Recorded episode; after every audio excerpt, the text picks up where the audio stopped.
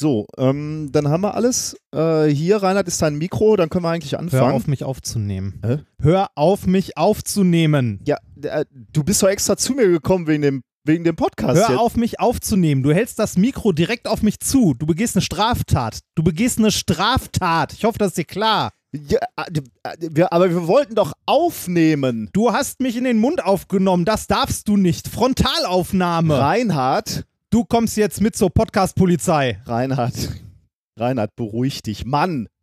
Und nimm das alberne Hütchen ab.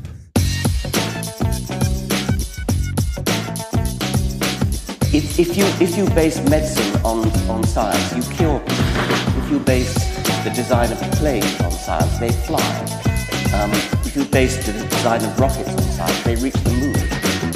It works, bitches. Methodisch inkorrekt Folge 128 vom 11.09.2018 direkt von der Rationalität, Vernunft und Menschlichkeit der Wissenschaft. Wir sind Reinhard Remfort und Nicolas Wörl und wir sind mehr. Glück auf! Lügen-Podcast. Damit kann ich leben. Äh, übrigens, ganz großer Gruß natürlich an Logbuch Netzpolitik, die auch schon dieses Intro hatten, aber ich fand es so geil und zwar in der äh, Logbuch Netzpolitik 265. Aber wir fanden es so geil, das wird einfach. Ich finde, wir dürfen auch mal ein Intro klauen. oder, oder nein, klauen nicht, kopieren. Äh, everything is a remix. Richtig. Die Rechte liegen ja bei jemandem ganz anders. Ja, bei den Rechten. genau, genau. Ähm, ja, ähm, der Reinhard macht äh, Ja, ich mache also, Signale. Wir sehen uns nämlich mal wieder. Ja, wir, sind nämlich ja, tatsächlich. zusammen an Wir- einem Ort. Ja, danke, das, das reicht schon. Ähm, es war doch lauter, als ich dachte, auf meinen Kopfhörern und ich dachte mir, wenn ich mir die nächsten zwei, wenn ich die nächsten drei Stunden angeschrien werden möchte, dann gehe ich zu irgendeiner Demo. Das, Mal, jetzt äh, fangen wir hier schon mit einer mit einem Zitat von äh, Logbuch Netzpolitik an und somit ähm, von Tim Pritloff und jetzt reden wir auch über Technik in der ersten Minute. ah, schön. Lass uns lieber kannst, kannst du an, dem, an den Reglern Ja, noch mal ein genau. bisschen? ja. ähm, lass uns lieber darüber sprechen, ob dieser Podcast auch wie immer von euch großzügig unter, äh, unterstützt wird. Natürlich. Durch Liebe, aber auch Durch Geld. ja, wird es. Ähm, wir fangen an mit neuer Dauerauftrag. 2 Euro pro Monat, einmal im Jahr ausbezahlt. Sehr nett, vielen Dank. Eure Bettelei kotzt mich echt an. Hier habt ihr einen Euro für jede gehörte Sendung und hört mir bloß nicht auf zu senden. ja, sehr schön. Äh, Es kommt anders, wenn man denkt, mein Gott, geht endlich zum Friseur, besonders der Doktorbetrag sollte reichen. was? Es war ein großer Betrag. ich, ich, ich, ich bin nur. Ich bin nur der Bote. aber du weißt ja, der Kopf rollt immer Ja, vom ja. Boden, ne? Ja, ähm, sehr schön fand Moment, ich wer, vielleicht hast du das überwiesen. Nein, nein, nein, das, das kann ich mir nicht leisten. ne? Das, Echt so viel? nein, so viel. Das nein, heißt, ich kann in so einen Beauty-Salon gehen von äh, hier in Gelsenkirchen. Ja, ja, ja. Ja In. Gelsenkirchen, ja. Kannst du, ja, und danach kannst du noch eine, eine Line äh, Meth auch noch, kriegst auch noch dafür. Das ist, ja. ähm, sehr schön fand ich auch den Verwendungszweck äh, Drittmittel. Und wir Ah, alle wissen, was das heißt. Bücken, ganz tief bücken. Abliefern. Ja. äh, danke für nun stets akkurat gebundene Schnürsenkel. Oh, Ja. okay. Ja, Ja, äh, man lernt ja auch was, ne? Ähm, für tolle 126 Folgen ohne Fahrrad äh, auf dem Bürgersteig. ah, du hattest doch mal. Ja. Das ist Kritik an dir. Ja, ja, ich weiß. Nachdem ich weiß. meine ja, Frisur ja, hier. Ich, ich, bin, ich bin halt hier, ne, ich mache uns beide nieder. Wenn, ähm, für meinen letzten Lachkrampf auf der Autobahn, ihr seid die geilsten. Für gute Wissenschaftsunterhaltung verzichte ich gerne auf einen Cappuccino pro Monat. So sieht es nämlich ne? aus. Ja. Mission Dauerauftrag 50% für den Wiederaufbau Gelsenkirchen, 50% für das junge Ehepaar. ist auch schön, Hashtag ne? GE 401. Ja. Wiederaufbau. Wiederaufbau Gelsenkirchen, ja. Nicht nur Dresden hatte eine harte Zeit. Ein Euro pro Folge. Wie viele Hörer, äh, wie viele Hörer, die das auch so machen, braucht ihr, damit ihr wöchentlich aufnehmt? Das ist eine gute Frage. das ist eine gute Frage. Ja. Ja. Also, wenn 50% der Hörer das machen, würde ich wöchentlich.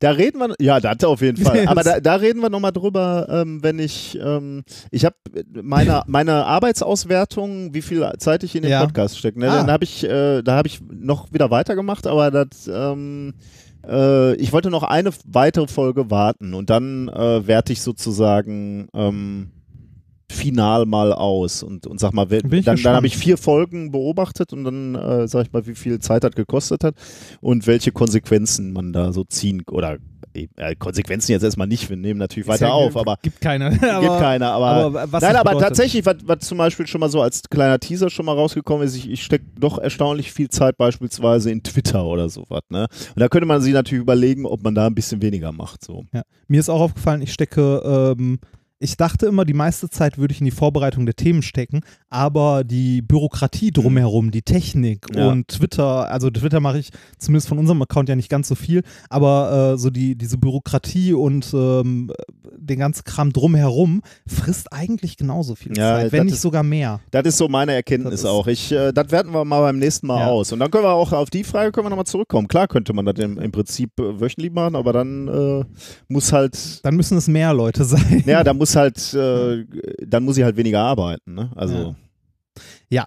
Für bislang konsumierte Folgen Dauerauftrag folgt. Ich habe es auch endlich aufs neue Konto geschafft. Vielen Dank dafür. ähm, sehr schön ist auch schlechtes Gewissen. Punkt, Punkt, Punkt.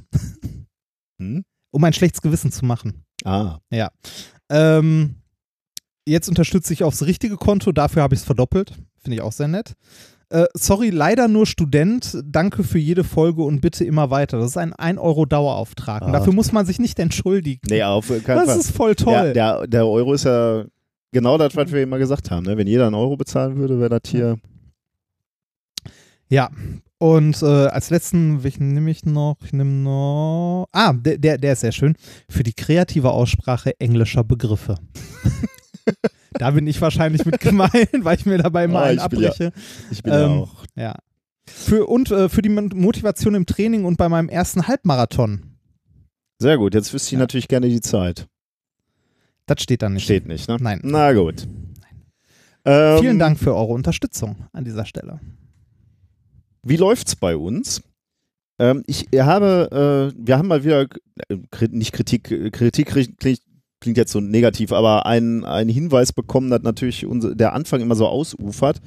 Ähm, was ja an, auf der anderen Seite auch vielen Leuten gefällt, ähm, aber dauert halt relativ lange, bis wir zur, zur Wissenschaft kommen. Ich habe gedacht, wir setzen mal so die Termine, die wir haben, ne, in Ja. ihrer Zeit. Da, da haben wir immer so ein bisschen durcheinander äh, gewurstelt. Ein paar kamen, kamen vorne, ein paar kamen hinten. Setzen wir jetzt mal alle nach hinten, würde ich sagen. Dann sitzt, ist es vielleicht ein bisschen stringenter, ohne äh, dass irgendwie Content verloren geht. Ähm, Also äh, später dann, also die Hinweise beispielsweise zur Tour und so. Ja, und eventuell Lesungen oder ähnlichem. Genau. Ich war auf Ameland. Auf Ameland, das ist Ja. interessant. Da war mein Bruder früher häufiger mit so Jugendfreizeiten. Ich war da, ich war da auch äh, vor, boah, wahrscheinlich vor 20 Jahren. Ich weiß ehrlich gesagt gar nicht wie lange, aber auch wegen einer Jugendfreizeit. Ähm, äh, das letzte Mal, glaube ich. Und ich, die, so eine Insel ändert sich ja nicht viel, ne? Habe ich so den Eindruck. Vielleicht. Äh, Erzähl das also- mal den Engländern. die Ja. glauben doch auch, geht Ja, alles so ja, weiter. ja. Die, die werden sich im nächsten Jahr wundern. ja.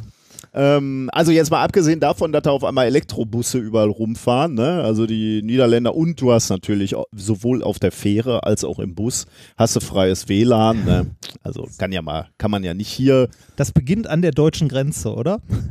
wahrscheinlich, ich, ich, ich, ich bin mit dem Auto gefahren, deswegen konnte ich nicht gucken, Hm. aber das ist schon ein bisschen peinlich auch für unser Land, oder? Wir werden echt überholt und abgehängt. Überall. Wir wurden schon lange Ja, ja, überholt genau, ja, dabei. ja, ja, genau. Ah, das ist wirklich äh, ein Drama. Ja, wir waren auf Ameland, weil wir ein Teambuilding sozusagen gemacht haben. Wir waren mit der ganzen Arbeitsgruppe da Ah. und haben mal so ein bisschen über Wie, wie lang, wenn ich fragen darf? äh, von Freitag äh, früh bis äh, Sonntag früh eigentlich. Also Ah. Sonntag früh sind wir abgereist. Also, Also, ein, ein Arbeitstag und der Rest so. bisschen, also freitags haben wir schon ein bisschen was gemacht und äh, samstags haben wir dann ein bisschen was gemacht. Aber auch Mhm. viel Teambuilding, aber auch ein bisschen über die Arbeitsgruppe gesprochen. Aber so Meta äh, gesprochen, also nicht jetzt fachlich, wo wollen wir fachlich hin, äh, sondern mehr so, ja, eben Meta. Ähm, was läuft gut, was läuft nicht gut. Beispielsweise so, was immer so ein Diskussionspunkt ist, sind die, die Besprechungen. Ne? Man sitzt ja viel auch in Besprechungen, macht halt alles so Sinn und so. Äh, und da haben wir sehr offen drüber gesprochen. Das war irgendwie äh, schön. Also ich glaube, das bringt dich als Team weiter, wenn, Ja. wenn so Studenten und Doktoranden auch das Gefühl haben, sie können irgendwie mitgestalten an so einer Arbeitsgruppe. Ähm, und, und wie die Abläufe sind. Es gibt ja in so einer Arbeitsgruppe für Leute, also ne, für Außenstehende, es gibt ja so diverse Schlüsselpositionen, würde ich mal sagen, in einer Arbeitsgruppe. Ähm, und äh, auch das Zusammenspiel von wissenschaftlichen Mitarbeitern und technischen Mitarbeitern oder ähm, also von, von Leuten, die ähm, äh, die eine gewisse Zeit in der Arbeitsgruppe haben, so von Doktoranden über Postdocs, die sich irgendwo zwischen ähm, weiß nicht, für die Bachelorstudenten vielleicht drei, vier Monate bis hin zu den Postdocs vielleicht so ähm, sechs, sieben Jahre. Mhm. Ne? Oder halt vielleicht auch länger, wenn sie ganz viel Glück haben, bewegt. Äh, gibt es Leute, die halt äh, Konstanten in so einer Arbeitsgruppe sind. Und das sind meist die technischen Mitarbeiter. Und ähm, dadurch, dass diese Leute eigentlich, also zumindest habe ich das so erlebt, immer eine andere Arbeitsrealität haben an der Uni, kommt es da häufig zu Reibung. Ja, das hast du schön gesagt. Ja. Ähm, Und äh, oft erlebt. Ne? äh, oft, oft sehr, sehr oft erlebt. Äh, das kann richtig, also das kann gut sein, es kann aber auch richtig doof, also richtig böse sein, wenn du ähm, an jemanden gerätst, der aus irgendeinem Grund verbittert ist. Mm, ja. Dann hast du ein Problem. Weil, also es ist, in jeder Arbeitsgruppe gibt es Schlüsselpositionen, um die du nicht herumkommst und die im Zweifelsfall äh, dir auch deine komplette Arbeit lahmlegen können, wenn du Pech hast. Und das mit der Verbitterung kann natürlich leicht passieren, weil du als, also diese Position, über die du gesprochen hast, sind ja häufig Dauerstellen. Ne? Ja. Also Menschen, die äh, Das meinte ich halt mit konstant. Die Genau, sind halt in die der sind Arbeitsgruppe, die genau, bleiben. Ja. Das führt natürlich zu der Situation, dass wenn die Arbeitsgruppe aufgelöst wird, was ja immer dann passiert, Ja. wenn, wenn ein Professor ähm, das Geht. Ende seiner, Ja. ja, entweder geht, stimmt, das kann ja natürlich auch passieren, oder ähm, halt äh, in Rente geht, Ja. dann ähm, hast du das Problem, also äh, Problem in Anführungsstrichen, die Leute bleiben natürlich da, ne? Und die müssen dann irgendwie eine neue Beschäftigung bekommen. Weil üblicherweise ist es halt so, wenn ein Professor aufhört, stirbt auch sein Arbeitsfeld. Und dann wird beispielsweise Sekretärin irgendwo anders hingeschoben oder der Techniker, von dem du gerade gesprochen Ja. hast. Und das kann natürlich tatsächlich dazu schnell dazu führen, dass du verbittert bist, ne? wenn du in eine Arbeitsgruppe äh, kommst, dann, wo du dich überhaupt nicht zu Hause fühlst, warum auch und das, immer, was du menschlich, dir, das, was fachlich. du dir jahrelang aufgebaut hast, also auch das Labor, wenn du jetzt sagen wir mal, du bist der Labortechniker und ähm, das ist dein Labor dann ja auch, ne? Und das äh, wird dir dann quasi weggenommen. Du wirst irgendwo anders, also alles, was du dir die letzten 15 Jahre lang aufgebaut hast, wird dir unterm Hintern weggezogen. Ja. Ne? Und du wirst irgendwo anders hingesteckt. Und da kann halt sowas wie Verbitterung schnell mal passieren. ja. Ne? Oder ähm, ja, ich, ich weiß nicht, es sind halt, also da, ich glaube, ähm, die, die Stelle zwischen den, zwischen den Technikern und den wissenschaftlichen Mitarbeitern ist so eine der direktesten Stellen, wo die zwei Arten von Beschäftigung an einer Universität am ehesten aufeinander knallen und wo es am schnellsten zu Reibung kommt. Ja, könnte Also sein, kann. recht haben, ja. Und Äh, auf jeden die- Fall ist es gut, wenn man da halt dann mal ne, so offen darüber über Sachen reden kann. Genau, das war natürlich auch der Fall. Äh, wir hatten unsere, äh, unseren Techniker auch dabei, Sekretärin war dabei und die durften genauso daran teilhaben Ja, und, und, ja und sagen, äh, was läuft gut äh, und was läuft beispielsweise nicht gut. Wir haben, äh, hatten zum Beispiel ähm, ja, obwohl, das, äh, ich, das sind auch zu sehr internas, Ja, weiß ich nicht muss Muss ich, nicht. muss ich jetzt vielleicht auch nicht drüber sprechen. Aber die, ähm, es war schön zu sehen, ähm, äh, man, man fragt sich ja so, okay, äh, welche, welche, äh, welche Probleme sehen die äh, jüngeren Studenten oder Doktoranden Mhm. und welche sehen die, so wurde das jetzt mal genannt, die Führungsetage sozusagen, dazu gehören, gehören die Postdocs und die äh, der Professor natürlich. Ähm, und erstaunlicherweise sah, sah, in manchen Sachen sah man dann ähnliche äh, Probleme. Also wir hatten einen, wir haben eine so eine Besprechung, wo die Studenten, die Doktoranden, aber auch Studenten ähm, äh, einmal wöchentlich, aber nicht jeder immer, sondern äh, Immer einer. immer, oder immer zwei. einer oder zwei oder drei, ähm, kurz ihren, ihren, ihre Fortschritte oder auch Nicht-Fortschritte und, und Probleme. Äh, Probleme darstellen. Ähm, äh, jeweils montags für eine Stunde ist, ist diese Besprechung. Also nicht, nicht jeder muss eine Stunde reden, sondern insgesamt dauert die eine Stunde. Das wuchs sich aber in letzter Zeit immer so aus, dass die Vorträge oder die Präsentation immer ausgefeilter wurden und das wurden halt auf einmal äh, also schleichen, ne? nicht auf einmal, sondern schleichend wurden das immer dickere Präsentationen, ne? Mit kompletten äh, Templates. Messe, alles perfekt, ne? Also Ja. gar nicht so, wie das gedacht war. Und stellte sich jetzt raus, sowohl wir als, als Führungskräfte fanden das blöd, weil da so war das nie gedacht. Da geht ja auch viel Zeit rein. Ja, ja. Ne? Äh, ähm, wir wollten eigentlich nie so, so, äh, dass dann irgendwie so ein Vortrag gehalten wird mit einer Einleitung, nochmal kurz erklären, was ich eigentlich mache und so, ne? Und da, Weil da, das, das geht jetzt schon immer, also mir ging das schon immer, wenn wir auf, mit unserer Arbeitsgruppe auf Konferenzen waren oder so, ne? Oder irgendwelche äh, welche Bachelorstudenten oder Masterstudenten irgendwelche Vorträge gehalten haben. Diesen, also in unserem Fall war es Diamant, ne? Diese, diese Standardeinleitung zu Diamant, die kannst du irgendwann rückwärts kotzen. Ne? Und du willst es nicht mehr hören. ja, gut, auf einer Konferenz muss man das vielleicht manchmal auch machen, nicht ja, auf nein, allen. da, da, musst, da musst du das machen, keine Frage. Aber das meine ich mit dem, du willst nicht immer wieder Ja, das erklärt bekommen, was du eh schon weißt. Ne? Und da war es halt auch so, ne? Das, das war so nie gedacht und äh, stellte sich jetzt heraus, dass wir äh, als Führungskräfte das doof fanden und das eigentlich auf, den Tisch bringen wollten und auch gebracht haben. Hm.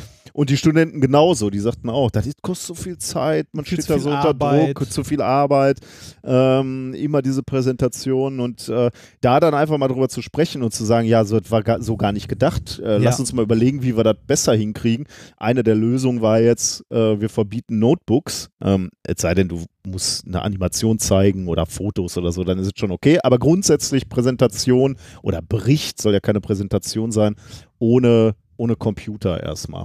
Weil ich glaube ich auch so interessant finde, weil man nochmal lernt, anders zu kommunizieren. Ich glaube, ähm, wenn du immer an so einer Präsentation hängst, ist das auch ähm, eine ne spezielle Art des Berichtens und des Ja. Redens. Ich glaube, ähm, ich meine, bei dir sehe ich das hier auch, diese, dieses, dieses Talent zu improvisieren, ne? also dich irgendwo hinzustellen und einfach mal eine halbe Stunde zu reden. Das, das ist bei mir aus der Not heraus. Ja, geboren. ist ja egal, Ja. das warum.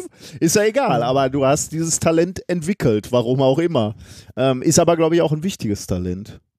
Ja, ich finde eh, dass wir, aber da haben wir auch schon x-mal drüber gesprochen, dass wir in unserer Ausbildung, sowohl an Schulen als auch an Universitäten, ähm, vortragen, lehren sollten. Ich, ich weiß nicht, wie viele schlimme Vorträge ich in meinem Leben gesehen habe und auch immer noch sehe, ähm, wo Leute ihre Folien vorlesen, Mhm. es geht überhaupt nicht, wo Leute, äh, ich weiß nicht, ich habe das damals in der Schule auch noch gelernt. Ein Vortrag besteht aus äh, irgendwie erst eine kurze Einleitung, was man zeigen möchte, ne, so dann wie der Vortrag gegliedert ist. Das interessiert doch einen Scheiß, wie der Vortrag gegliedert Mal ganz im Ernst, ne? Am besten finde ich immer die, die Vorträge von äh, meistens dann jungen Studierenden natürlich, die dann sagen, ja, ich beginne meinen Vortrag mit, Mit einer Einleitung, Einleitung. dann komme ich zu den Ergebnissen und dann Ja. fasse ich die Ergebnisse nochmal zusammen. Ja, und so- Ach nee. Ich genau, ich habe in der Schule, also sowas habe ich in der Schule auch gelernt, dass man die Gliederung des Vortrags erklärt. Wenn du deinen, also wenn du den Menschen, die dir zuhört, wenn du glaubst, du bist so langweilig, dass die Leute eine, eine, also eine Orientierung brauchen, wo du gerade bist, dann mach rechts unten in die Ecke einen Countdown, der runterzählt, wie viele Folien es noch sind. Ne? Oder einen Timer oder so. Aber mach doch zur Hölle nicht so einen Scheiß. Ah, ich kann, ich würde das jetzt nicht so kategorisch sagen. Ich glaube, es gibt schon auch Situationen, wo du sa sagst, es macht Sinn, vorher vielleicht mal einen kurzen Überblick zu geben, wenn du sagst so, okay, ich muss ganz am Anfang mal ein bisschen Theorie machen, lassen Sie sich davon nie abschrecken. Nachher Ja, okay. dann, also ich, ich das, könnte mir das, Situationen aber das vorstellen. ist was anderes als die Überschriften Ja. von deinen Kapiteln da durchzuklicken. Ja. Das würde ja noch Sinn machen, wenn da dann auch wirklich irgendwelche inhaltlichen äh, Überschriften stehen. Ne? Aber wenn ich sage, ich fange mit einer Einleitung an, komme Ja. dann zum Hauptteil und dann zum Schluss, dann das Sie ist werden- sehr überraschend. Sie werden überrascht sein, aber der Vortrag hat ein Ende. Ja. Das, Man mag es jetzt kaum glauben. nee, äh, ja, aber wie gesagt, da haben wir schon x-mal Ja, drüber ja. gesprochen, dass äh, ich finde, das sollte mehr unterrichtet werden. Also mehr Storytelling, äh, was jetzt auch wieder so ein Buzzword ist, aber mehr einfach. Also ich meine, man muss sich das immer vorstellen. Also man sollte einen Vortrag, finde ich, so halten, als ob man irgendwie einem Freund erklärt, was man macht. Mhm. Oder irgendwie jemanden, den man auf der Straße trifft und ich frage, und was machst du so beruflich? Und du dann erklärst, was du da machst. Mhm. Da fängst du ja auch nicht an mit, ich erkläre dir das mal kurz. ich fange an mit einer Einleitung. Das ist doch Quatsch. Aber ich glaube, vielen fehlt die Fähigkeit, das, was sie tun, äh, auf verschiedene Niveaus runterzubrechen. Also ich glaube, wenn du, wenn drei, vier Mo äh, Jahre in einem Labor gearbeitet hat, hast, irgendwo in der Grundlagenforschung, ähm, da gibt es Leute, die sind nicht in der Lage, in einer Minute zu sagen, was sie tun. Ich habe es erlebt. Ich habe noch neulich eine Veranstaltung erlebt, wo Leute gebeten wurden, junge Sch- Menschen, ne? Mhm. Äh, also Leute, die wirklich, also Doktoranden, aber jung, junge Doktoranden, ähm, die sollen sagen, was sie tun in wenigen Sätzen, weiß ich nicht mehr. Und die haben gesagt, das geht nicht. Das ist zu kompliziert. Da, da bin ich, da könnte ich ausrasten. Ja, das, das Weil das ist, das ist eine Kapitulation. Äh, äh, erstmal ist oder zumindest wirkt das extrem arrogant. ja. Ähm, und das willst du dir schon, die Blöße willst du dir ja eigentlich nicht geben. Und dann ist es einfach Kapitulation. Ne? Ich habe keine Lust, das zu erklären. Ich habe keine Lust, das runterzubrechen. Ich gebe mir jetzt keine Mühe. Das Ja. ist lächerlich.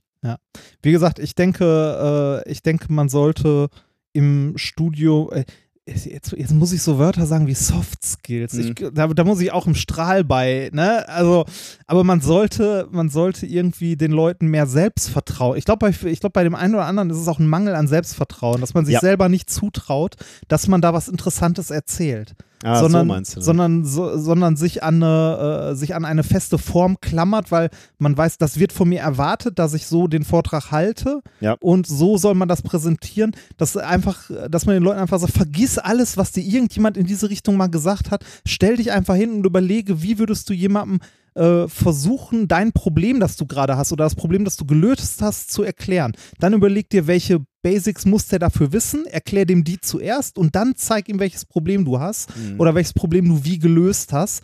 Und äh, damit ist der Vortrag fertig. Der braucht keine Gliederung oder ähnliches.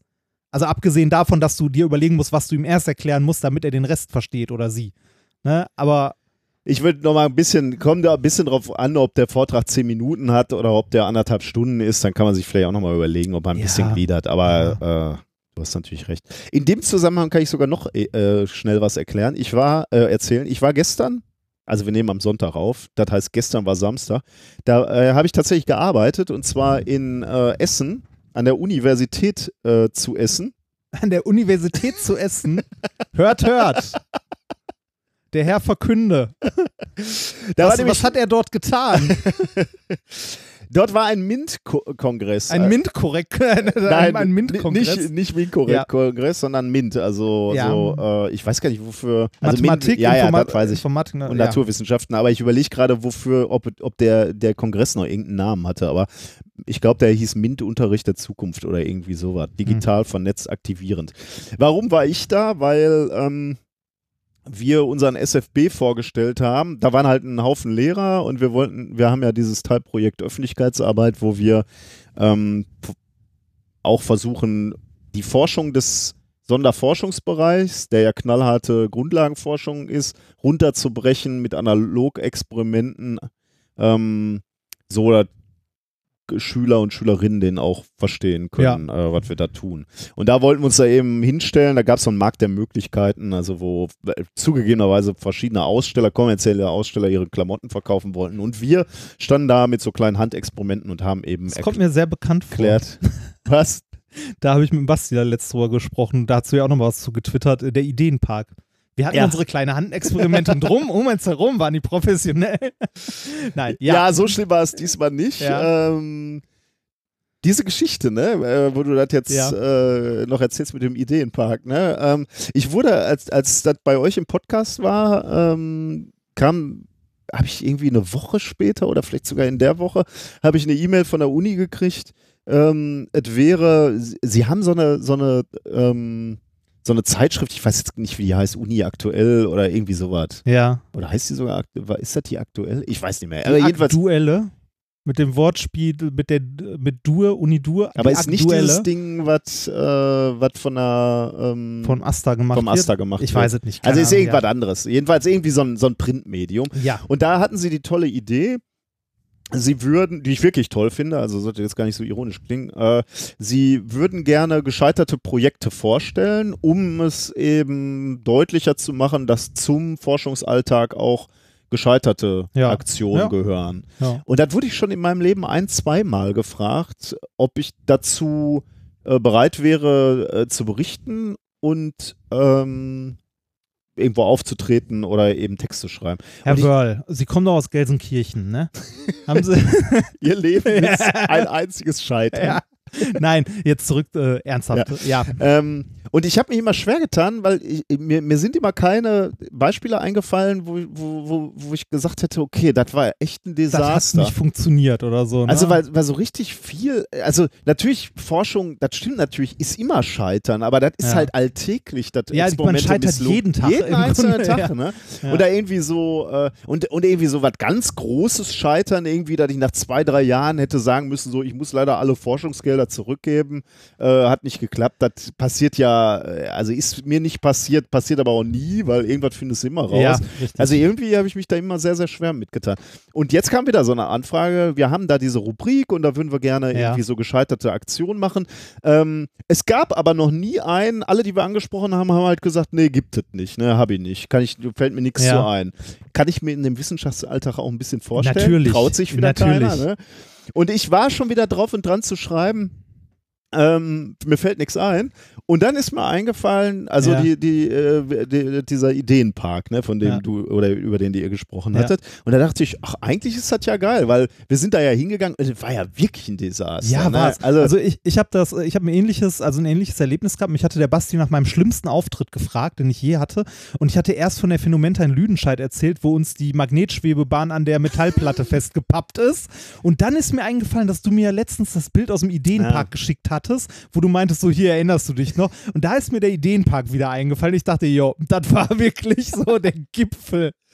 Der das war, ja, Gipfel. das war ja so ein Desaster, dass wir den ersten Tag, also der erste Tag war schlimm und der Ja. war super peinlich. Den zweiten sind wir nicht mehr hingegangen. Dann haben wir Ärger von der Uni gekriegt. Also da kamen so ein paar böse E-Mails. So, ihr müsst eigentlich, äh, da steht dieser Standverweis, warum. ja. Und dann haben wir beide uns ja überlegt, was machen wir? Und dann haben wir halt uns überlegt, okay, was kann man jetzt noch in einer Nacht irgendwie großartiges was vernünftig was ist. vernünftig ne? ist. Und das war halt ein Stand zur Nanotechnologie und dann haben wir halt äh, Erbsen eingelegt und Zahnstocher millionenfach gekauft und haben dann mit Kindern ähm, die restliche, ähm, die restlichen Tage Atommodelle gebastelt, aber auch alles andere, was die Kinder basteln Ja, ja, wollten, genau. ne? Aber Also man hatte, Brücken und- man, man konnte ihn, also für die Kinder war das toll, weil die was basteln konnten aus den Erbsen und den Zahnstochern. Man konnte damit aber auch für die Größeren, wenn die gefragt haben, was macht ihr denn hier überhaupt, konnte man sagen, ja, wir machen Nanotechnologie, das hat was mit Strukturierung zu tun. Und die meisten Festkörper, wenn du dir anguckst, die haben halt Kristall, das sind Kristalle in irgendeiner Form und die haben Kristallgitterstrukturen und die können unterschiedlich sein. Dann kann man denen halt Modelle zeigen und denen erklären, wenn du das jetzt weiterbaust und so, dann hast du halt, was weiß ich, äh, einen Diamant oder so. Mhm. Wobei ich habe versucht, die Diamantgitterstruktur damit nachzubauen. Ich bin so kläglich gescheitert. Ähm, und äh, dann habe ich jetzt dieser Frau diese, diese Geschichte mal so grob erzählt Ja. und, und, und ein paar Bilder geschickt, weil die sind ja auch wirklich eindrucksvoll. die, die sprechen auch für sich, ne? Und da, da hat, hat eine Kollegin von ihr dann wohl gesagt, sie kann sich daran erinnern, dass wir da saßen mit diesen, also nicht zu dem Tag, wo Ja. es so traurig war, sondon mit den ganzen Kindern und den Ja. ganzen Erbsenmodellen, weil das, äh, unser Stand wurde ja immer größer, weil, wir, weil die. Kinder die Modelle dagelassen haben und das äh, war ja wie so eine Seuche, das war, überall standen dann irgendwann so Erbsenmodelle rum. Ja. Manche haben ja auch richtig große Dinger Ja, gebaut, ne? War schon ganz Ja. cool. Äh, ja, von daher äh, wird wahrscheinlich diese Geschichte von uns beiden nochmal in Ach, so einer schön. Zeitschrift. Schön. Äh, da, möchte ich, da möchte ich bitte einen Abzug von ja, haben. selbstverständlich. Du wirst äh, namentlich erwähnt und Oh. äh, natürlich auch ähm, Das abgebildet. bildlich. Oh. Da war, ich, da war ich noch dünner. Dieses desaströse Ja, Bild, ist wo, auch wo du da an diesem Schreibtisch Ja, an vor allem dieser Schreibtisch und drumherum nichts. Aber das Lustige ist, erinnerst du dich, dass, dass da auch Fotos von uns gemacht wurden, die gar nicht schlecht aussehen? Ja. Da haben wir uns nämlich vor dieses lächerliche Experiment gekniet. Ja. Im Hintergrund diese funkelnden Aufbauten, das- die natürlich da- nicht zu unserem Genau, Stand das, das war der Punkt. Das Bild wurde nicht äh, in Richtung unseres Stands gemacht, sondern von unserem Stand weg. Genau. Und das sah gut aus. Das ist ja auch meine Theorie, wenn, wenn man sich ein Haus kauft. Ne? Man muss nicht das schönste Haus haben. Du guckst ja immer aus dem Fenster Ja. raus und du willst andere schöne Häuser sehen. Ja. Dein Haus, wie das So, aussieht, ist eigentlich Jetzt guck nochmal aus dem Fenster und denk nochmal drüber nach. Nein, du wohnst ja tatsächlich in einer schönen Gegend von Gelsenkirchen. Ja. Von Gelsenkirchen. Das ist natürlich dann wieder eine ja, Einschränkung. ja, mein ne? Gott, aber es ist hübsch hier. Ah, jetzt hat man gerade was äh, völlig anderes eigentlich erzählt. Ich wollte ja erzählen, ich war bei diesem MINT-Kongress, ne? Äh, und ja, wir haben da ein bisschen was fachlich zu unserem SFB erzählt, Sonderforschungsbereich. Ähm, aber was ich eigentlich erzählen wollte, weil du da gerade drauf gekommen äh, bist. Ah, nein, ich muss noch was anderes erzählen. äh, mich hat ein Hörer dort angesprochen, Sebastian, Oh. und zwar, erst hat er gesagt, hallo Nikolas, und dann hat er gesagt, eigentlich wollte ich ja sagen, äh, wo ein Körper ist, kann, Kann kein, kein anderer sein. Also ich habe fast, Ja, den wurde ich fast, so angesprochen. fast, das wär das war sehr geil. Äh, Lehrer auch. Ähm, ich glaube, in Mönchengladbach war das. Aber was ich eigentlich erzählen wollte, es wurde ein Hauptvortrag oder eine Keynote oder wie auch immer äh, gehalten von Joachim Lachmuth. Äh, Joachim Lachmuth ist Redakteur bei der Sendung mit der Maus. Aha. Ähm, und der hat ähm, so ihre zehn Thesen, Strategien aufgezeigt, wie gute, ähm, wie gute Mausfilme entstehen. Und da komme ich jetzt gerade drauf, weil du halt gesagt hast, äh, wie, wie macht man gute Vorträge? Ja. Und ich würde sagen, wie ma äh, das gilt auch für, oder insbesondere, da fiel mir das auf, wie, wie macht man gute Wissens- oder wissenschaftliche Podcasts oder wie Wissensvermittlung. überhaupt Wissensvermittlung. Der hat nämlich die, die äh, zehn Thesen aufgestellt und ich finde, die passen auch irgendwie so ein bisschen zu Minkorrekt. Punkt Nummer eins, wir machen Unterhaltung. Kann, können wir uns Kann man sagen, ja. Freunden, ne? Punkt zwei, wir erzählen Geschichten. Ja.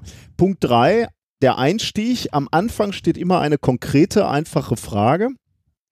Ja, Ja. auch schon mal hier, aber wir erzählen eher Geschichten. Als dass man, aber ich meine, für- für Vorträge wieder gut, ne? Ja. Eine einfache, Ja. konkrete Frage, sehr gut. Viertens, wir personalisieren, wir sind authentisch. Das Ja. kann man uns nicht vorwerfen. Fünftens, wir setzen kein Wissen voraus. Sechstens, wir setzen keine Motivation voraus. das ist auch gut. Ähm, siebtens, wir suchen eine Verbindung zum Alltag der Kinder, in dem Fall natürlich bei den Lach- und Sachgeschichten, aber eine Verbindung zum Alltag versuchen wir ja immer Ja, bei ja. unseren Themen Ja. auch, ne? Wo, wo kann, kann, kann das mal irgendwann Nutzen haben? Achtens, wir müssen erst alles wissen, um neuntens dann verantwortungsvoll zu reduzieren. Finde Ja. ich auch gut. Äh, und zehntens, wir erweitern ständig unsere dramaturgisches Handwerkszeug. Ja, das ja Ähm. auch. Ich sag nur Jingles. Heute wieder nicht gespielt. Ja. Ja, gut. Aber das war interessant mal wieder. Also, äh, dass äh, diese, diese zehn äh, Punkte kannst du, glaube ich, auf vieles umsetzen, wo, du, wo Wissen vermittelt wird. Okay, was hast du so? Äh, der Grund, warum ich hier bin, ne? Also wir, wir haben ja, wir haben ja, wie Ich du dachte, schon ich sagst, bin der Grund. Ja, eine Präsenzaufnahme, aber die haben wir ja, also eigentlich wäre ich dann ja alle zwei Wochen hier. Aber das schaffe ich ja leider nicht. Diesmal habe ich es geschafft, weil ich war durch. Zufall tatsächlich äh, in der Nähe. Und zwar war ich gestern in Essen auf einem Junggesellenabschied, mal wieder. Das, äh, ne, also ich habe ja das ges- Aber nicht schon gesagt, deiner, ne? Ah, nee, dann wäre ich ja dabei gewesen. Richtig, das hoffe ich doch. äh, nee, von einem äh, meiner WG-Mitbewohner von damals. Oh. Äh, und das war, das war sehr witzig. Ähm, das war der sportlichste Junggesellenabschied, bei dem ich je war. Obwohl der Typ, äh, der Junggesellenabschied gemacht hat, jetzt nicht der sportlichste ist. Also schon deutlich sportlicher als ich, aber dazu gehört auch nichts. Ähm, wir haben angefangen, also der Tag begann. Aber organisiert wird das ja nicht vom Bräutigam, oder? Nee, nee, nee, vom, Von daher. genau, vom, vom Trauzeugen halt. Ähm, und äh, wir begannen mit äh, in Essen auf der Straußenfarm. Ja, Essen hat eine Straußenfarm. Ähm, mit Fußballgolf. Ist da nicht auch Swinggolf in der Ja, ist direkt, Nähe? direkt nebenan. Da war ist, ich ist mal der, für ist, ist der gleiche. Ist der gleiche. Betriebsausflug Genau. war ich mal zum Swinggolfen. Swinggolfen hat übrigens nichts. Nichts mit Swingen zu tun. genau, man ich hier nackt golfen. Ja, das. Ey, Nee. da bist du scheiße. Ja, oder? der, der Name ist scheiße. Also Swi- Swinggolf ist mit großen Bällen und einem Ja. überdimensionalen Schläger. Und es ist immer noch nicht so richtig klar, dass es nicht zweideutig ist, oder? das wird nicht besser. Nein, Nein, ähm, wirklich, Schatz. Ja, ist au auf dem Acker, rennt man da rum Die und. Tatsache, dass ich beim Betriebsausflug da war, macht das wahrscheinlich auch nicht besser. Nee, Okay, das, aber beim Fußballgolf. äh, genau, direkt, äh, direkt daneben ist Fußballgolf. Das funktioniert wie Minigolf, so 18, 18 Löcher und ähm, man schießt halt mit dem Fußball durch so Hindernisse. Wie weit so. ist da das Ziel weg? Das ist äh, tatsächlich weit teilweise. Aber was Also heißt die- weit jetzt? die- 30 Meter, Mehr. 100? Also mehr. wirklich Ja, weit. ja, okay. wi- wirklich so. Also 100 Meter weiß ich nicht, aber so 50 Meter Okay, hast du hm. schon. Also sind schon große, tatsächlich große Bahnen. Dann habe ich noch Ähm, eine Frage. Ja, Du hast ja freundlicherweise eure Scorecard ge Ja. getwittert. Ne? Ja. Ich habe also ein Foto gesehen, wie, äh, wie viele Schüsse du gebraucht hast. Und an mehr als mehr Hindernissen, als mir lieb ist, stand da eine 10. ja. Du hast also 10 Schüsse gebraucht bei verschiedenen Hindernissen. Was ist die Frage? Wie kompliziert kann so eine Bahn aufgebaut sein, dass man zehn Schüsse, was ist das Ziel? Ich hatte bei einem äh, Bild, hatte ich gesehen, war das so ein, wie so ein Autoreifen. Nee, das, eben- das ist nicht das, das, Das ist eins der Hindernisse. Ah, da muss man dann Weg. durch? Da muss man dann durch. Oh, Und- okay. Und, und, Das das, und das Ding kann so bei so einer 50 Meter Bahn nach 25 Meter Entfernung sein. Okay. hm. Das heißt, äh, Ja, okay, dann- du versuchst draufzuhalten und zu treffen auf 25 oder 30 Meter Entfernung bei einem, bei einem Traktorreifen schon nicht mehr so Ja, leicht. okay. Äh, Das heißt, du brauchst da eventuell schon mal zwei, weil du erstmal Ja, versuchst, da bestimmt, vorzulegen. ja. Ja. Und das musst du dann ja auch schaffen. Ne? also so präzise das Ja, da ja, klar. vorzuspielen, dass du dann noch da durchkommst. Der Boden ist ja auch nicht eben, ne? Nee, dann rollt der ist Ball noch teilweise am. Hang und so. Ähm, du hast halt Bahnen, wo das Gras tiefer, also Mhm. wo das Gras äh, kurz geschnitten ist. Das sind dann halt die Bahnen, auf denen du spielst. Und du hast äh, zwischendurch auch mal auf halber Strecke irgendwie so einen Reifen in einen Meter Höhe, durch den du durch musst und so. Äh, oder äh, Boah, das ist auch schwierig. ja, ja, das ne? ist auch schwierig. Oder der, äh, also das, ähm, das Ziel ist auf einem Hügel, auf den du nicht Oh, drauf darfst. Das habe ich beim Minigolf Ja, schon ja, genau, gehasst, ja, ja, das, Oh. genau, genau sowas hast du auch. Und ähm, also da sind mehrere dabei, wo, äh, also der Ball muss immer vom Abschlag aus gespielt werden am Anfang, also muss auf dem Boden liegen, du hast ihn nicht in der Hand und kannst so einen Fußball-Torwart-Abschlag machen, sondern er liegt immer auf dem Boden. Und wir hatten mehrere Löcher dabei, die so weit, also wo die Strecke so weit war, dass äh, selbst die Leute von uns, die irgendwie Fußball, jetzt nicht professionell, aber so Ja. Freundschaftsliga, Ja. Kreisliga, irgendwas gespielt haben, die es nicht geschafft haben, mit einem Schuss das Ding bis nach hinten durchzuhämmern. Also äh, sind schon, sind schon weit. Mhm. Und ich als Profifußballer, ne? Ja, zumindest theoretisch. ja, ne? ja, da, äh, da hat äh, jemand einen neuen Begriff geprägt, den ich sehr schön fand, nach Fußballmimikrie, und zwar Fußballmimimi. Bei Twitter. hat er ja, ja, genau, und fand ich sehr schön, Fußballmimimi. Ähm, Aber das Bild von dir war auch, was dein Bruder getwittert hat. Ne? wel welches? Das, wo du zwei durchgestreckt, beim Schuss zwei durchgestreckte Beine hast. Ich weiß nicht, wie man falsch? so. Nein. Zwei, zwei völlig gerade Beine beim, mitten beim Schuss, der Körper über dem Ball. Also da war. Ja. Oh, Das, ne? ähm, ich habe ja keinen Stolz, was Fußball und so angeht. Und deshalb sage ich dir an dieser Stelle, zehn Schüsse haben wir aufgeschrieben, wenn man es nicht geschafft hat. Es gab aber auch ein paar Löcher, wo alle, wo es keiner geschafft hat. Ja, da waren also, einige. Ich hätte, hätte gesagt. Es war, also, war, Also du, so, du, du warst ja jetzt nicht so viel schlechter als alle anderen. Einer war ganz gut, glaube ich. Ne? Ja, zwei von denen haben halt äh, Fußball viel Okay, gespielt ja. und äh, ja, es, es ist schon schwer, es ist auch irgendwie für Spaß. Ist ganz nett für einen Jungen, also wir waren auch bei weitem nicht der einzige Junggesellenabschied, das ist irgendwie so die Standardnummer, die man in Essen dann gerne mal macht, wenn der Bräutigam irgendwie Fußball begeistert ist. Dann fährt man, also man, man läuft ja Wird auch, nicht schlecht. Nee, ist Man ganz bisschen nett. Draußen. Genau, man, man ist, also ich habe mir einen leichten Sonnenbrand eingefangen dabei. ähm, äh, du läufst halt die ganze Zeit mit dem Bollerwagen rum mit Bier und äh, spielst da halt Fußball-Golf. Wir waren zu fünft und dann dauert das natürlich Mhm. mit 18 Leuten. Wir haben fast vier Stunden gebraucht insgesamt. Und äh, das ist nett, aber so 18 Löcher ist schon lang. Ja, kann ich mir Also wenn ich das für jemanden empfehlen würde für einen Junggesellenabschied, macht die Hälfte einfach nur. Sagt nach der Hälfte, komm, ist egal und zieht weiter, weil das wird sonst wird zu lang. Aber es war ein sportlicher Junggesellenabschied. Wir haben mit äh, Fußballgolf, wo ich ja grandios gewonnen habe, mit 19 Schüssen Vorsprung, wie man sieht. Also ich hatte 19 mehr als alle anderen. und ähm, danach äh, haben wir an sportlichen Aktivitäten noch äh, Basketball. Also Ja, Basketball gespielt? ja, wir hatten, wir, wir hatten einen Korb und äh, halt aus verschiedenen Positionen jeder fünf Würfe und der, der am wenigsten versenkt hat, trinkt. Ne? Also das das Übliche. Eine Rückkopplung auch ja, noch. ja, genau, ja, ja. Das, äh, da war ich auch nicht so gut, äh, wieder erwartend. Nein, das, nein, ja, ehrlich? ja, da, da habe ich auch nicht so gut Schlechten Tag Nee, erwischt. da, ja, da, da habe ich, hab ich auch nicht so gut getroffen. Wo ich richtig gut war, war ganz am Schluss abends, als wir, also es endete irgendwo bei uns Oh. im Park, an einer alten Tischtennisplatte. Ich ahne. Was denn? Looping Louis. Nein, also Looping Louis war zwischendurch, aber das war ja kein Sport. Äh, das, dachte, war eine, nee, das, das war eine modifizierte Looping Louis-Version, die haben wir in der Kneipe irgendwann unterwegs mittags gespielt äh, oder nachmittags. Ähm, wo ich äh, tatsächlich ganz gut war am Ende, war Bierpong. Ah, Also, ne, wo Tischtennisplatte, äh, jeder hat, ich weiß gar nicht, wie viel, wie viel wir hatten, ich glaube sechs, also jeder sechs Becher, zur Hälfte mit Bier gefüllt. Ähm, jeder hat einen Tischtennisball, also drei gegen drei, jeder hat immer einen Tischtennisball und muss von der äh, entgegengesetzten Seite der Platte versuchen, in die Becher der anderen Mannschaft zu treffen, ohne dass der Ellbogen über die Platte ist. Also du hast, aber einmal musst du Ball auftitschen? Oder? nein.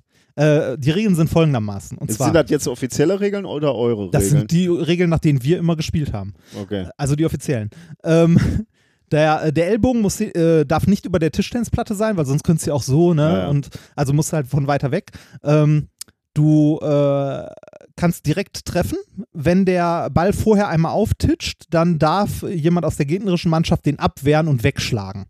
Ah, Aber erst, wenn der einmal aufgetitscht ist. ah okay. Ne? Also das heißt, wenn er auf die Platte auftitscht oder auf den Rand an den Bechern, auf Mhm. der, darf man den wegschlagen, vorher nicht. Ja. Das heißt, wenn du direkt triffst, kann der Gegner halt nichts Mhm. machen. Ähm, wenn du einen Becher triffst, dann muss die Gegnermannschaft diesen Becher halt leer machen. Wenn du, aber erst, wenn alle Bälle geworfen sind, wenn äh, noch ein zweiter Ball in den gleichen Becher trifft, dann kann man sich noch einen Becher aussuchen, den die Gegenmannschaft leeren muss. Und wenn die Mannschaft alle Bälle, die sie hat, in einem Durchgang versenkt, dann äh, werden die restlichen Becher, die übergeblieben sind, wieder zusammengestellt. Hm. Also, ne, damit es Mhm. halt leichter ist zu treffen. Und richtig schwer wird es immer, wenn am Schluss nur noch einer steht. Also ein Becher bei den anderen und den genau zu treffen, das. Aber da war ich gut. Also da war ich tatsächlich gut. In der ersten Runde habe ich, glaube ich, vier getroffen von sechs. Also vier gehen auf mein Konto und das, äh, ne? Ja, die also, Frage ist ja ein bisschen in welcher Zeit. Also wie viel. Relativ schnell. Also mein, Ja? mein Okay. allererster Wurf war direkt ein Treffer. Das, also, das ist mein Sport. Bierpong ist mein Sport. Ja. Äh, wo wir bei Sport sind, ich, äh, ich war ja bouldern. Wieder oder erzählst du alte Kamellen? Nee, wieder. Ich, äh, Okay. ich mache das jetzt einmal die Woche. Sehr gut. Ich, ich versuche Sport zu machen tatsächlich äh, und habe da tatsächlich gemerkt, dass äh, ich mein Gewicht beim Bouldern doch sehr stark merke. Äh, und zwar in meinen, also an meinen Armen, ähm, weil es daran hängt.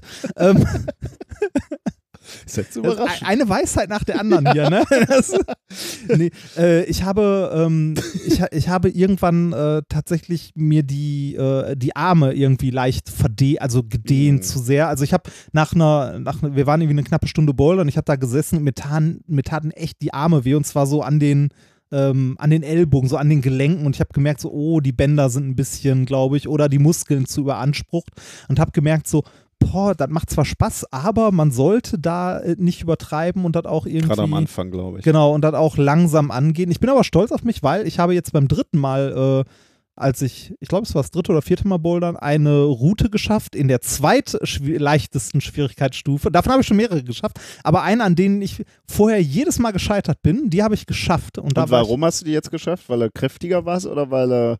Ich glaube, Äh, ja, ich glaube, es war Bewegung kräftiger. besser. Nein, nicht, Okay. äh, nicht graziler, aber kräftiger. Ich habe es geschafft, halt an, äh, also einen Griff zu halten und mit ein bisschen Schwung hoch und den zweiten zu nehmen, mich an dem einmal hochzuziehen, so dass ich mit dem Fuß dann auf einen anderen. Mit ein bisschen schon. Äh, Ja.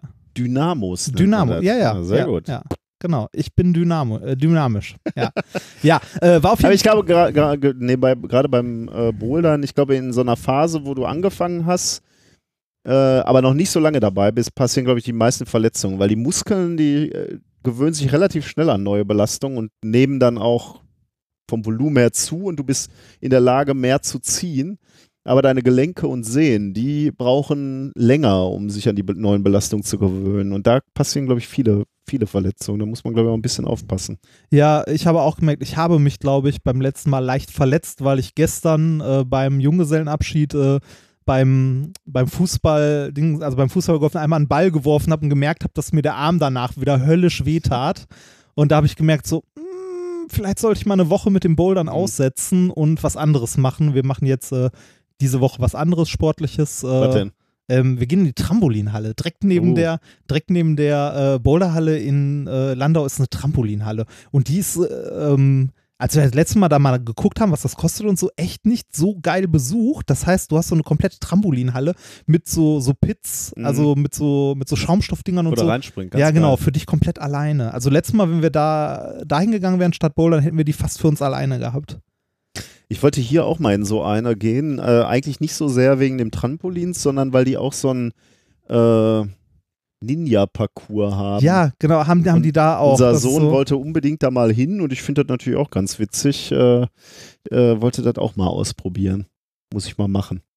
Ja, also ich werde da diese Woche mal hingehen. Ich werde berichten, wie es war. Wird bestimmt ganz witzig. Also ich äh, freue mich darauf und ich muss meinem Arm, glaube ich, tatsächlich ein bisschen ein bisschen Ruhe gönnen, weil äh, er immer noch wehtut gelegentlich und das sollte ja nicht sein eigentlich, oder? Nee, ich glaube, Schmerzen sind äh, in der Regel ein, Ein Zeichen äh, ein dafür. schlechtes Zeichen. Da sollte man dann Ja. eher schon. Ja, ich äh, vielleicht bin ich für Exzessivklettern immer noch ein bisschen zu fett.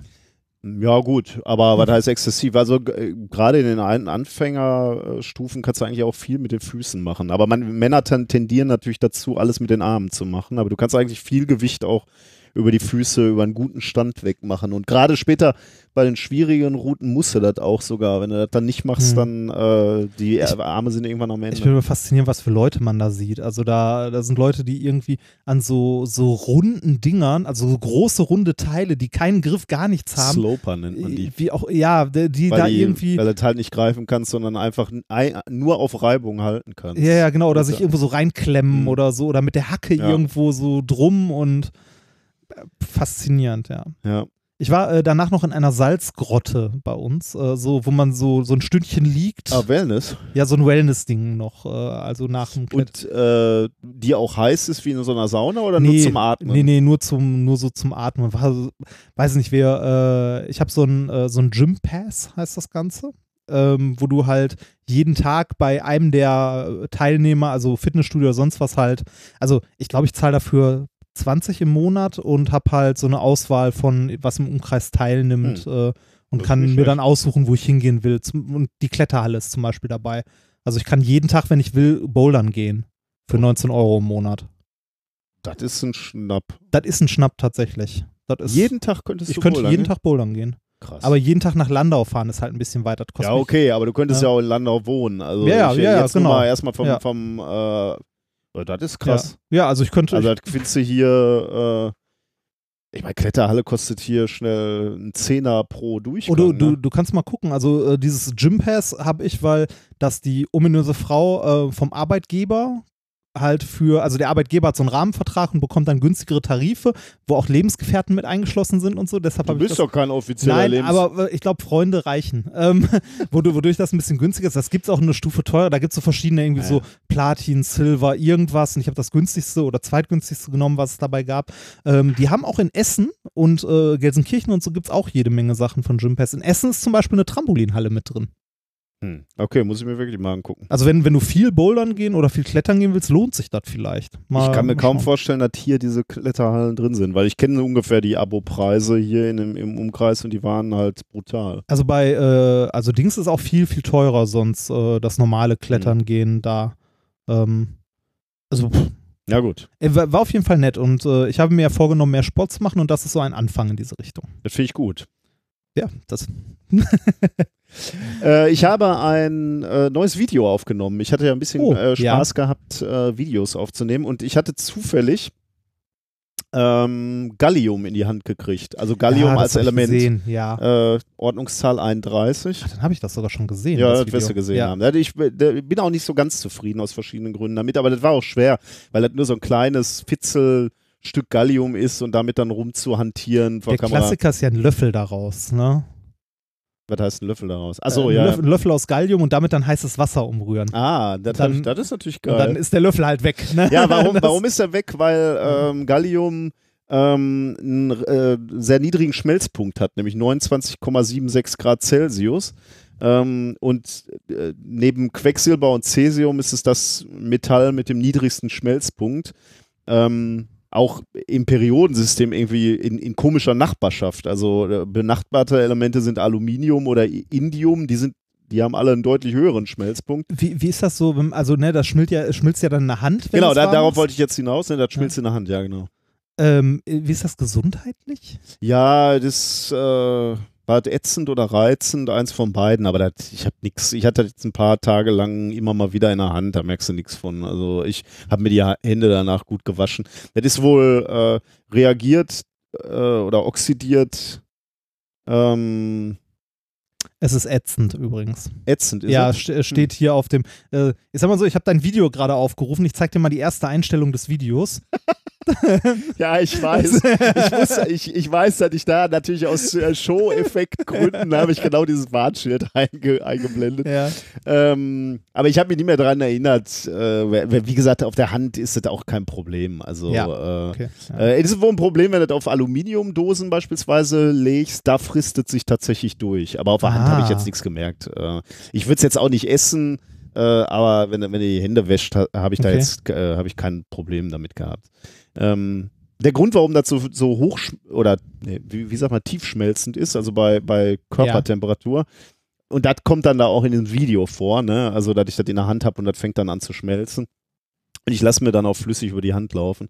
Äh, der Grund liegt in der Kristallstruktur. Der ist, das ist nämlich, äh, die Kristallstruktur hat keine hohe Symmetrie und deswegen ist es auch nicht sehr stabil. Deswegen kannst du es wohl relativ leicht, Ah, also mit wenig was, Energie. Was für eine Kristallstruktur hat denn das? Oh, das musst du nachgucken, habe ich jetzt auch nicht geguckt. Ähm, der Siedepunkt übrigens von dem Zeug ist wieder relativ hoch. Der liegt bei 2400 Grad. okay, krass. Das heißt, das hat äh, so einen unglaublich breiten Bereich zwischen, äh, wo es flüssig wird und Ja. wo es dann irgendwann dampfförmig wird. Also ist ja irgendwie interessant, dass es so Materialien gibt, die irgendwie so unerwartete Eigenschaften haben. Galliummetall, Massenanteil in der Erdhülle, Atommasse. Aber wenn du noch suchst, äh, was macht man mit Gallium? Also dat, der weitaus größte Teil Gallium, der verarbeitet wird, wird zusammen mit Arsen, also Gallium Ja. zu Galliumarsenid und dann als Halbleiter ähm, weiterverarbeitet, beispielsweise in Leuchtdioden. Ähm, falls, falls man sich fragt, warum man überhaupt mit so einem Metall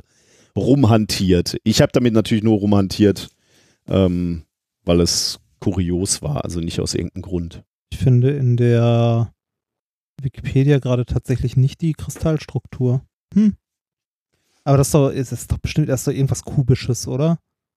Macht das, Ich kann's dir nicht bildet sagen. das so Kristalle, wenn das auskristalliert? Ich habe das Also- jetzt nicht. Ähm, ah, ja, gute Frage. also wird das so viereckig? Das Lustige ist, Ja. ja, gute Frage. Nee, ah, also, hier, Struktur. Ah, ach du Scheiße. warte. ähm, ne, verschiedene Phasen. Alpha, Gallium, Beta, Gamma, Delta, Gallium 2, Gallium 3, Gallium 4. Das geht hin, äh, also von ortho, orthorhombisch, Mhm. monoklin, orthorhombisch, trigonal, kubisch, tetragonal, also etliche. Alles, okay. Etliche. Ja. ja, okay. Erzähl noch was. Achso, ähm, ja, ich muss mal kurz äh, in, meine, in meine Liste gucken. Ich hatte noch was. Äh, ich war in Dresden.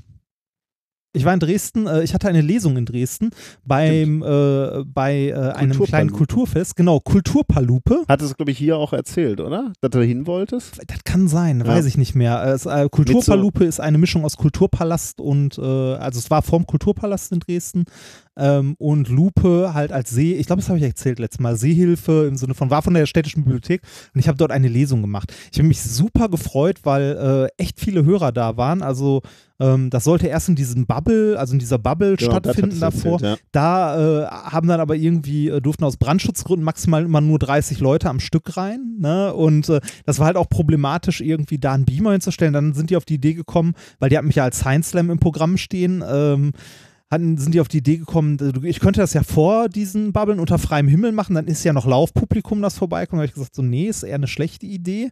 Ähm, ich würde es gern wie alle anderen Lesungen auch oben halt im Veranstaltungssaal der, äh, der BIP machen. Haben wir dann auch gemacht. Also ich musste da gar nicht lange diskutieren. Die Veranstalter haben dann gesagt, so ja klar, können wir machen. Ne, ist ja auch, also habe dann da äh, kurz gezeigt, was ein Science Slam ist, weil ich war halt als Science Slam eingekauft sozusagen. Habe dann ein bisschen erklärt, was das Format ist, meinen Beitrag da mal gezeigt. Und dann hatte ich leider nicht mehr so viel Zeit und habe eine extrem verkürzte Lesung noch gemacht. Also ich habe aus meinem Buch ähm, zwei halbe Kapitel vorgelesen Ja, und gut. sonst Aber um Eindruck zu kriegen. ja, es ist ganz nett, aber ähm, ich mache sonst Lesungen eigentlich lieber nicht so hektisch, ein bisschen Ja, okay. ruhiger und ein bisschen ausführlicher. Aber äh, war trotzdem sehr nett, weil vor allem äh, echt viele Hörer da waren. Das hat mich tierisch gefreut. Also ich glaube, bei der Lesung waren dann so 60, 60 Leute oder Boah, so. Das, das war, Ja. war cool, also wirklich cool. Und äh, vor allem äh, wurden die Veranstalter irgendwie von mehreren Hörerinnen und Hörern gefragt, wo sie denn hin müssten und so. Und weil derjenige, vor, der vor mir dran war, massiv überzogen hat, was ich auch, äh, ich bis heute nicht verstehe, wie man sowas machen kann, wenn man halt für eine Stunde einen Vortrag äh, halt gebucht wird oder ne, im Programm steht und das Programm auch es kennt. geht weiter dann. Genau, man ne? weiß, es geht weiter. Hat äh, die, haben die, die vor mir waren, anstatt irgendwie eine Stunde Vortrag, haben die zweimal 50 Minuten mit einer Viertelstunde Was? Pause in der Mitte oder so gemacht. Ja, die Veranstalter haben sich auch sehr geärgert darüber. Aber da muss ja auch der Veranstalter was machen, oder? ja, Ja, irgendwie, Eigentlich. also die haben auf jeden Fall massiv überzogen, irgendwie eine halbe Stunde insgesamt äh, nach hinten raus, obwohl da eigentlich noch eine Pause Ja. eingeplant war. Also ich habe eine halbe Stunde später angefangen, war aber alles nicht so schlimm, führte aber dazu, dass ich mit einer kleinen Menschentraube, also nein, kleine Menschentraube ist übertrieben, aber so mit, mit 15 Mann irgendwann vorm Kulturpalast war und äh, erzählt habe und erzählt habe und erzählt habe und äh, mich mit Leuten unterhalten habe. Das war auch sehr nett. Ja, das hat äh, sehr viel Spaß gemacht. Und äh, ich möchte an dieser Stelle nochmal allen Leuten danken, die da waren. Ähm, zumal hier die, äh, die Steff, die äh, Steff, Steff, Steff, äh, ja, die uns geholfen hatte bei der 100 beim Aufbau Ja. und so, die war auch da, weil die Natürlich. ja in Dresden gelandet Ich ist. weiß, ja. Das, ja, das war mir nicht bewusst. Ich habe mich gewundert, so im Publikum dachte so, warte mal. Kennst du irgendwo her?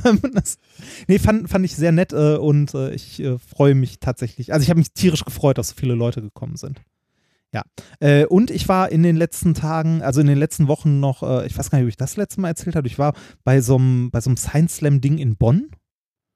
Bin ich Äh, kurzfristig eingesprungen, ja. weil mich jemand gefragt hat. Also ich wurde halt gefragt, so hier, wir haben hier so einen Slam und uns sind halt Leute abgesprungen und wir brauchen jemand aus dem Lager Physik, Mathematik, weil die das so als ne, Biologie gegen die Physik aufgebaut haben. Es war irgendwie Jubiläum äh, in Bonn und zwar von dem Institut, wo der, äh, ich weiß nicht mehr wie, ich habe den Namen vergessen, hier äh, Träger der Fields-Medaille dieses Jahr. mh. Der kommt ja aus Bonn. Ja. So ein jüngerer, also Ja. ein sehr junger Forscher. Und ähm, das Institut hat halt ein Open Air Science Slam veranstaltet im, äh, im Arkadenhof der Uni, also in diesem Schloss in dem mit war wunderschön, also war wirklich sehr schön von der Location, eine riesige Leinwand.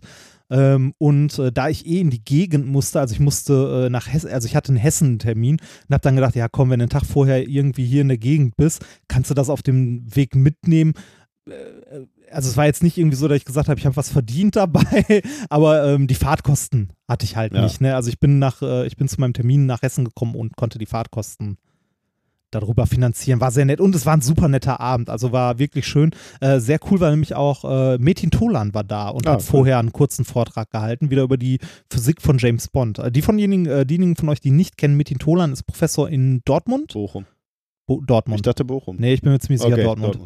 Ähm, Ja, vielleicht hast du recht. und äh, der hat, äh, der, also dem liegt auch viel an Wissenschaftskommunikation, der hat diverse Bücher geschrieben, so die Physik von Star Trek, Ja. die Physik von James Bond und so, die können wir mal verlinken, sind äh, sehr nett und die Vorträge von ihm sind auch sehr sehenswert. Also war ein schöner Abend, war sehr nett. Und wer hat jetzt gewonnen, die Physik oder die Mathematik? Äh, ich, ich weiß es nicht mehr, ich nicht.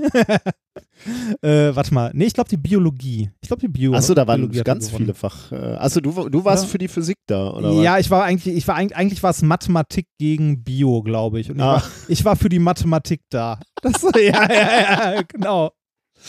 Ja, Ja, ja. gut.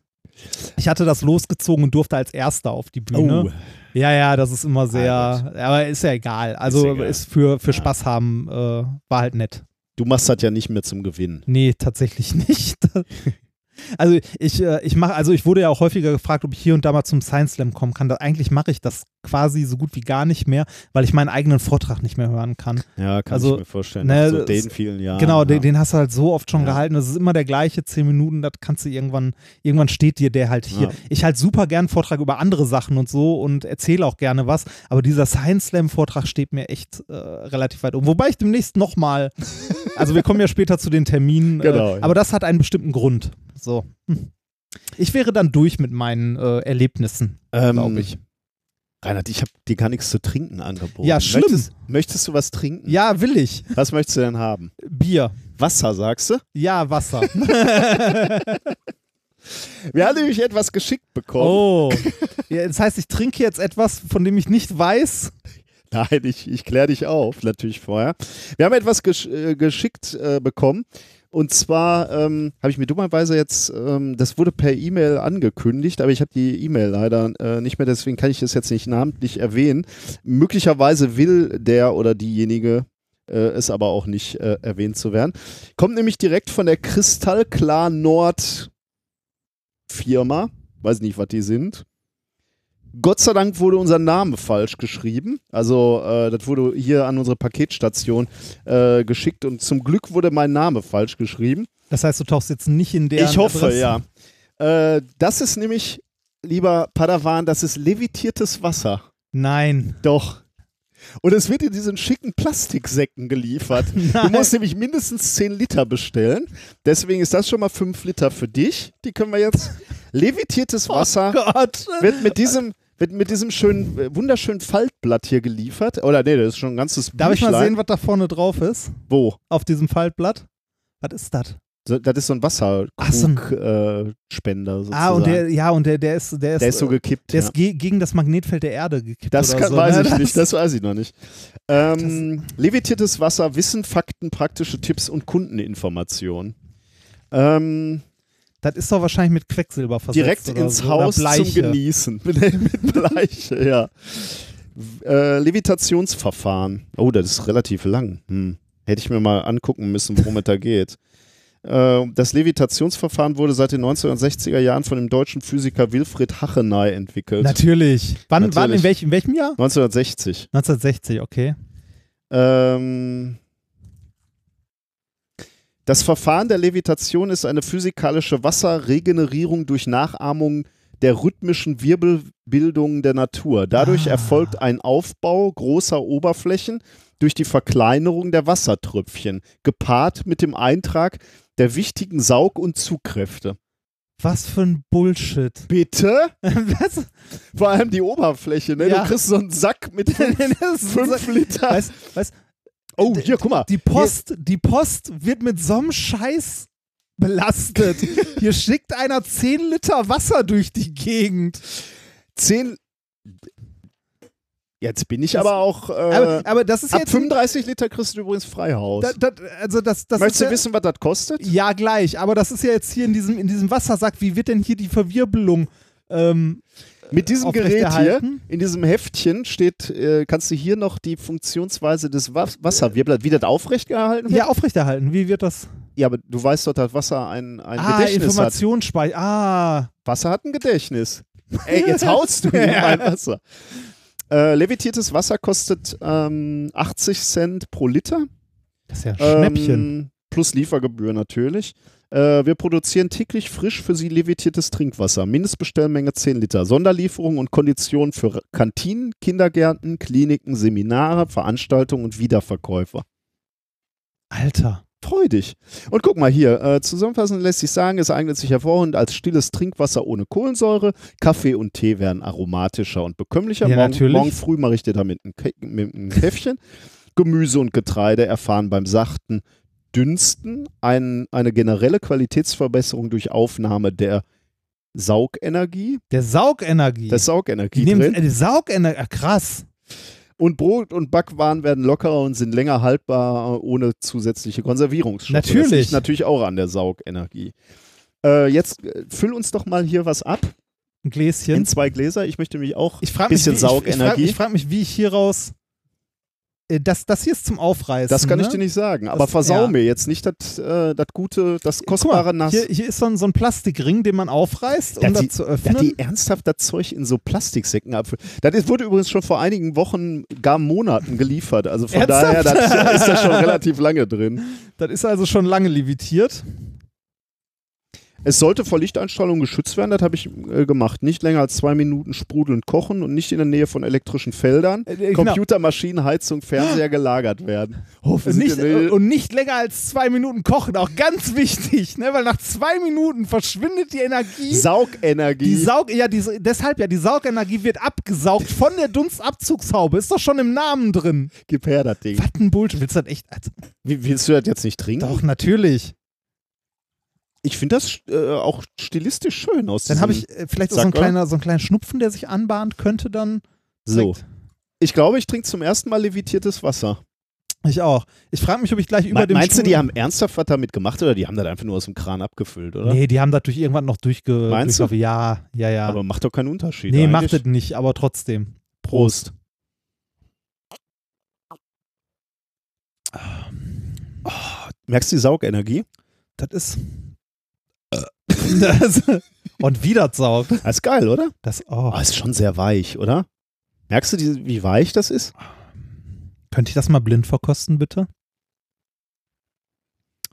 Schon gut, ne? Das, ja, das, Wie- wie- merkst du, wie die, wie die Stimmung auch auf einmal ki- kippt hier, ne? ja, wie milde wir auf ja. einmal werden. plötzlich wird mir alles klar. alles. Alles klar. Ich sehe. So, äh, ich fände es übrigens ganz gut, wenn du morgen hier den zweiten 5-Liter-Sack mit im Zug nimmst. Ich, ich, finde, wir, weißt du, weißt, wofür Oder du das levitierte Wasser mal nehmen könntest? Das wäre direkt ein Versuch, also direkt eine Studie. Was denn, wofür? Hast du Pflanzen hier?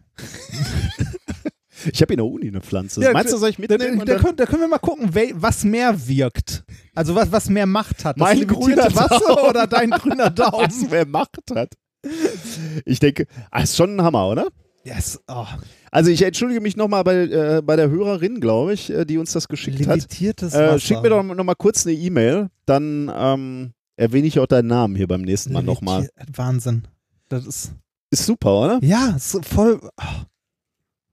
Wenn das der Stoll noch. Erlebt.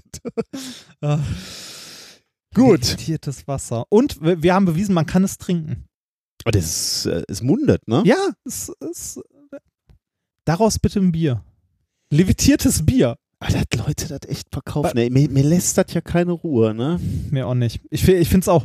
Also, und, und es muss sich lohnen. Ne? Es muss sich finanziell für die lohnen. Ja, aber gut, na, dass sich das lohnt, ist klar. Die lassen den Versand sich noch bezahlen und ansonsten füllst du Kraneberger in einen Plastiksack und lässt dir das für 80 Cent den Liter äh, vergolden. Nord. Wasserspender. Ach Gott. Ich möchte mal wieder, ich, warte, ich muss mal eben auf die Website, ich muss mal gucken, wie, wie die Kristall Nord? Kristall Nord klar heißt das? Kristallklar Nord. Kristallklar Nord. Ich möchte mal wieder Gesichter sehen. Zu sowas muss ich mal Gesichter sehen. Ultrakolloidation. Kolloidation. Ah. Heute ein aufge, ausgereiftes und wissenschaftlich bewiesenes Verfahren zur Wasserrinne. Oh. Aber ist das nicht schon Betrug, wenn du sagst, wissenschaftlich be bewiesen? Aber gut, dann, dann reden sie sich raus und sagen, äh, ist, gibt's Äh, kein, äh, äh, keine Norm zu. Ah, übrigens, wo wir bei Wunderheilern Oh, sind, da hatte ich mich, äh, als ich mich mit dem Basti nochmal über Wunderheiler unterhalten habe, du erinnerst dich noch an Bracco? Braso, Brazzo. Brazzo, Der ja. heißt Brazzo. Der, der, der, mit dem, der Typ mit dem gebenden Blick heißt Brazzo. Ich habe ich hab meinem Sohn das erzählt, ne, beim, äh, beim Essen.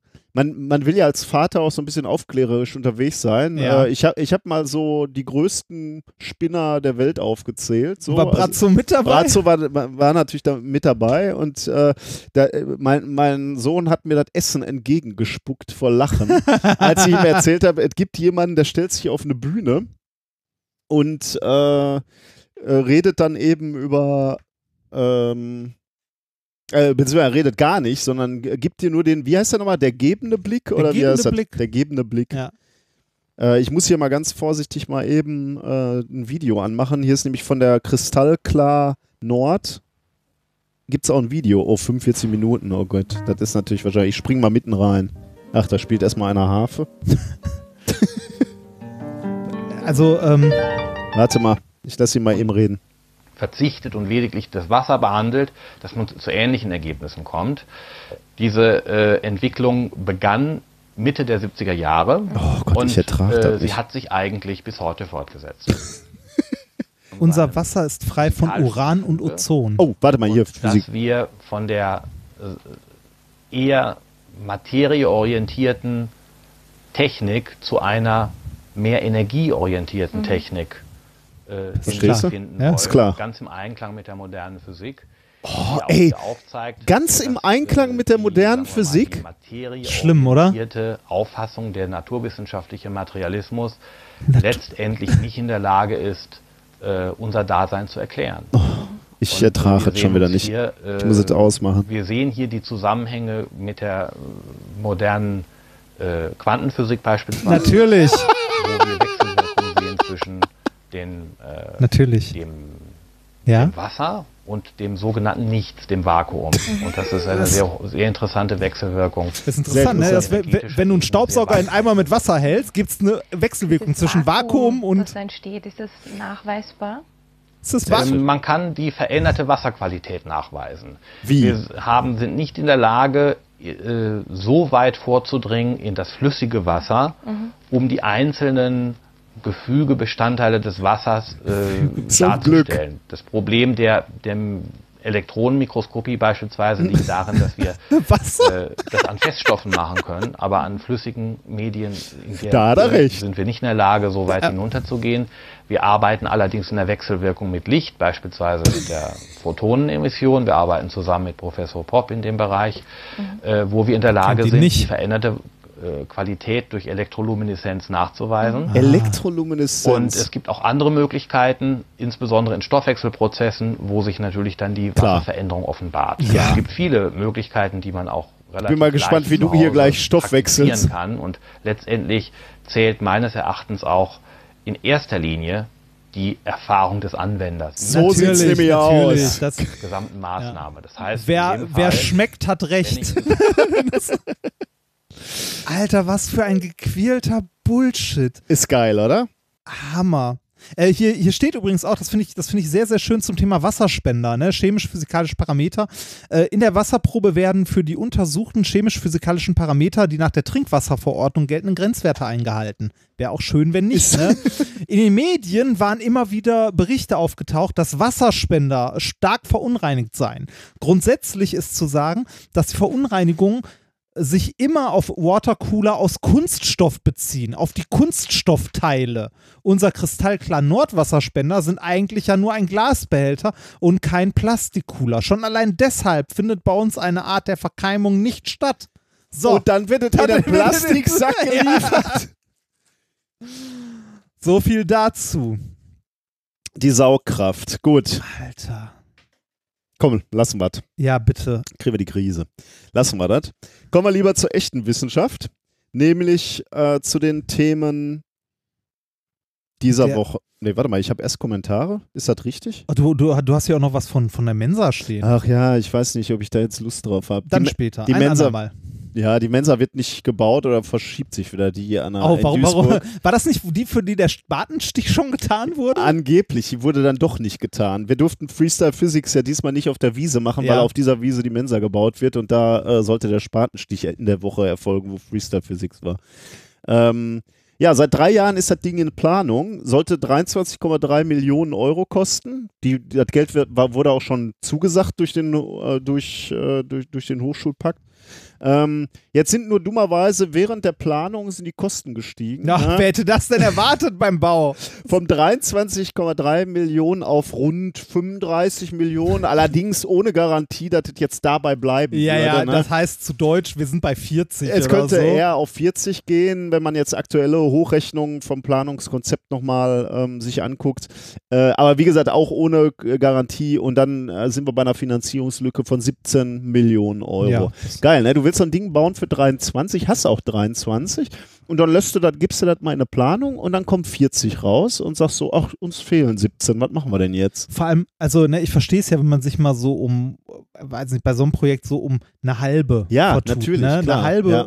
aber äh, ja, aber es ist Bau, ne? Ist halt Bau. Sagen wir so, die äh, Mensa Duisburg ist der BER des Ruhrgebiets. das Ja, weiß ich nicht, ob man so weit gehen sollte, aber äh, warte ab, das hat man am Anfang ja. beim BER auch nicht gedacht. Also, äh, äh, das Schöne ist ja schon mal, der ist noch nicht, a- nicht mal angefangen zu bauen. Ne? Das heißt, äh, der Bauantrag wurde jetzt erstmal wieder zurückgezogen, weil nämlich jetzt erstmal wieder angepasst werden muss. Jetzt werden, müssen Ja. manche Dinge ein bisschen kleiner gebaut werden und so. Ich, ich, ich frage mich ja so ein bisschen. Warte mal ab auf die Entlüftungsanlage der Fritteuse. da, Da, darum geht es tatsächlich, dass die jetzt äh, ein bisschen gucken, dass, ähm, dass die Größe der Mensa geändert wird. Also auch Küche, Lager, Kühlräume, Ja, dass die ein ja. bisschen angepasst werden. Ich, ich finde das ja immer ein bisschen, irgendwie finde ich das komisch, ne? Also der Bauantrag ist jetzt erstmal zurückgezogen, ne? Jetzt fängt, fängt man wieder von vorne an zu planen, ne? Äh, ich, wahrscheinlich bin ich einfach zu naiv und begreife das alles nicht, ne? Aber da, da steht ja irgendwie ein äh, Architektenbüro aus Frankfurt hinter und dann gibt es halt irgendwelche, äh, äh, weiß ich nicht, wer da, wer da noch jetzt irgendwie äh, in der Planung involviert ist. Ähm, aber warum kannst du nicht einfach sagen, wir haben 23 Millionen, baut uns so ein Ding und dann vergibst du da den, äh, vergibst du da einen Auftrag und dann wird das scheiß Ding gebaut. Warum, warum kann jetzt irgendein Architektenbüro oder wer auch immer da jetzt für schuld ist, weiß ich ja nicht, äh, jetzt erstmal rumrechnen, ewig, drei Jahre lang, drei Jahre, das kostet ja auch alles Geld, ne, die, die Ja. drei Jahre. Und am Ende sagen die, äh, ach, kostet 40. Da muss doch einer einen Fehler gemacht haben. Warum wird jetzt gesagt, ja, dann ziehen wir mal wieder zurück? Äh, der, der Steuerzahler ist in Geiselhaft. Das ist ja jetzt nicht so, dass irgendwie jetzt nichts bezahlt wurde die ganze Zeit, sondern da wurden, die Leute haben sich ja dumm und dusselig wahrscheinlich verdient, haben aber nicht das gemacht, wofür sie engagiert wurden, nämlich für 23 Millionen eine Mensa zu bauen. Warum kannst du so Leute jetzt nicht einfach sagen, äh, nee, 40 ist nicht. Wir haben euch gesagt 23. Die, die haben doch ihren Job nicht gemacht, oder? Ja, ich, ich, hab, ich verstehe das. ich verstehe. Wahrscheinlich bin ich zu naiv, ne? Man stellt sich das vielleicht zu einfach vor. Aber dann, dann eiern die auch rum und dann habe ich in einem Zitat habe ich gelesen, dass die gesagt haben, ja, drei Jahre hat das jetzt leider gedauert. Äh, in der Zeit sind natürlich Lohnkosten und Materialkosten auch gestiegen. Gestiegen. Wer hätte das denn erwartet? Äh, also dadurch, dass wir vor drei Jahren nicht sofort angefangen haben, da, deswegen wird uns da jetzt auch noch ein Strick draus gedacht und, und wird gesagt so, äh, ja, ähm, ist teurer vielleicht, geworden. vielleicht, haben wir, vielleicht haben wir einen Hörer, der irgendwie im Baugewerbe unterwegs ist, der uns Und- erklären kann, warum. Also ich verstehe das nicht, warum wir nicht sagen können, das Geld ist da, hier liegen 23 Millionen, wer Baut. will das Ding bauen? Da geht irgendeine Hand hoch und dann sagst du, okay, du hast den Job, bau das Ding. Und Ja. wenn das nach drei Jahren nicht fertig ist, dann kommen halt äh, äh, Strafen halt. Oder und vor allem nicht für 40 Millionen, weil die denken, das ist eh öffentliche Hand, da können wir auch mal ruhig das Doppelte draufschreiben am Ende. Die sind ja so doof und bezahlen das dann Im irgendwann. Nachhinein wundert es mich, dass das Netzgebäude steht. das, ja. Gut. Komm, kommen wir. Äh, Ich habe tatsächlich erst die Kommentare. Ich weiß gar nicht, Ja. ob das richtig ist, aber machen wir mal Kommentare. Äh, wir haben nämlich wieder Kommentare und wir haben auch etwas äh, Tolles äh, geschickt bekommen. oh, Das ist quasi ein Kommentar. Und zwar unser, von unserem Freund Florian Freistetter. uh, Der Florian war ja auf so einer, äh, also von, ähm, wir kennen ihn als Podcaster und als Autor. äh, Autor Ja, und als Showmensch auch noch bei, ähm, hilf mir, Science Busters. Science Busters, genau. Ähm, wolltest du noch? Ja, du nee, hat, das, das, so das, letzte, das letzte Mal, als ich Post von Florian bekommen habe, das hat mich auch sehr gefreut. Er hat mir mal sein Buch geschickt, sein letztes. Also, der hat jetzt gerade Neues geschrieben, da bin ich auch sehr gespannt. Das würde ich auch gerne lesen. Wink, wink. Ähm, Nein, ähm, das äh, würde ich tatsächlich auch gerne. Ich, äh, ich habe heute noch irgendwo auf Instagram den Titel gesehen. Bla bla bla in der Nussschale. Genau, Hawking New- in der Nussschale. Hawking, ja, genau. Das, äh, ja, Ich glaube, das kann auch. Also, ja glaube ich auch. Kann auch sehr nett sein. Das letzte, was ich gelesen äh, habe, war äh, äh, Newton wie ein Arschloch, das Universum und so weiter. Fand ich, fand ich ein sehr schönes Buch, hat mir sehr gut gefallen. Da hatte ich das Gefühl, das ist auch noch nicht so lange draußen. Er Nee, schreibt, ist es auch nicht. Er hat eine hohe Schlachtzahl Ja. beim Schreiben von Büchern. Ne? Lass das. ähm, Erwecke nicht den Eindruck, das wäre so leicht. Der äh, Florian war auf einer wissenschaftlichen Konferenz und zwar auf irgendeiner Astronomiekonferenz. Ich habe dummerweise vergessen, äh, welche. Äh, kann ich jetzt, glaube ich, auch hier gerade nicht entnehmen. Ähm, IAV, wahrscheinlich irgendwie sowas wie Internationale Astronomie-Vereinigungskonferenz in Wien. Da war er. Und er schreibt uns, ihr fordert ja immer sehr dezent Unterstützung für euren Podcast. Ich wäre natürlich aber nie so vulgär, um euch mit schnöbem Geld zu belästigen. Nein, ich habe was viel Besseres für euch. Elsevier Merchandise. Hier bei Was ein Troll. ja, warte mal. Hier bei der IAV-Konferenz in Wien hat der Verlag seinen ähm, eigenen Stand und ich musste dort mehrmals hin, Interesse heucheln und mit den Leuten reden, um all diese tollen Sachen einzusammeln. Und um die T-Shirts zu kriegen, musste ich sogar einen doppelseitigen Fragebogen zur Publikation eines neuen Journals ausfüllen. Zweimal an zwei unterschiedlichen Tagen, damit niemand merkt, dass ich mehrmals da war. Und ich hoffe, ihr wisst diesen Einsatz zu schätzen. ja, wissen wir. Und ihr sehr. würdigt ihn mit vielen öffentlichen Auftritten im Elsevier-Look. Oh, heißt, heißt, das- heißt das, da sind Elsevier-T-Shirts drin? Viele Grüße, Florian. Da ist ganz viel drin. Oh, wie geil. Ich gebe dir das, weil ich habe selber noch nicht reingeguckt. Ich habe nur die Postkarte Geil. gelesen und wollte das mit dir gemeinsam äh, öffnen. Also ich, schauen ähm, wir ich, mal. Ich, ich, bin, ich bin dieses Jahr ja vielleicht bei der Frankfurter Buchmesse. Äh, wenn ich da bin, habe ich mir fest vorgenommen, ähm, mir am Elsevier-Stand einen Elsevier-Flyer zu holen und äh, den, wenn ich es hinbekomme, ein bisschen zu bearbeiten, im Copyshop neu drucken zu lassen und die heimlich auszutauschen. Was ist das? Das ist, Guerilla-Trolling. ist das hier so ein, so ein Koffer? Das, das ist so, genau, das ist so, so ein- so, ein- Koffer, das ist so ein Namensschild für einen Genau, so, Koffer, ein- so ein ne? Name-Badge für einen Koffer. Was ist das hier? Ein Das Labello? ist- Äh, das Sieht so aus, ne? ist tatsächlich Labello. ein Labello. Geil. Das, Labello äh, von, von, El, Elsevier. von, von Elsevier Physics. Guck mal, Kugelschreiber hier, Das- einen weißen, Oh, einen das ist schwarzen. ein Elsevier, wie geil, ein Elsevier Physics Labello. Das ist auch geil. Guck mal, da haben wir drei wir- sogar von. Brauchst du Labellos? Nee, Hier, ich, für benutze, deine- ich benutze was nicht, Ich aber auch ich nicht. äh, nehme das vielleicht meiner Liebsten mit. Okay, dann nehme ich das hier auch Ähm, mit. oh, Stifte. Boah, guck mal, hier ist ein T das sind die T-Shirts hier. Geil. M, was hast du für eine Größe? Was M. Gibt Auch nur M. Ja, du bist ja dem, demnächst rank und Ja, schlank. ja, ich bin im nächsten Rang und schlank aus. Ach, guck mal, wie hässlich das ist. Das guck mal, das ist aber wirklich kacke. Da sind unsere T-Shirts besser. Ja, das Boah, ist so, so aufgebügelt. Oh, warte mal. So das, au das sind so aufgebildet, da muss man mal eben. ja, das, das, äh, ich halte das mal kurz in einem Bild fest. Vor allem hältst du das bitte mal neben dein T-Shirt, das du gerade trägst. Oh ja, das- genau. Ja, da könnt ihr mal äh, abstimmen, das ist so- welches T-Shirt. Warte mal, wie muss ich das machen, damit. Äh, warte mal, ich weiß nicht. Ja, halt, halt, halt Geht mal so, so? halt mal so das. Da sind einfach nur so Journale aufgeklebt, ne? Ja, vor allem ist es einfach in so, einem- so einem Viereck aufgebügelt. Es ist nicht mal freigestellt oder so. Da hat das. Da, äh, Florian, da kann ich dir jetzt schon sagen, das werde ich niemals öffentlich tragen. Das fühlt sich, das hat auch eine Haptik, ne? Das fühlt sich an, als wäre da so oh, eine, vielleicht. die erste Seite von so einem Magazin einfach abgerissen Oh, worden ich, und draufgeklebt. was ich mir vorstellen könnte, ich bin leider zu fett für Größe M.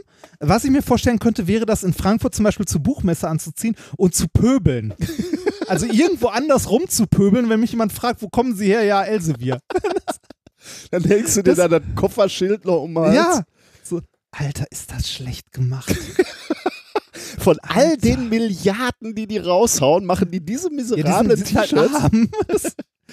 Aber es ist ein geiles Paket. Ein Das ist- super geiles Paket.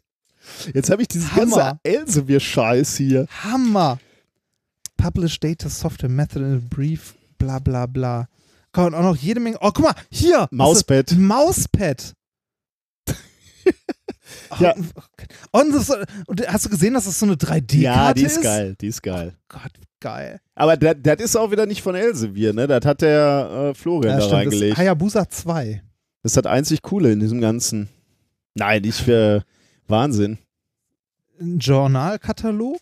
Also ich, äh, wir wissen das sehr zu schätzen, dass Ja. du mehrfach zu dieser äh, Alter, wenn ich, wenn ich wirklich in Frankfurt bin, muss ich mal zur Elsevier und gucken, was man da so abgreifen kann. Das Ja. letzte Mal habe ich ja nur verächtlich davor gestanden. geil. Ähm, ich muss Elsevier Merchandise, wie geil. ich muss mal eben äh, ich mach weiter, ne, während Ja, du ja, da durch die mal, Goodies mach mal, gehst. Mach mal weiter. Ähm, ich hatte beim letzten Mal hatten wir darüber gesprochen äh, über dieses Paper, was ähm, nochmal veröffentlicht wurde, was Ja. dreist geklaut wurde, Ah, ja. was bei Nature irgendwie ursprünglich mal und äh, dann in Nature einem, Energy äh, und dann in einem ursprünglich- Elsevier und dann in einem Elsevier ähm, Journal äh, noch Journal mal. nochmal äh, wortwörtlich äh, veröffentlicht wurde. Ähm, da gibt es eine neue Entwicklung. Äh, das Paper wurde nämlich zurückgezogen. Am 29.08. gab es dann die Meldung ähm, auf der ähm, Journal-Seite, ähm, dass das Paper zurückgezogen wurde, retracted. Und zwar mit dem Satz: This article has been retracted at the request of the editor-in-chief due to duplicate publication based on an earlier article written by the same authors Was? in Nature Energy Volume 3. Das ist doch Also, gelogen. Da ist gelogen, genau. Das- Das, stimmt nicht. Das waren nämlich andere ähm, Autoren. Äh, das stimmte also überhaupt nicht. Ähm, und äh, zur gleichen Zeit hat der, ähm, der Editor von dieser Solmat, Solmat war, die, war das Journal, wo er zum zweiten Mal publiziert Ja. wurde, hat auf seinem Link, Link, LinkedIn, LinkedIn. Ähm, äh, Profil, Profil, äh, ja. irgendwelche Nachrichten geschrieben. Und er hat äh, da geschrieben, ähm, auf die Frage, warum das denn so lange gedauert hat, dat, dieses Paper zurückzuziehen, hat er geschrieben, ähm, ja, er wollte dem Autor, also sie wollten das eigentlich viel, viel schneller zurückziehen.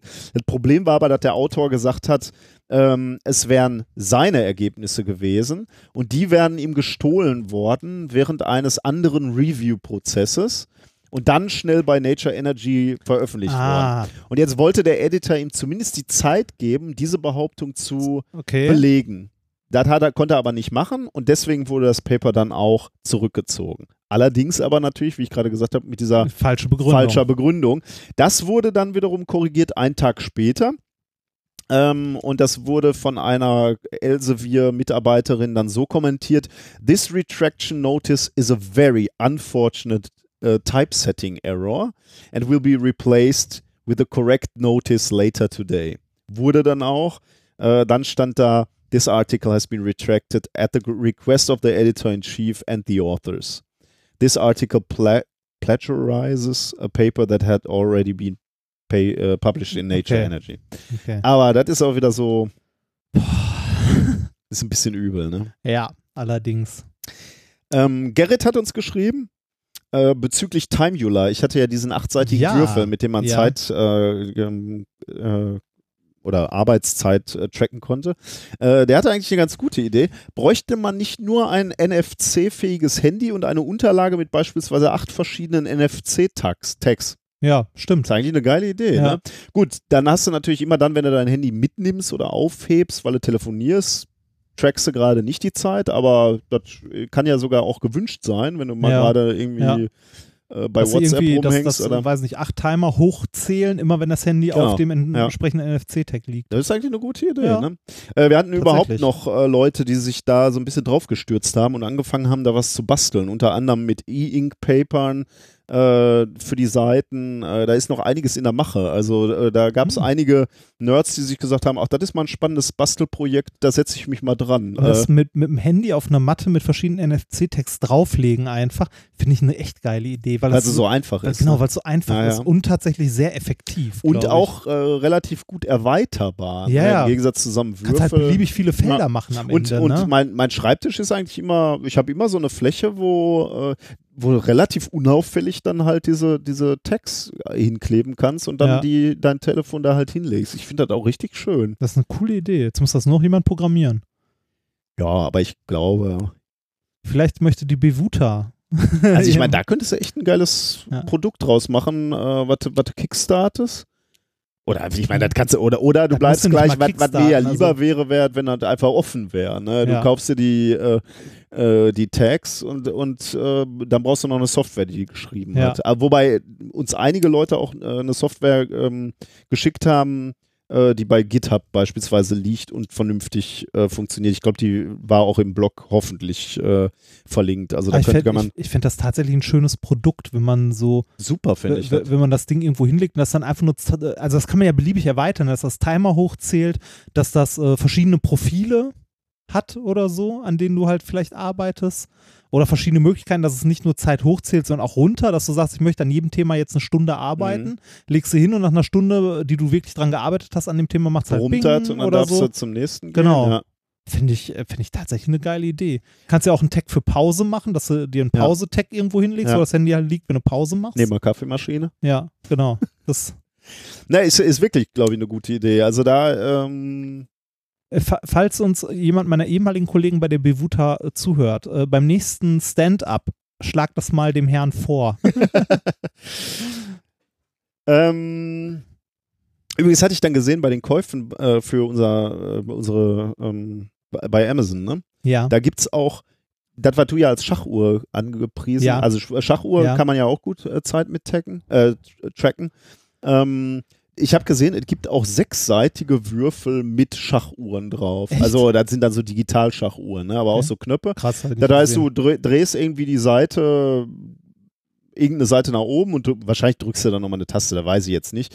Aber ähm, die, die kannst du für relativ kleines Geld, äh, für irgendwelche Spiele braucht man wohl offensichtlich sechsseitige Würfel oder also sechsmal Zeitnehmer und die kannst du natürlich ganz gut in einen Würfel verpacken. Haben uns auch Leute ähm, geschickt, Links. Ähm, Chris hat uns geschrieben, danke für euren Podcast. Das Kondombrennglas haben quasi meine Schwiegereltern versehentlich auch gebaut. Zumindest glaube ich das. Ja. Sie haben ein Trampolin mit einer durchsichtigen Plane abgedeckt. Als wir das Trampolin dann verwenden wollten, ist mir aufgefallen, dass das Sprungtuch auf gut 20 bis 30 Zentimetern Länge länglich komplett geschmolzen war. In der Plane, welche leicht durchhing, hatte sich Wasser gesammelt. Das hat scheinbar schon gereicht. Dabei war die Plane nicht einmal besonders sauber, aber das kann ich mir ganz gut Ja, ja, das kann vorstellen. ich mir auch gut vorstellen. Das ist halt riesig und wenn das dann da irgendwo äh, halt muss ja nicht mal ein Brennpunkt sein. Das Ja. muss einfach, also ich hatte das, äh, ich habe es leider nicht mehr geschafft, das aufzunehmen, weil es wirklich nicht mehr sonnig genug war. Also Mhm. die Sonne hatte nicht mehr genug Kraft. Aber als ich es ausprobiert an einem Tag, ich habe es auch nicht hinbekommen, es auf einen Punkt genau zu fokussieren, aber so ein bisschen und das hat gereicht, um Papier anzukokeln. Mhm. Und wenn das den ganzen Tag in der Sonne steht, äh, im Sommer, kann ich mir sehr gut vorstellen, dass das reicht. Apropos Papier angekokelt, da wurden wir natürlich darauf hingewiesen, dass das auch eine technische Anwendung gibt, nämlich den Sonnenscheinautograph. Äh, der besteht nämlich genau Ah, aus einer runden Glaskugel. Stimmt, Ähm, stimmt. und äh, die, die Lichtstrahlen oder der, der fokussierte Lichtstrahl der Sonne äh, wird dann gebündelt auf einem Plastik- oder Papierstreifen und, und brennt, brennt da so eine eben Spur. eine Stimmt, Spur rein. So ein und dadurch kannst du halt nachher, na, am, also nach dem Tag, kannst du dann quasi gucken, wann die Sonne geschieden hat. Ja, Äh, das ist natürlich auch eine gute Idee. Habe ich gesagt, Micha hat uns das un unter anderem geschickt. Ähm, und dann war relativ kontrovers auch diskutiert, wir hatten ja über Peer Review geschrieben, äh, gesprochen, Peer Review, was durch Mitarbeiter gemacht wird, ne? also durch Ja, Studenten ja, ja. quasi. Und da gab es unterschiedliche Meinungen, also eine wirklich interessante Diskussion, kann man, sie, kann man gerne auch nochmal in unserem Blog nachlesen. Ich habe nur mal exemplarisch zwei Sachen rausgezogen. Bernd zum Beispiel, der sagt, als Doktorand in der Chemie erlebe ich es regelmäßig, dass Aufgaben, die der Prof erledigen sollte, auf seine Mitarbeiter abgewälzt wurde. Da bekommt man eine halbe Stelle, macht einen Arsch voll Leere, versucht hin und wieder mal etwas Forschung für die eigene Dis zu betreiben und soll sich dann auch noch um Anträge, Review und Gutachten für Abschlussarbeiten beteiligen. Natürlich alles ohne Namensnennung, äh, da das rechtlich eine Katastrophe ist. ja, ja. Also das war ungefähr so das Horn, in das wir gestoßen Ja. haben auch. Ähm, Gab aber auch andere Stimmen. gab ne? andere äh, Stimmen, zum Beispiel von Lerch, der schreibt, ich kann den Einwand mit dem Peer Review nicht ganz nachvollziehen. Ich komme aus der Informatik und habe als Vimi diverse Reviews durchgeführt. Diese Aussage würde mein Prof nicht in Schwierigkeiten bringen. Ganz im Gegenteil. Das Review-System sieht diese Rollen sogar vor und ich werde namentlich als Reviewer im Konferenzband genannt. Ein Prof hat das mal mit einem Krankenhaus verglichen. Von wem wollt ihr lieber den Blinddarm rausgenommen bekommen. Vom Experten, dem Chefarzt, der alle sechs Monate mal im OP steht und den Laden verwaltet, oder vom chirurgischen Assistentarzt, der die OP alleine heute schon dreimal gemacht hat. Ja. Aber das ist was anderes, wenn man namentlich genannt wird dafür. Ne? Wenn das, also wenn das im System vorgesehen ist. Die Variante, die wir erleben oder die, glaube ich, in der Uni viel, viel häufiger vorkommt, ist halt die, die nicht vorgesehen ist. Ähm, wo das eher so einen Abwälzcharakter hat. Also ich denke, da, also scheinbar äh, scheint es wirklich auch ein Unterschied zwischen den Fachbereichen Ja. zu sein. Also Ja. hier finde ich es ganz gut. Wenn, wenn du namentlich erwähnt wirst, finde ich es natürlich super, weil das ist, wird dir dann ja sozusagen gut geschrieben. Und ähm, es scheint ja auch so im System veranlagt zu sein, dass eben auch junge äh, Menschen, die zugegebenerweise ja dann auch tief im Thema mitunter drin stecken, ähm, die Reviews machen. Das finde ich völlig okay. Also erstens, um es zu lernen, aber Ja. auch um, äh, äh, weil sie natürlich zu, mitunter die größere Erfahrung haben. Das finde ich so äh, völlig okay. Wie gesagt, wenn es vorgesehen ist Mhm. ne, und auch äh, man dafür Credit bekommt und das für irgendwas gut ist, dann ja. Aber wenn, wenn du quasi die Arbeit machst, wo nachher ein anderer Name draufsteht, das Ja. ist nicht okay. Also ich habe ja, aber gut, ich habe als junger Student beispielsweise auch schon mal Poster gemacht für andere. Ne? Das, Ja. das hat mich Ja. wahnsinnig geärgert dann irgendwann. Das andere dann schön zur Konferenz fahren und ich musste diese Poster designen, weil die feinen Herren, äh, weiß ich gar nicht, Doktoranden oder ähm, Postdocs zu dem Zeitpunkt, kein, weiß ich nicht, keine Lust hatten oder das Poster zu einfach machen. weitergegeben haben. weitergegeben haben. Fand ich einfach total blöd, Ja. muss ich sagen. Aber das, äh, da kenne ich mehrere Leute, die das schon gemacht haben, für den Prof oder so dann das Poster für die Konferenz, dass irgendwie eventuell der Prof fährt oder sonst wer. Und du sitzt dann da und denkst dir so, but why? Hm. ja, aber wir haben, wir haben letztes Mal schon genug geheult. Ich meine, beim Prof ist das noch so eine Sache, ne, dass man für den natürlich Bilder macht, Diagramme macht, finde ich das schon wieder irgendwie okay. Aber ich meine, der bezahlt dich ja mitunter auch. Aber Ja. für Leute, die ihm. Naja, okay. Ja. Ähm, ja, das, das waren die Kommentare eigentlich. Sehr schön, dann kommen wir endlich zur Wissenschaft. Genau, jetzt kommen Und ich zu. bekomme gleich hoffentlich Bier nach diesem Gesöff. Wolltest du denn nicht noch ein Glas Wasser oder? Nee, nee, ich, ich, hätte, ich hätte gern ein Bier. Stell mal vor, man wird damit Bier brauen. Das wird bestimmt gut, oder? Mit levitiertem Wasser? Ja, da fliegt Da wird alles. Aber morgen früh mache ich dir wirklich mal ein äh, Käffchen mit dem Äh, bin ich levitierten Wasser. gespannt. Ne? Ich, bin, ich, Ich denke, ja, das merkt Ich bin ja als, als Vorwarnung, ne, äh, wenn, ah, nein, wenn ihr das hier gehört habt, bin ich gestern mit der Bahn gefahren. Das ist, genau. ja. ähm, kommen wir zu den wissenschaftlichen Themen. Genau, Was wissen- haben wir heute? Wissenschaftliche Themen. Mein erstes Thema lautet der Bling Bling Superlaser. Äh, Das zweite Thema äh, heißt ungerührt geschüttelt.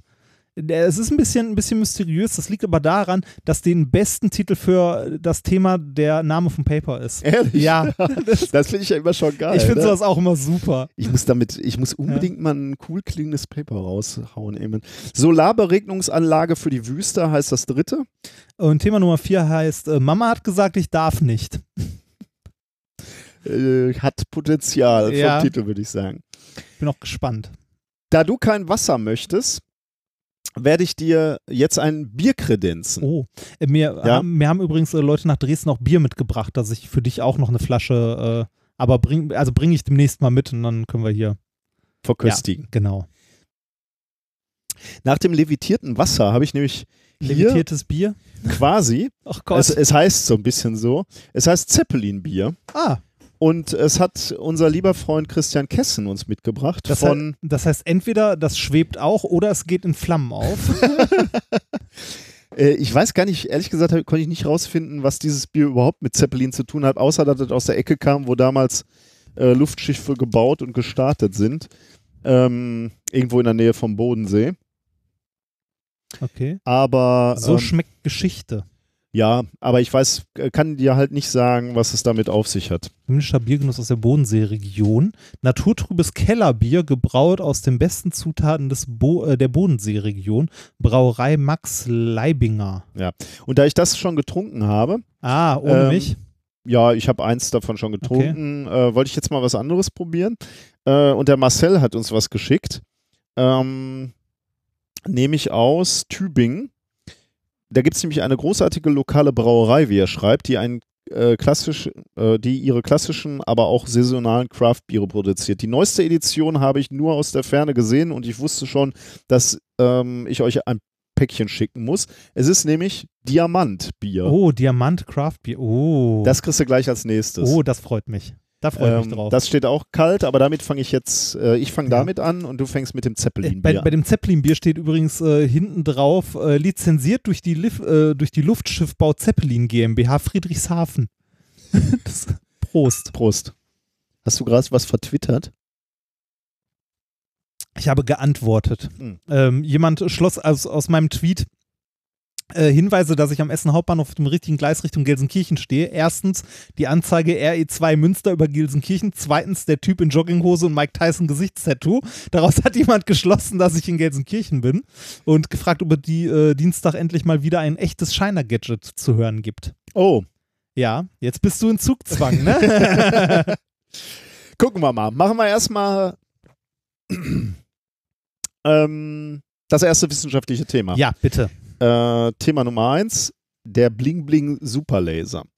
Ähm, wir beide haben ja irgendwie, oder ja, wir, wir sind ja irgendwie an, an dieses Thema Diamant gekommen, ne? Ja. Und irgendwie hört ja dieser, diese, dieser, dieses Material Diamant nie auf, uns irgendwie zu faszinieren, ne? Diamonds are forever. friend. Kann man so sagen, ja. Ähm, also es war ja irgendwie reiner Zufall. Ich weiß gar nicht, wie, wie bist du denn eigentlich in die Arbeitsgruppe gekommen? Folgendermaßen. Und zwar, ähm, es ging um äh, Vertiefungsfächer. Und wir mussten ja zwei hören, äh, weil wir Essener Studenten ja in der Duisburger Studienordnung nicht vorgesehen waren und sich ja auch, wie ich schon mal beschrieben habe, leicht, äh, äh, leicht verbittert, sich niemand einen Scheißdreck um uns gekümmert hat. Da, Oder, sag, sag mal, was Vertiefungsfächer sind in äh, Ver Physik. Vertiefungsfächer heißt quasi, ähm, ich weiß gar nicht mehr, was da zur Auswahl stand. Ähm, in Essen wäre es damals zum Beispiel Plasmaphysik gewesen, Mhm. aber das gab es halt Mhm. nicht mehr. Und äh, in Duisburg waren das so kurze Sachen, immer so zweistündige, die sollten, also zwei Semesterwochenstunden, die Dinger sollten aber laut Essener Studienordnung eigentlich vierstündig sein. Deshalb mussten wir aus Essen zwei hören. Ich weiß gar nicht mehr, was ich als zweites gehört habe. Aber eins der äh, Vertiefungsfächer, die ich gemacht habe, war Dünnschichttechnologie. Und die Vorlesung hat unser lieber Professor gehalten und die fand ich so interessant und so gut, weil es auch, also Dünnschichttechnologie ist eigentlich auch viel Vakuumtechnologie. Und das hat mich, also ich mit diese verschiedenen Arten von Pumpen, so Turbomolekularpumpe, dass man für verschiedene Druckbereiche verschiedene Messgeräte braucht, die nach verschiedenen physikalischen ähm, Prinzipien funktionieren, fand ich so faszinierend, dass ich äh, dann doch äh, irgendwie in der Arbeitsgruppe, also bei unserem Prof gelandet bin, gedacht habe, ja, machst du da mal irgendwie ein Projekt und dann irgendwie auch die, als ich dann da war, die Diplomarbeit und ne, unsere Arbeitsgruppe hat sich halt äh, in erster Linie mit Diamant beschäftigt und so bin ich bei Diamant gelandet. Das ist irgendwie interessant, ne? weil Fall. Genau, so bin ich auch zu, in die Arbeitsgruppe gekommen. Ich hatte auch irgendwie so recht überhaupt keine Vorstellung, wo, in welche Richtung man sich oder in welche Richtung ich mich spezialisieren wollen würde irgendwie. Ja. Und ähm, da war genauso bei mir. Die, dieser Prof kam rein äh, irgendwann mal und hat, glaube ich, Dünnschichttechnologie gelesen. Ähm, und ich mochte den einfach. Ja, ich fand den auch sympathisch und so, oh nett, ist ja interessant, was er so erzählt und so, ne? Und dann sagst du, dann war es genauso, dass ich gesagt habe, okay, bei dem könnte ich mir vorstellen, eine Arbeit zu machen oder würde ich gerne eine machen. Ähm, und es ist ja irgendwie interessant, wie das so einen ganzen Karriereweg dann beeinflusst. Ne? Also, ich meine, von diesem Thema Diamant bin ich dann einfach lange nicht losgekommen, ne? Oder immer noch nicht, mache ich ja immer noch. Ähm, das hat uns zusammengeführt, ja, ne? Aber irgendwie so Leute, ja, weil, weil er halt irgendwann mal irgendwen. Ein äh, charismatischer Mensch der ja. da irgendwie ja. einen begeistern konnte.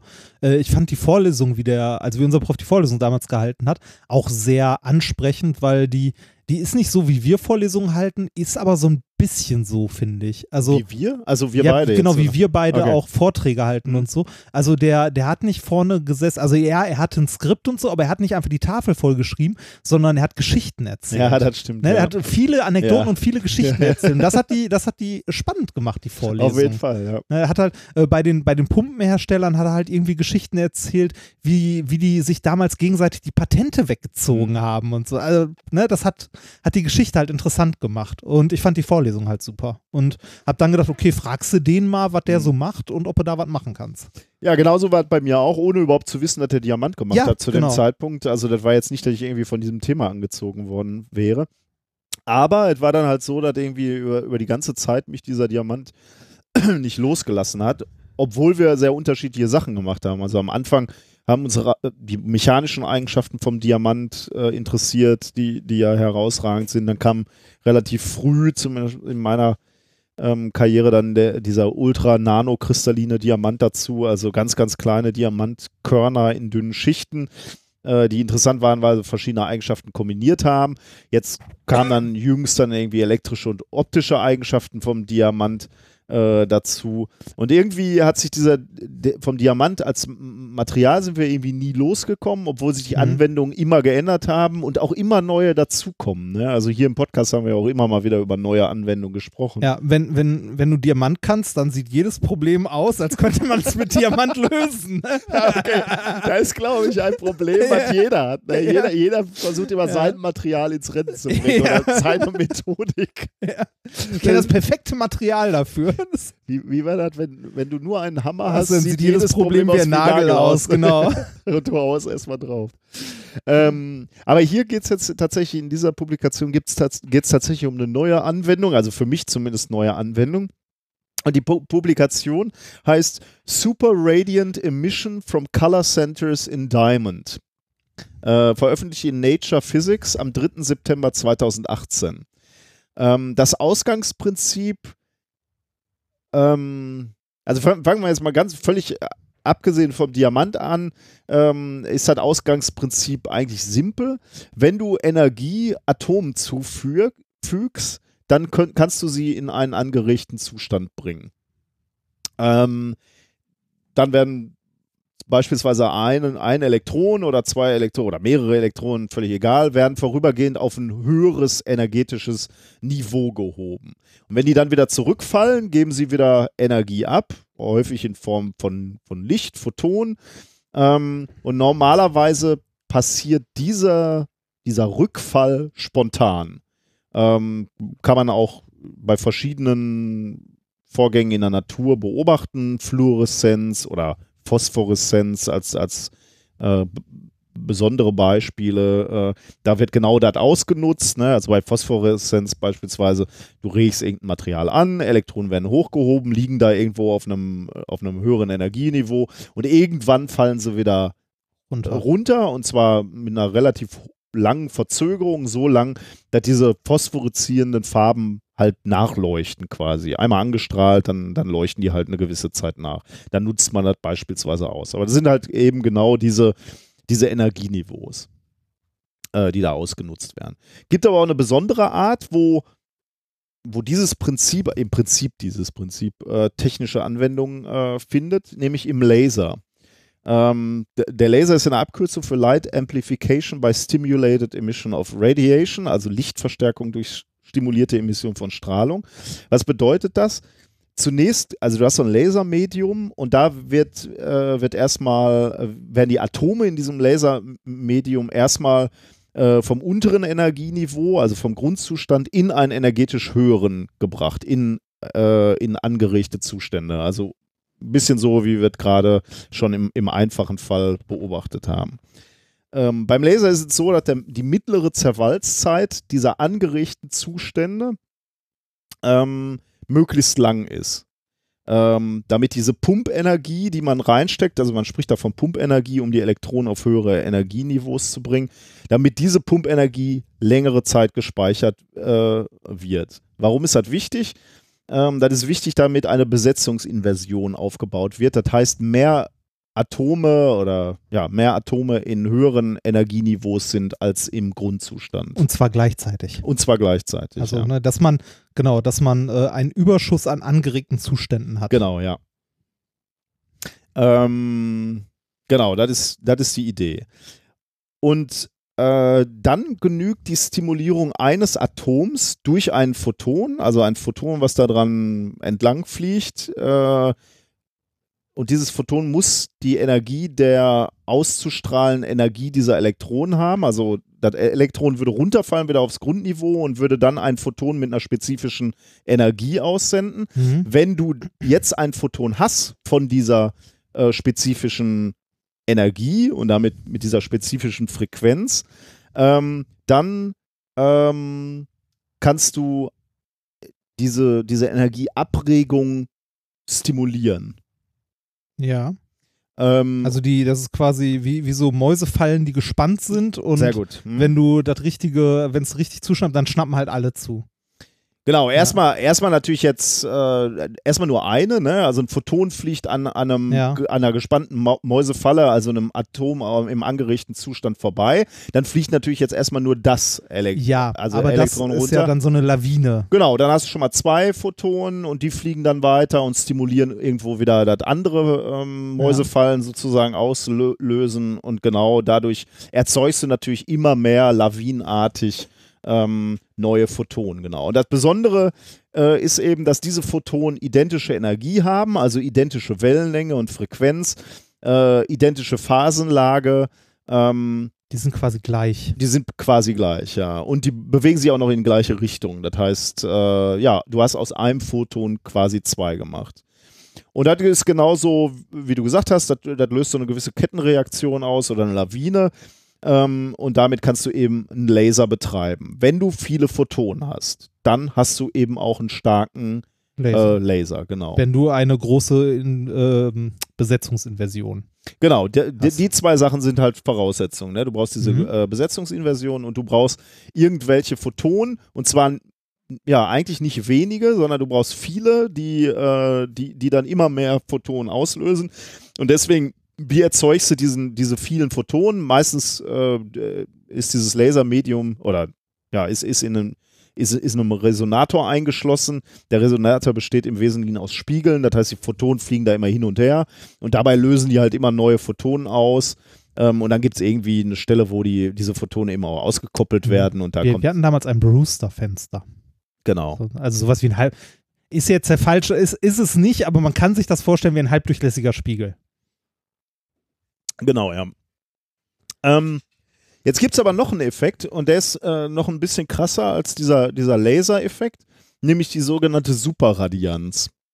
Was ist das? Die äh, wusste ich auch nicht. Ähm, unter bestimmten Bedingungen löst die Abgabe von nur einem einzigen Photon durch ein Atom eine Kettenreaktion aus und dann geben alle Atome in der Nachbarschaft, also die natürlich auch auf höheren Energieniveaus sind, alle Atome in der Nachbarschaft ihre überschüssige Energie innerhalb von wenigen Nanosekunden Aha. ab.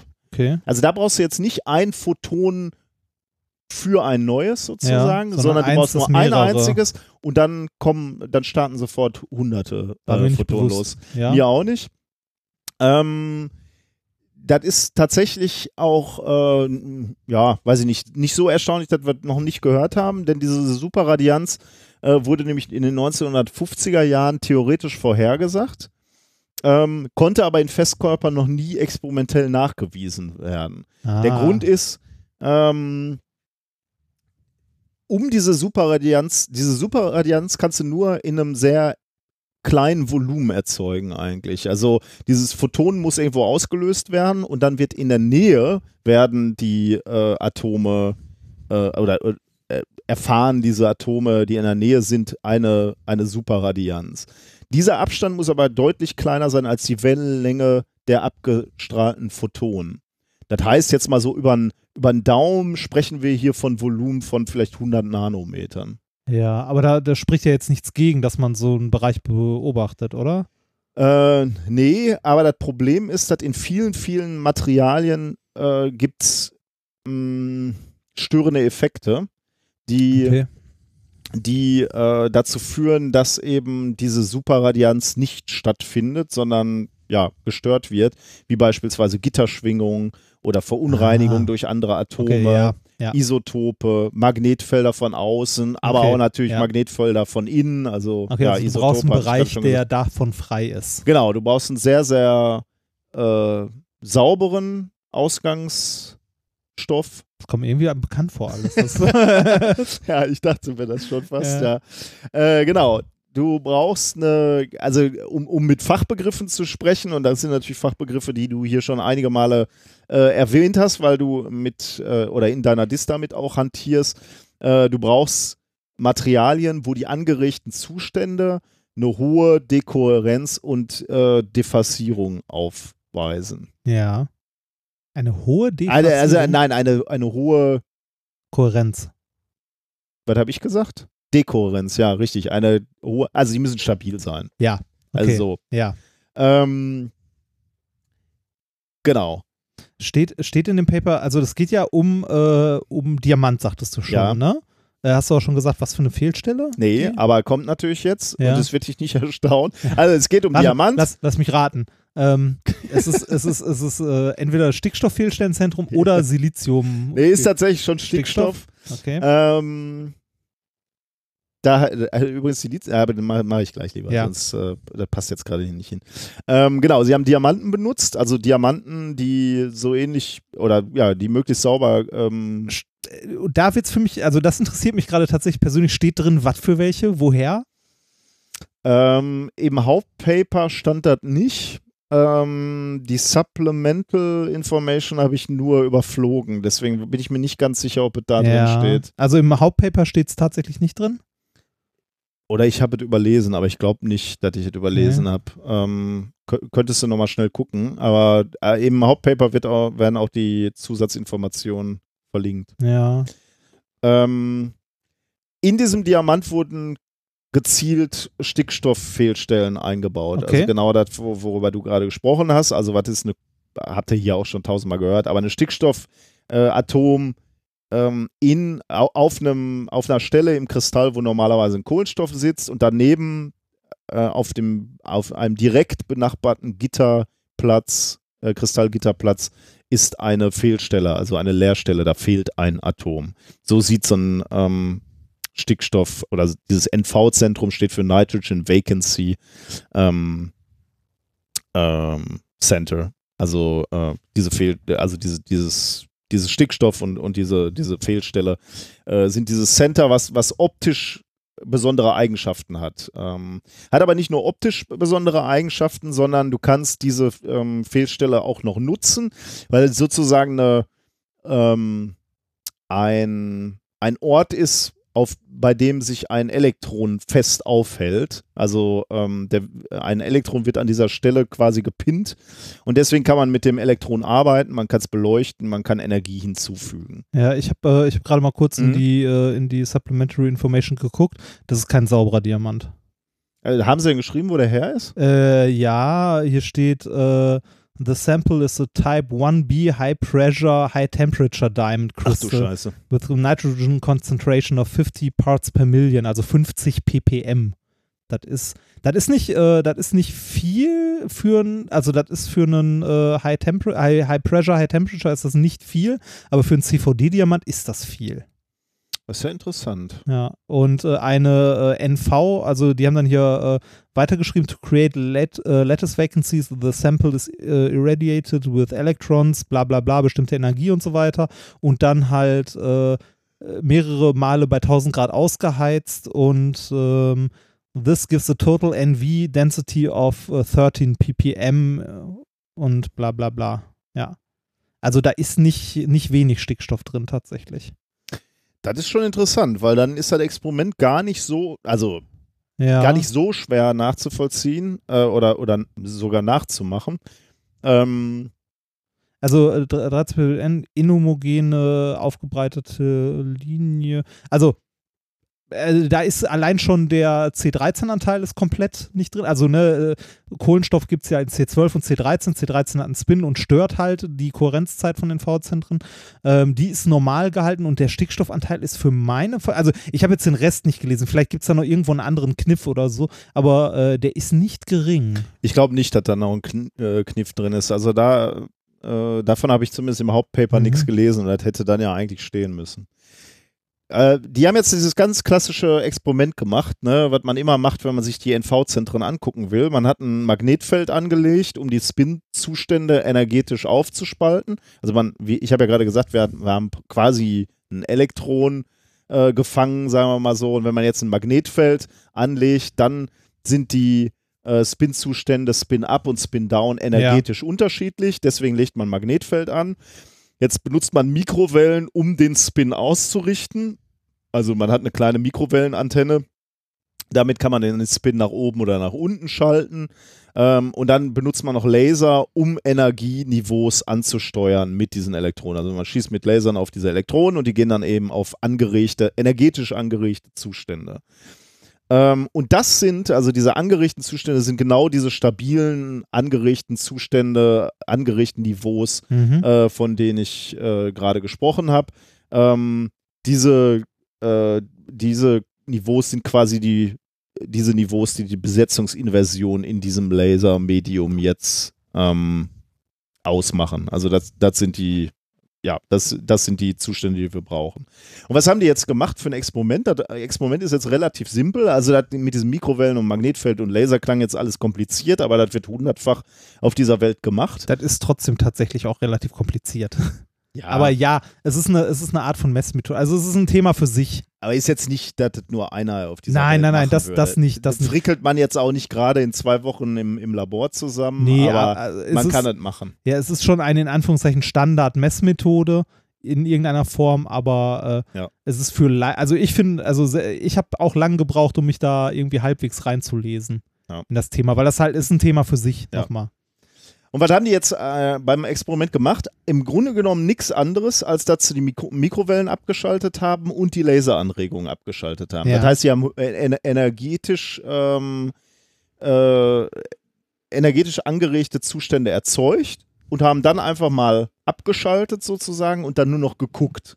Ähm, denn irgendwann muss die Energie ja wieder freigesetzt werden. Mhm. Und ich habe, wir haben gerade schon drüber gesprochen, eigentlich sind diese Zustände im Diamant erstaunlich stabil. Ja, Also da sprechen wir bis hin zu Millisekunden. genau, ich, bis, hin, ne? bis hin zu Millisekunden. Das, das habe ich in meinem Vortrag ja immer gesagt. Das ist ein unglaublich deutliches, unglaublich stabiles Signal. ne?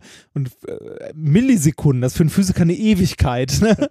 Genau, also wenn man Ja. mit diesem System nichts mehr macht, dann bleiben diese energetisch äh, angerichteten Zustände Millisekunden äh, Ich, erhalten. ich, ich glaube bei, äh, ich glaube das längste, was ich gelesen hatte, ich, äh, bin ich mir gerade absolut nicht sicher, müssen wir mal reingucken, aber ich meine, es wäre irgendwie mit runtergekühlt und so weiter, kommst du auf irgendwie 300 Millisekunden oder so, also richtig lang. Ja, das könnte sogar länger sein, wenn, wenn dann sogar noch runterkühlt, ja, da wird es richtig, ich glaube Sekunden. Sekunden. Also ja. es ist auf jeden Fall lang. Aber ich, ich glaube, das, also bei Raumtemperatur sind ein bisschen kürzer. Aber Ja. sagen, sagen wir mal drau- äh, irgendwas mit Millisekunden. Also bei Nur- Raumtemperatur sind es auf jeden Fall Millisekunden, das kriegt man hin. Nur um mal, ein, äh, nur mal ein Gefühl zu geben. Ähm, aber was haben die jetzt gesagt? Also die haben abgeschaltet, die Anregung, und nach 300 Nanosekunden ähm, nach der Mikrowellenanregung, also nachdem sie die abgeschaltet haben, haben sie einen Blitz beobachtet von Photonen, die aus diesem Diamantzentrum rausgeschossen kamen. Also Mhm. 300 Nanosekunden. Und der Puls wurde damit eine Billion Mal schneller emittiert als bei einer normalen Entladung eines NV-Zentrums. Ähm, und dafür gibt es eben nur eine Erklärung. Ne? Vor allem, warum, Okay, ja. warum so viele Photonen kommen. Also das ist ja ein, dieses, diese Abregung ist ja ein statistischer Effekt. Dass mal ein Photon kommt, kann man noch verstehen. Ja. Dass aber ein starker Blitz kommt, dass also aus einem gewissen Volumen auf einmal alle Photonen kommen, das ist dann schon erstaunlich. Und deswegen sagen die Forscher, okay, das muss diese Superradianz sein. Äh, das ist das erste Mal, dass wir die beobachten.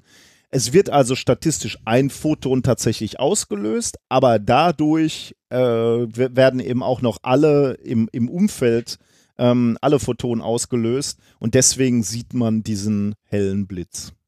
Haben die das durch Zufall gefunden oder war das gezielt? Aber weiß wahrscheinlich Schreiben nicht. sie ne? natürlich nicht, Ja. aber ich vermute fast Zufall. Äh, ne? ja, das vorstellen. klingt so ein bisschen so, ne? So, wir haben hier einen Messwert, der irgendwie immer, der, der, der, da ist ein Peak, der dürfte nicht da sein, ne? Und Aber ich weiß natürlich nicht, was die machen wollten. Möglicherweise wollten sie auch wirklich diese Superradianz messen, keine Ahnung.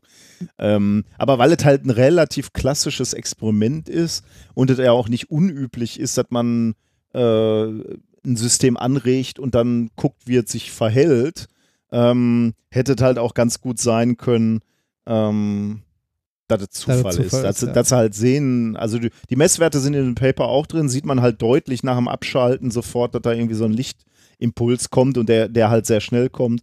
Und deswegen äh, mussten sie sich halt auch überlegen, woher der kommt. Und möglicherweise war das halt wieder mal ein Zufallsfund. Aber ist interessant. da sind wir wieder bei dem, was wir immer sagen, Diamant ist ein super Modellsystem für Grundlagenforschung, weil es so simpel ist. Ja. Ähm, interessant, ähm, möglicherweise um äh, technologisch auch jetzt, jetzt erstmal natürlich nur Grundlagenforschung, aber möglicherweise kann man auf Basis dieser Entdeckung auch äh, Feststofflaser neue bauen, super radiante. Äh, die haben nämlich den Vorteil, dass wohl die Linienbreite, also sozusagen Sehr die ne? Farbreinheit sehr, sehr fein ist. Ja. Also erstmal kleine Impulse natürlich und auch noch ähm, sehr, sehr reine, farbreine. Hm. Also mal schauen, was daraus wird, aber es ist auch schön, dass man experimentell was bewiesen hat, was, was man schon theoretisch lange äh, vorher ähm, erwartet hat und das ist mal wieder unser gutes, gutes freundschaftliches Material der Diamant ist. Und ich finde, dieses Zusammenspiel aus Theorie und äh, Experiment ist immer, ich finde sowas immer toll, wenn man irgendwas halt beweisen kann, was Mhm. halt lange vermutet wird oder so. ist genauso wie mit dem Higgs-Boson, als das dann endlich gemessen wurde, so bam, ne, da ist es. Finde ich immer nett. Noch netter ist es irgendwie, wenn man was misst und die Theorie dann versagt. Ja, Ja, ich habe das- da, deswegen habe ich gerade ein bisschen ku- kurz gezögert, weil ich überlege, was ich eigentlich faszinierender finde. Ob, also ich finde es halt auch irgendwie faszinierend, wenn man irgendwas beobachtet, was man noch nicht erklären kann. Und dann muss die Theorie erstmal versuchen zu verstehen, was da gemessen es wo es herkommt. Ja, Ne? Finde ich auch irgendwie spannend. Ja. Gut. Kommen wir, kommen wir zum nächsten Thema von der knallharten Physik äh, in die Biologie. Da, da, muss ich, äh, da muss ich, ja, ich muss immer an dieses Bild denken, was bei der einen Physikarbeitsgruppe äh, vorne an der Tür hängt. Was? Das ist, so eine, K- ist das eure? Ja, Oh. so- das ist so eine Katze, die auf einem Biologiebuch sitzt und da drüber steht Physics Cat like to sit on something, äh, something soft. ja. ja, Wissenschaftler-Bashing, ne? ich weiß von nichts, das hing da schon Ja. immer. Thema Nummer zwei, ungerührt geschüttelt. Ähm, es geht nicht um James Bond, wie der Titel vermuten lässt. Ja, da habe ich natürlich ja, vermutet, ja. Da geht es nicht, sondern es geht um Vögel. Okay. Und jetzt auch nicht die großen majestätischen Jäger der Lüfte wie Adler oder ähnliches, sondern um die fiesen Kleinen. ähm, sagen wir mal so. Ähm, Was sind denn fiese Kleine? Also, ja, da, da, da, kommen wir, da kommen wir gleich drauf zurück. Äh, Die Singvögel. Singvögel können auch echt böse sein. Äh, sagen wir mal so, Hitchcock hatte mit seiner, also die Idee von Hitchcock kam nicht von ungefähr mit den Vögeln. äh, Vögel sind teilweise Bestien, wenn man mal genau hinguckt. Sie mögen niedlich aussehen, aber Bestien an manchen Stellen. Ich habe ja vorhin schon gesagt, mir ist leider kein besserer Titel als der Titel des Originalpapers eingefallen, deshalb halt ne, den ungerührt geschüttelt. Ja. Äh, der Original, ähm, ja, der, der Originaltitel, der, ich finde den toll. Äh, ich lese ihn jetzt mal vor, dann weißt du auch äh, fast wahrscheinlich schon direkt, worum es geht. Come on, baby, let's do the twist. The kinematics of killing in Loggerhead Oh. Strikes.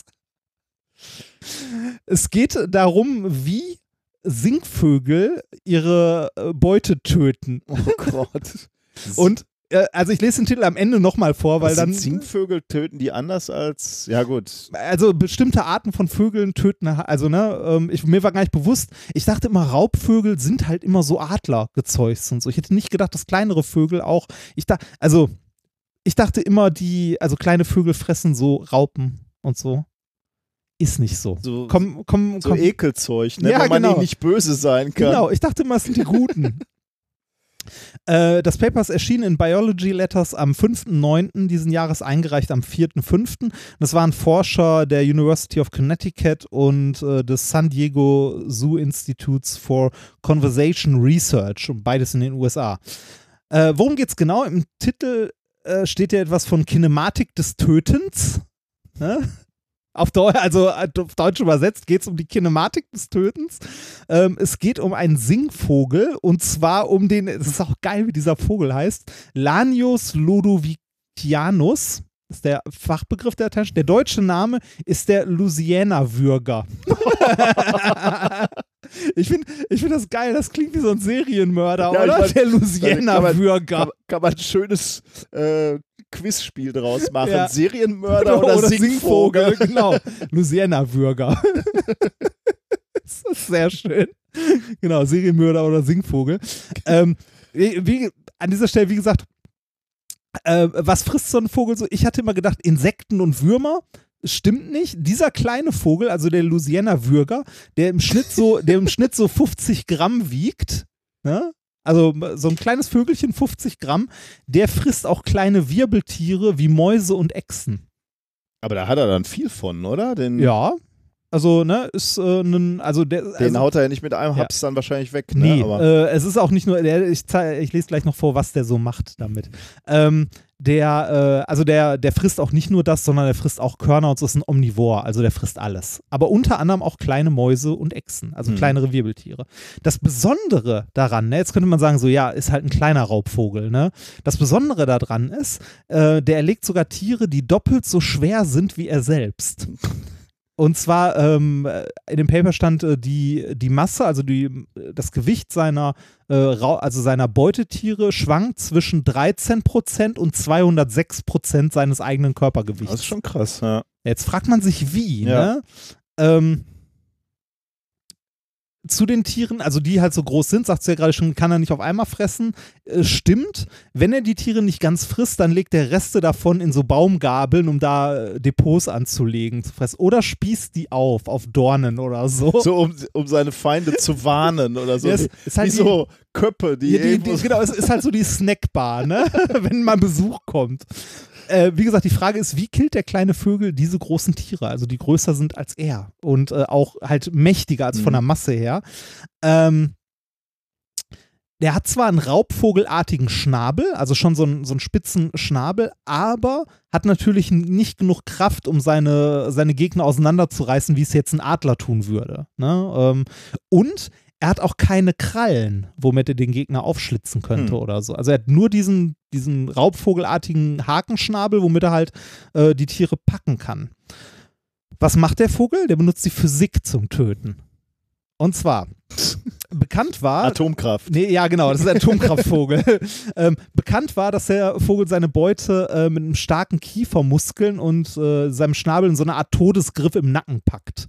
Ne? Mhm. Also der hat starke Kiefermuskeln, wenn er einmal zuschnappt, schnappt er halt zu und hängt dann bei den Tieren im Nacken. Das muss man sich vorstellen, ist, wenn da jetzt so eine Maus ist, die doppelt so groß ist wie er, kann das der Maus vielleicht egal sein, ist es aber nicht. Ähm, dieses Packen alleine reicht nicht aus, also er kann damit die Maus nicht ernsthaft verletzen, indem er die einfach nur in den Nacken beißt, weil er zu klein ist dafür, Mm, da ja. reicht die Muskelkraft nicht aus. Ähm, was man von anderen Tieren noch kennt, ist, dass sie äh, die ihre Beute auch nicht so töten können, dass sie äh, die Beute dann nehmen und gegen Steine oder gegen die Wand hauen oder so, ne? Äh, aber das tut der Würger nicht. Man muss, man muss dazu sagen, äh, das Vieh heißt zwar Würger, aber es wirkt auch die Gegner nicht. Also das, der Name kommt nicht von der Tötungsart her. Äh, also er wirkt seine Opfer auch nicht. Ähm, Wie, aber das, der heißt so, weil das vielleicht mal gedacht war, dass er die. nee, ich glaube, glaub, nee, ich glaub, diese er Vogel, Vogelart heißt einfach so. Es heißt zufällig auch Würg, also Würgen wie Würgen Okay. bei uns. Okay. Ähm, mhm. äh, was er macht, er, ähm, er beißt die Beute in den Nacken und schüttelt die dann so ein bisschen hin und her. Das kennt man auch von Krokodilen zum Beispiel, die Mhm. das machen, die das machen, um halt äh, die Verletzungen, also die Zähne tiefer Ah. reinzugraben und so. Das macht er aber nicht deswegen. Also das reicht immer noch nicht. Ähm, um genau zu sehen, was jetzt bei der Jagd passiert, haben die Forscher in diesem Paper 37 äh, von diesen Vögeln bei der Jagd in Anführungszeichen, weil Jagd kann man, ist eigentlich eine Hinrichtung, ähm, beobachtet. Und zwar haben sie ein Beutetier in einen Plexiglaskäfig gepackt, aufgenommen von vorne mit einer Hochgeschwindigkeitskamera und dann den Vogel dazu, der das Tier jagen konnte.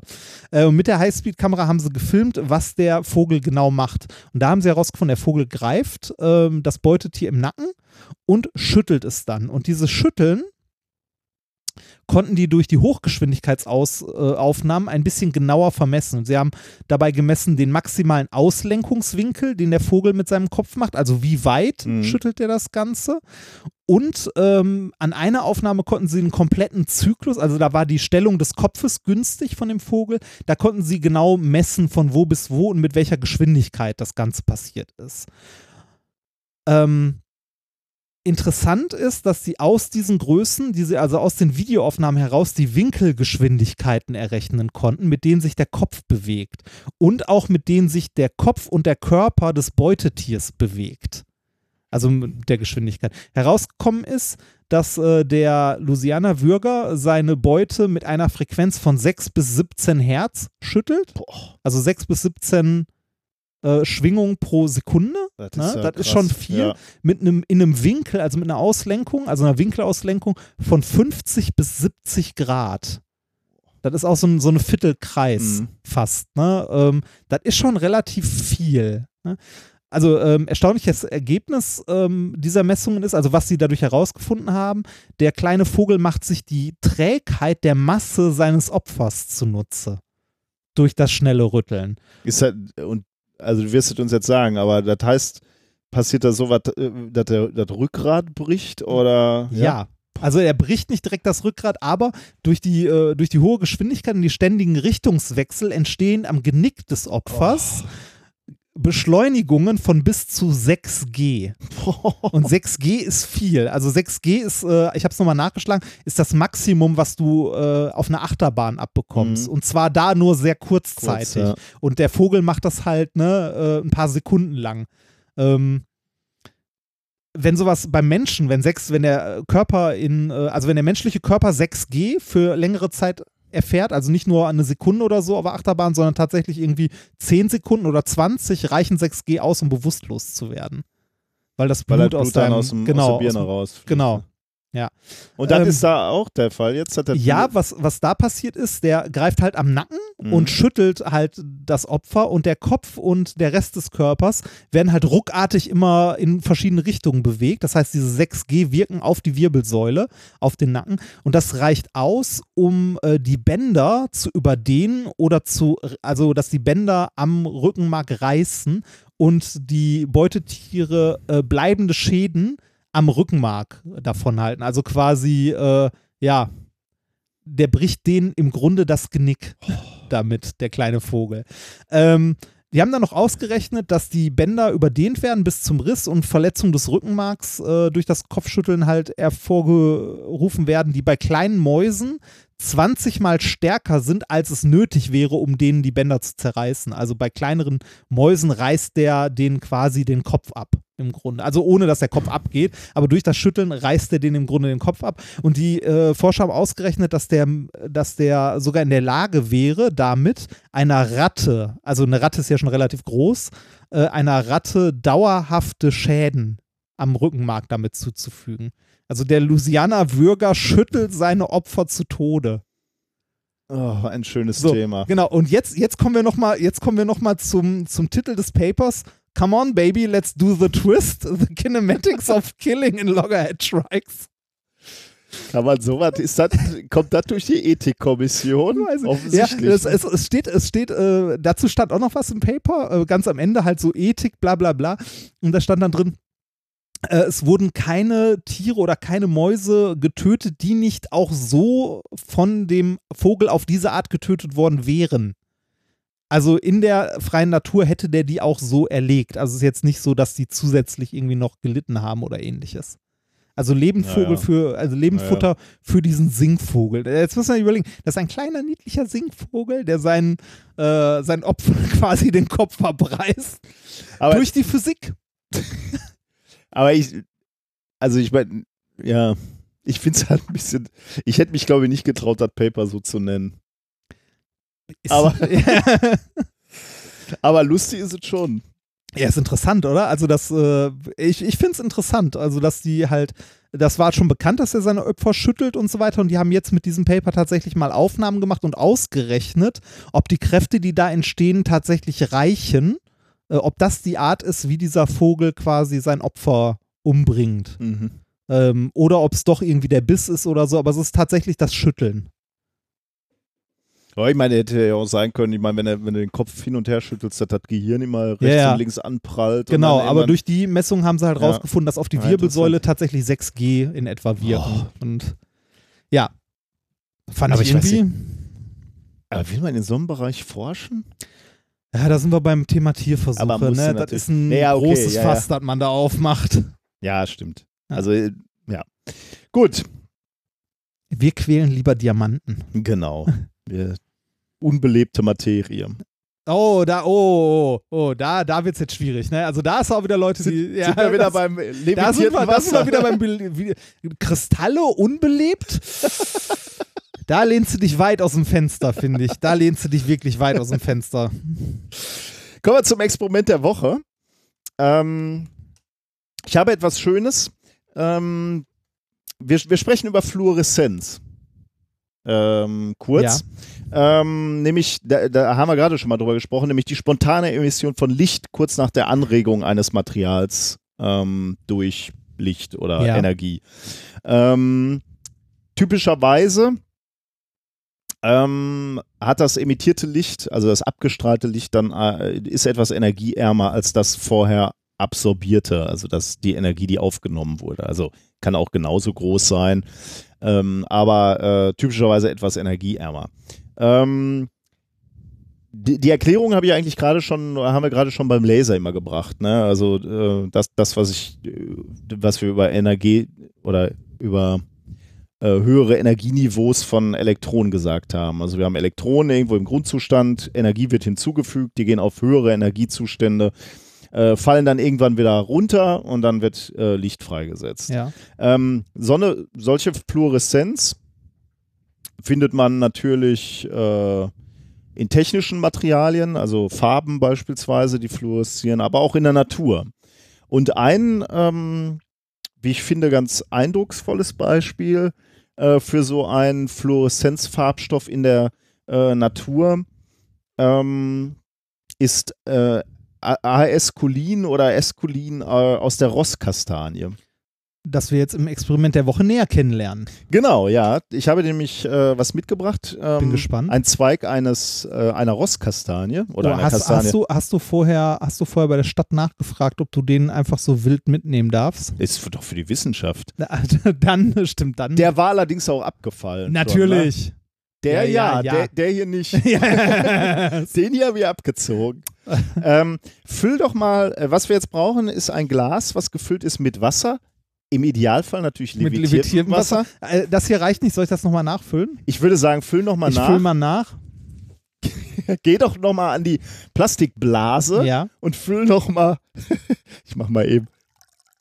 Ach, das klingt aber, das klingt, man hört aber auch schon, dass das levitiert ist, ja, oder? Das, ja, das ist was ganz anderes. Was ganz anderes. Das ist aber sowas von was anderes. Ja. So, du hast das jetzt äh, befüllt, ne?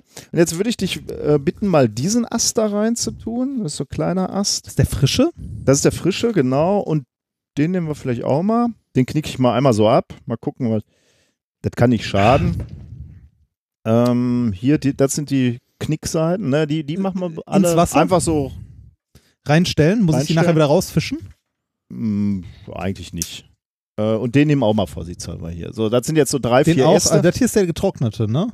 der ist ein bisschen getrocknet, ja. Aber äh, dieses Zeug sitzt wohl vor allem auch in der, in der Rinde von dem Zeug. So, ich mache jetzt nochmal eben ein Foto, wie du das da vorbereitet hast. Aber mit dieser, mit Elsevier im Hintergrund oder mit dem levitierten Wasser?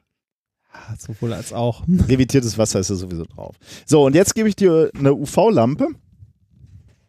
Ähm, und mit der UV-Lampe, und ich mache ich mach das Licht aus, hier das ist die Krass, wo, UV-Lampe. wo hast du denn so eine dicke UV-Lampe her? Hatten wir neulich mal für ein Experiment, hatte ich das gekauft. Wir hatten doch neulich schon mal ein Experiment, da hatte ich gesagt, lohnt vielleicht mal eine UV-Lampe Ah. zu kaufen. Wir machen jetzt mehr Experimente mit UV-Licht.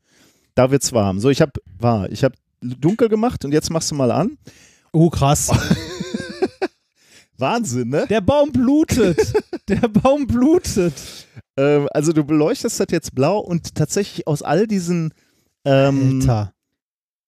ist wirklich äh, schöner, als ich jetzt bisher gesehen habe. Aber die Lampe ist auch besser. Ich hatte vorher ein Video gemacht. Ähm, also da, da läuft jetzt eben aus diesen, aus diesen Ästen ähm, läuft dieser fluoreszierende Farbstoff aus und der verteilt sich dann in dem levitierten Wasser. Wahrscheinlich liegt es da. Das liegt am levitierten Wasser. Das kann eigentlich nur an dem levitierten Wasser liegen. Ähm, und das sieht jetzt wirklich auch so ein bisschen aus wie eine Lavalampe, oder? Also äh, das sieht schon sehr mystisch aus. Oh, man sieht das sogar noch, wie da rausläuft. Aus Geil, ne? Das ist krass. Ich rühre mal ein bisschen. Ja, kannst du machen, aber darfst du nicht zu viel, weil dann, dann verteilt sich halt auch so, dass es äh, Ja. irgendwann leuchtet halt das ganze Wasser, ne? Dann sieht es halt nicht mehr ganz so spannend aus. Aber du kannst tatsächlich, wie du jetzt, Reinhard hält mal kurz aufs levitierte Wasser, ob das auch leuchtet. Ach guck, das, äh, komm, das hat auch was, oder? Sieht auch nicht so schlecht aus. Ne?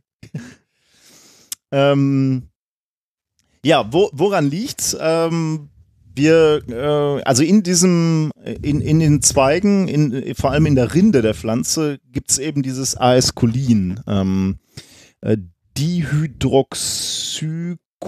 Dihydroxycumarinderivat. Ähm, und das zeigt eben diese Fluoreszenz, die wir jetzt sehen Das können. ist echt krass. Das ist schon cool, Ja, ne? das Das sieht schon krass. to toll aus. Also ich glaube, ein super Experiment, um Oh, das mit mal. Kindern zu machen. Jetzt äh, aus dem volle draus, ne? Ja, red weiter. Mach jetzt nichts mit meinem levitierten Wasser. Was, Nee. was hast du vor? Ah, du malst dir auf die Hand? Na, das ist natürlich geil. Mal gucken, ob das geht. Da bin ich mal gespannt. Ja, ich bin mir noch nicht so sicher.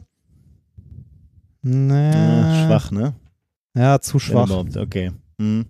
Nicht wirklich. Aber äh, auf den Tisch tropfen geht. Oh ja, stimmt. Das- ja, das ist cool, ja. Oh, da, da kann ich sogar schreiben.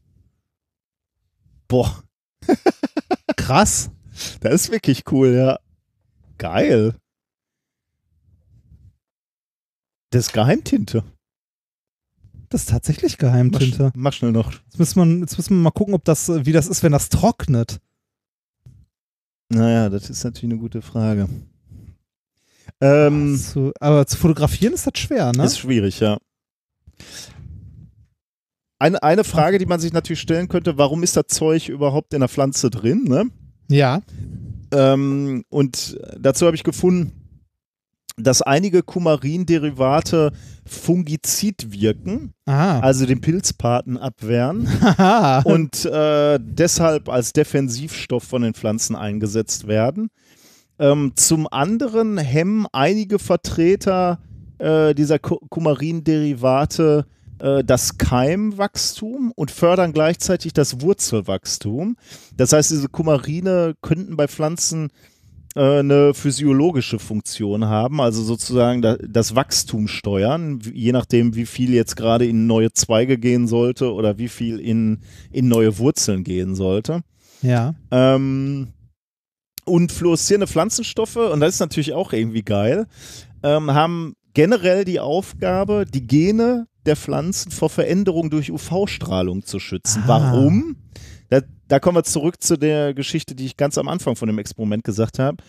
Diese, äh, diese Pflanzenstoffe absorbieren die energiereiche Strahlung, die hochfrequente Strahlung, die UV-Strahlung und geben diese wieder ab, allerdings in Wellenlängenbereichen, die anders sind, länger sind, längere Wellenlängen, unschädlicher, weniger Energie und deswegen eben die Pflanzen weniger schädigen können. Ah, schon.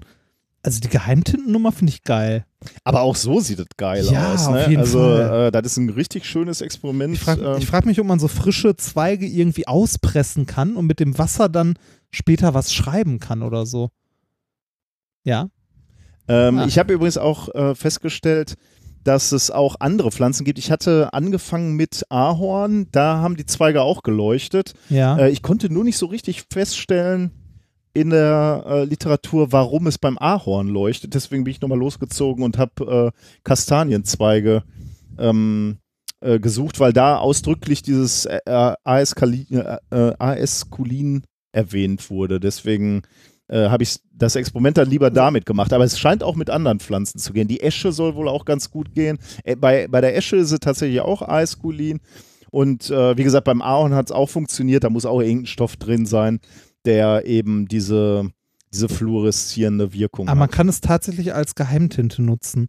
Also jetzt auch, äh, das du musst dafür nicht mal Licht ausmachen. Also, Ja, ja, das leuchtet auch, klar, das leuchtet jetzt auch, aber ist natürlich ein bisschen spektakulärer, Ja, wenn, du, natürlich, wenn, wenn du natürlich. Licht ausmachst. Ja. aber so, äh, also die, die Flecken davon, äh, also was, was ich gerade geschrieben habe mit dem, mit dem, äh, mit dem Zweig, das ist, warte mal, ist das trocken? Ja, tatsächlich, das ist trocken. Also, das ist jetzt für immer auf diesem Tisch. ne? äh, da da habe ich, also ich habe da Minkorrekt hingeschrieben, das kann man ohne Probleme lesen. ja, lass mal, äh, Ja. lass mal drauf. Wir sagen das meiner Frau nicht. Und wenn du nächstes Mal da bist, gucken wir mal, ob das immer noch da ist. Ah, Und ähm, Meinst du, du willst gucken, ob, der, du willst deine Frau öffentlich diskreditieren? Schatzi, hast du den Schreibtisch abgewischt? selbstverständlich. Natürlich. Das ist echt geil, weil das sieht man so tatsächlich null und mit dem, also mit dem äh, Mit dem UV-Licht. Sehen. kann man es super gut lesen. Noch ein kleiner. Fun-Fact. Ja. Ähm, diesen Effekt mit dem Eiskulin hat der deutsche Chemiker Paul Kreis entdeckt. Nee, Quatsch, der, der hat den genutzt sozusagen. Äh, äh, Paul Kreis hat äh, 1866 bis 1939 gelebt und er hat eiskulinhaltige Extrakte ähm, auf ähm, Wolle und Flachs aufgebracht und hat dadurch Die ähm, Goa-Party erfunden. nee. und hat dadurch optische Aufheller erfunden. Ah. Also das, was jetzt auch Waschmitteln beigesetzt wird. ja, und, und auch, äh, also was halt in T-Shirts und Papier und so auch ohne Ende hast. Genau, genau, ja. Aber eben auch in Waschmitteln, äh, dann wäscht du die Sachen durch, da sind eben auch so optische Aufheller äh, durch, die ähnlich Ja. funktionieren. Wenn du dann in der Sonne stehst, nehmen die eben UV-Licht auf. UV-Licht, was du im günstigsten Fall nicht sehen kannst. Ähm, oder was heißt im? UV-Licht kannst du nicht sehen mit, mit dem Auge, Ja. aber das Licht wird eben umgewandelt in langwelligere äh, Lichtbestandteile und die kannst du dann wiederum sehen. Das heißt, das Hemd strahlt weißer als weiß, sagt die Werbung. Ja. Ja. Und ein bisschen stimmt's auch, weil, weil eben UV-Strahlung, die unsichtbar ist fürs Auge, umgewandelt wird in sichtbares Licht. Ja. Und deswegen sch- scheinen diese äh, Stoffe dann mehr zu leuchten. Und Das da, ist, ein, Experiment, das mich ein bisschen beeindruckt hat jetzt. Das also, freut mich. Das, das ist cool. kann man weil- wirklich, also mit relativ wenig Aufwand nachmachen. Kann man mit Kindern auch sehr Ja. cool machen. Ja. Das finde ich Und das glaube ich auch schön. wirklich, äh, da flippen die glaube ich auch aus, weil Ja. das, weil das sieht wirklich super aus. Und man, also man, man kann die Kinder direkt in so eine grüne Richtung erzählen. Hier, wenn du beim Baum was abbrichst, der blutet. Auch der Baum blutet. Da muss man nicht wie unsere Eltern ankommen, hier mit dem Harz oder so. Das geht viel direkter, ne? Das siehst du im Wasser. Das können wir jetzt mal ausprobieren. Du schneidest ein Stück beim Baum ab und dann schneiden wir ein Stück an deiner Hand ab. Und halten das ins Wasser. Ich bin immer wieder über, erstaunt über deine Pädagogik. Ja, deshalb habe ich noch keine Kinder. Ähm, ich habe, weil das äh, Experiment natürlich so optisch schön war, habe ich auch dafür nochmal wieder ein Video aufgenommen, was wir Ach, natürlich sehr schön. verlinken werden. Äh, das ist mir im Gegensatz zu dem äh, Gallium-Video auch sehr gut gelungen, muss Ah. ich sagen. Äh, Soll ich dir sagen, auf welche Stelle ich in dem Video besonders stolz bin? bitte? Auf die Stelle, wo ich äh, Äste in Wasser und dann äh, beleuchte ich schon so vorsichtig mit der UV-Lampe und dann mache ich das Licht aus. Das ist eine Überblendung, aber Ja. dann kommt die volle Magie zur Geltung, so wie gerade. Das ist Wahnsinn. wirklich gut gelungen. Wahnsinn. Da Richtig. müsst ihr mal Ich reingucken. bin gespannt. Dir zeige ich es natürlich gleich schon. Juhu. Ähm, Kommen wir okay, zu den weniger erfreulichen Sachen. genau. Äh, nämlich zur Musik. Ne? Yay. Du bist diesmal schuld. Ja, ich, ich weiß gar nicht warum. ja. Äh, Ich alleine? Ich weiß, das Ah, nee, ich vor. Ewigkeiten eingetragen. Ah, okay. Du, du hast es eingetragen, vielleicht dann wegen äh, einer Hörermail? Nee, ich glaube, ich hatte es vorher Du hast schon es und gefunden, es hat noch okay. jemand. Es hat Ja, noch Leonard hat es auch gefunden. Also du teilst dir sozusagen lediglich die jemand Verantwortung. die Wo, Schuld. worum geht's denn? Äh, irgendwas hat dicke Eier. Ich weiß nicht mehr, warum. Du weißt es nicht? Ich weiß es nicht mehr. Okay, pass auf, wir hören es uns einfach mal an. ET3-Lied. Irgendwas hat dicke Eier, ja. Ja. Und der ET3 steht für für irgendeine glaub, Elektrotechnik Elektrotechnik oder 3, so, ne? ja, also ja. Irgendein, äh, irgendein Fach.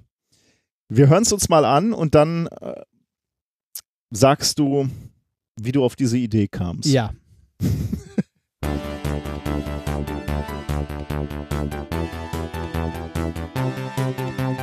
Arcus, Tangens, Cosinus, Sinus, Hyperbolicus, Diphthrat, J, Schrott, alles scheiße. E hoch J, Omega, Pi, EDS gleich minus Phi, Rotation, was macht das schon? Ich glaub nicht, dass ich das begreife. Hat dicke Eier, elektrische Felder, der macht sich doch selber. Hat dicke Eier, Maxwell kann alles, ist quasi ein Fallus.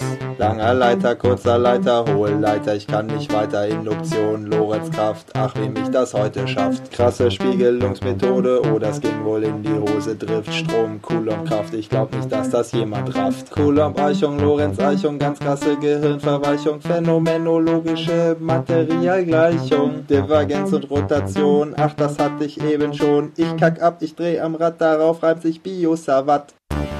Dicke Eier, elektrische Felder, der macht sich doch selber. Dicke Eier, Maxwell kann alles, ist quasi im Fallus. Dicke Eier, elektrische Felder, der macht sich doch selber. Dicke Eier, Maxwell kann alles. Ich verstehe das gar nicht. Wer hat dicke Eier? Ich glaube, irgendein Prof oder irgendwie Ah. eine, eine, eine Fakultät oder so, ich weiß nicht. Ich frage mich auch gerade, ich hatte, ich habe bei dem letzten Lied, das ich hier hingeschrieben habe, reingeschrieben, das könnte das schlimmste Lied sein, äh, also das schlimmste Lied toppen, was wir je hatten. Aber Das, vielleicht, was gleich noch kommt. ja, aber vielleicht war das auch das jetzt. Ich weiß nicht mehr. Aber das letzte, ich habe gerade noch mal kurz in das letzte reingehört, das ich in die Shownotes geschrieben habe. Das ist schon, aber da sind wir vielleicht auch vorbelastet. Das hat einen leicht indischen Touch. Ehrlich? Oh. Ja, Okay. Ja, ich freue mich. schauen wir mal. Schauen wir mal. Du kommst immer noch nicht über das levitierte Wasser hinweg. Nee, ich ne? komme nicht über das levitierte Wasser hinweg. Ich, ich glaube, ich habe auch schon mal, oder vertue ich mich da, äh, ich, ich glaube, ich habe auch schon mal von Hotels gelesen, die levitiertes Wasser im Angebot haben. Oder ist das, nee, es gibt auch noch so ein anderes komisches Wasser. Wie heißt das denn nochmal? rechtsgedrehtes. Ah, wie heißt denn nochmal? Ah, das findet man jetzt so schnell. nicht. Aufgereinigtes Wasser, Was, Wasser. energetisiertes Äh, Wasser. Energetisiert. Das sind ja immer so die Begriffe, Ja, ne? ja. Wasserfilter. Die Saugkraft. Oh Gott, da gibt es ganz viel, sehe ich gerade. Ja, da gibt es Granderwasser, Gra ja, stimmt, ich, ja. Granderwasser. Ja, Ah, stimmt. das ist wahrscheinlich, wahrscheinlich ist das hier Stimmt. so der kleine, so eine kleine Marke. der kleine Bruder vom Granderwasser. Das, Ah, das gab's, ah, das habe ich auf jeden Fall gesehen, das ganze Hotels Granderwasser anbieten. Da würde ich ja dann aus Prinzip schon nicht hin, ne? Nee, das ist, Wasserbelebung, das Original. genau, belebtes Wasser. Belebtes, oh Gott. Belebtes Wasser, auch levitiertes, wieder informiertes, das informiertes Wasser. Dieses Wasser hat, das ist informiert. Hau da doch nicht so drauf rum auf mein kostbares Wasser. Du haust das immer, das merkt sich das Wasser Also in, in, in der Wikipedia steht übrigens belebtes Wasser auch als levitiertes, vitalisiertes, informiertes, strukturiertes oder Granderwasser bezeichnet. Ach, guck mal. Ja. Ist Wasser, das laut der Behauptung seiner Hersteller und Vermarkter auf verschiedene Weise behandelt wurde und dadurch für etliche Einsatzzwecke verbessert worden sei. Ja. Hinweise auf tatsächliche Veränderungen des Wassers gibt es natürlich nicht. Steht da auch. Ja. Ja, das ist natürlich, habe ich jetzt dazu. Da, da hat hier der eine Mensch aber gerade in seinem Video was ganz anderes gesagt. ja. Ganz viel. Äh, der, hat wahrscheinlich, einen- der, der hat wahrscheinlich im Gegensatz zu mir einen Doktor, ne? Das, das weiß ich nicht. äh, Okay, kommen wir zum Shiner Gadget. Ja. Ich bin Ähm, gespannt. Diesmal bin ich gespannt. Diesmal bist du gespannt, weil ich habe etwas, was ich äh, hier schon etwas länger liegen habe für dich und was ich dir äh, schon lange geben wollte, auch als Zeichen unserer Zuneigung. Dieses hier. Was ist das? Was? Hast, hast, hast du das gekauft? Das hat meine Frau gekauft. Das hat deine Frau. Ah, es riecht auf jeden Fall schon wie China China? Jet. Natürlich, aus billigem Plastik. Ja. Was ist es? Es sieht, also es sieht aus wie ein Wäschesack. Ja, so ein bisschen wie ein Wäschesack, ne? Also so, so ähm, Meshstoff. bisschen kleiner als ein Kopfkissen, ne? Meshsack, genau. Äh, Me- Meshstoff, ja. Zwei Öffnungen, genau. Das, die Die eine kann man über den Kopf ziehen. Das du bist natürlich sehr erfahren, was, was natürlich, so natürlich, Gadgets. natürlich. Das Ähm, für den nächsten Banküberfall, wenn, Ja. das, wenn das mit den Daueraufträgen nicht hinhaut. Ne? es ist nicht für dich. Okay, es, es ist nicht für mich. Es hat tatsächlich eine Öffnung, wo du deinen Kopf reinstecken kannst. Das stimmt. Die, und diese Echt, das Öffnung, ist so, die ist um den Kopf reinzustecken, Nein, nein. diese große. Okay. Nein, nein. Also, Aber die hat die Größe und du könntest diese ja, man, man kann die sie Öffnung auch zuziehen, zu, ne? wie, wie so ein Sportbeutel. Genau, also es sieht ja. aus wie ein durchsichtiger Sportbeutel. Was mich, merkwürdigerweise. irri- was mich irritiert, ist die andere Seite, die ist nicht zu, sondern die ist offen. Und was ist denn das? So ist ein Faden. ein kleiner Ja. Produktionsfehler. Ja, ja. Äh, an der anderen Seite ist auch so eine Öffnung zum Zuziehen, Mhm. die ist allerdings klein und nur an einer Ecke. Und an der anderen Ecke ist das so komisch zusammengenäht und da ist ein Reißverschluss. Ah, mhm. Was? interessant, ja. Wo? Okay. Ich krei Du ich, hast gesagt, es ist nicht für mich. Genau, ja. Ist es für die ominöse Frau? Das würde ich auch gerne sehen, aber auch für die ist es nicht. Dann ist es für den Kater. richtig. Echt? Es ist Es für ist für deine den Ka- Katze. Es ist für den Kater. Und jetzt ist es natürlich eigentlich klar. Ja, das ist klar. Das ist klar. Das ist klar.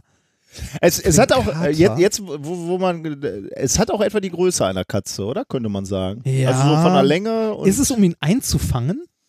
ähm, äh, Kann ich es nicht- ihm nicht, anziehen? äh, Du kannst es ihm anziehen. Also es ist nicht um ihn, äh, obwohl in gewisser Weise auch um ihn einzufangen und zu beschränken in seiner Bewegungsfreiheit, möchte ich sagen. Sagen wir so, er wird es nicht mögen. Ich möchte aber dennoch möchte ich gerne ein, äh, ein Video sehen.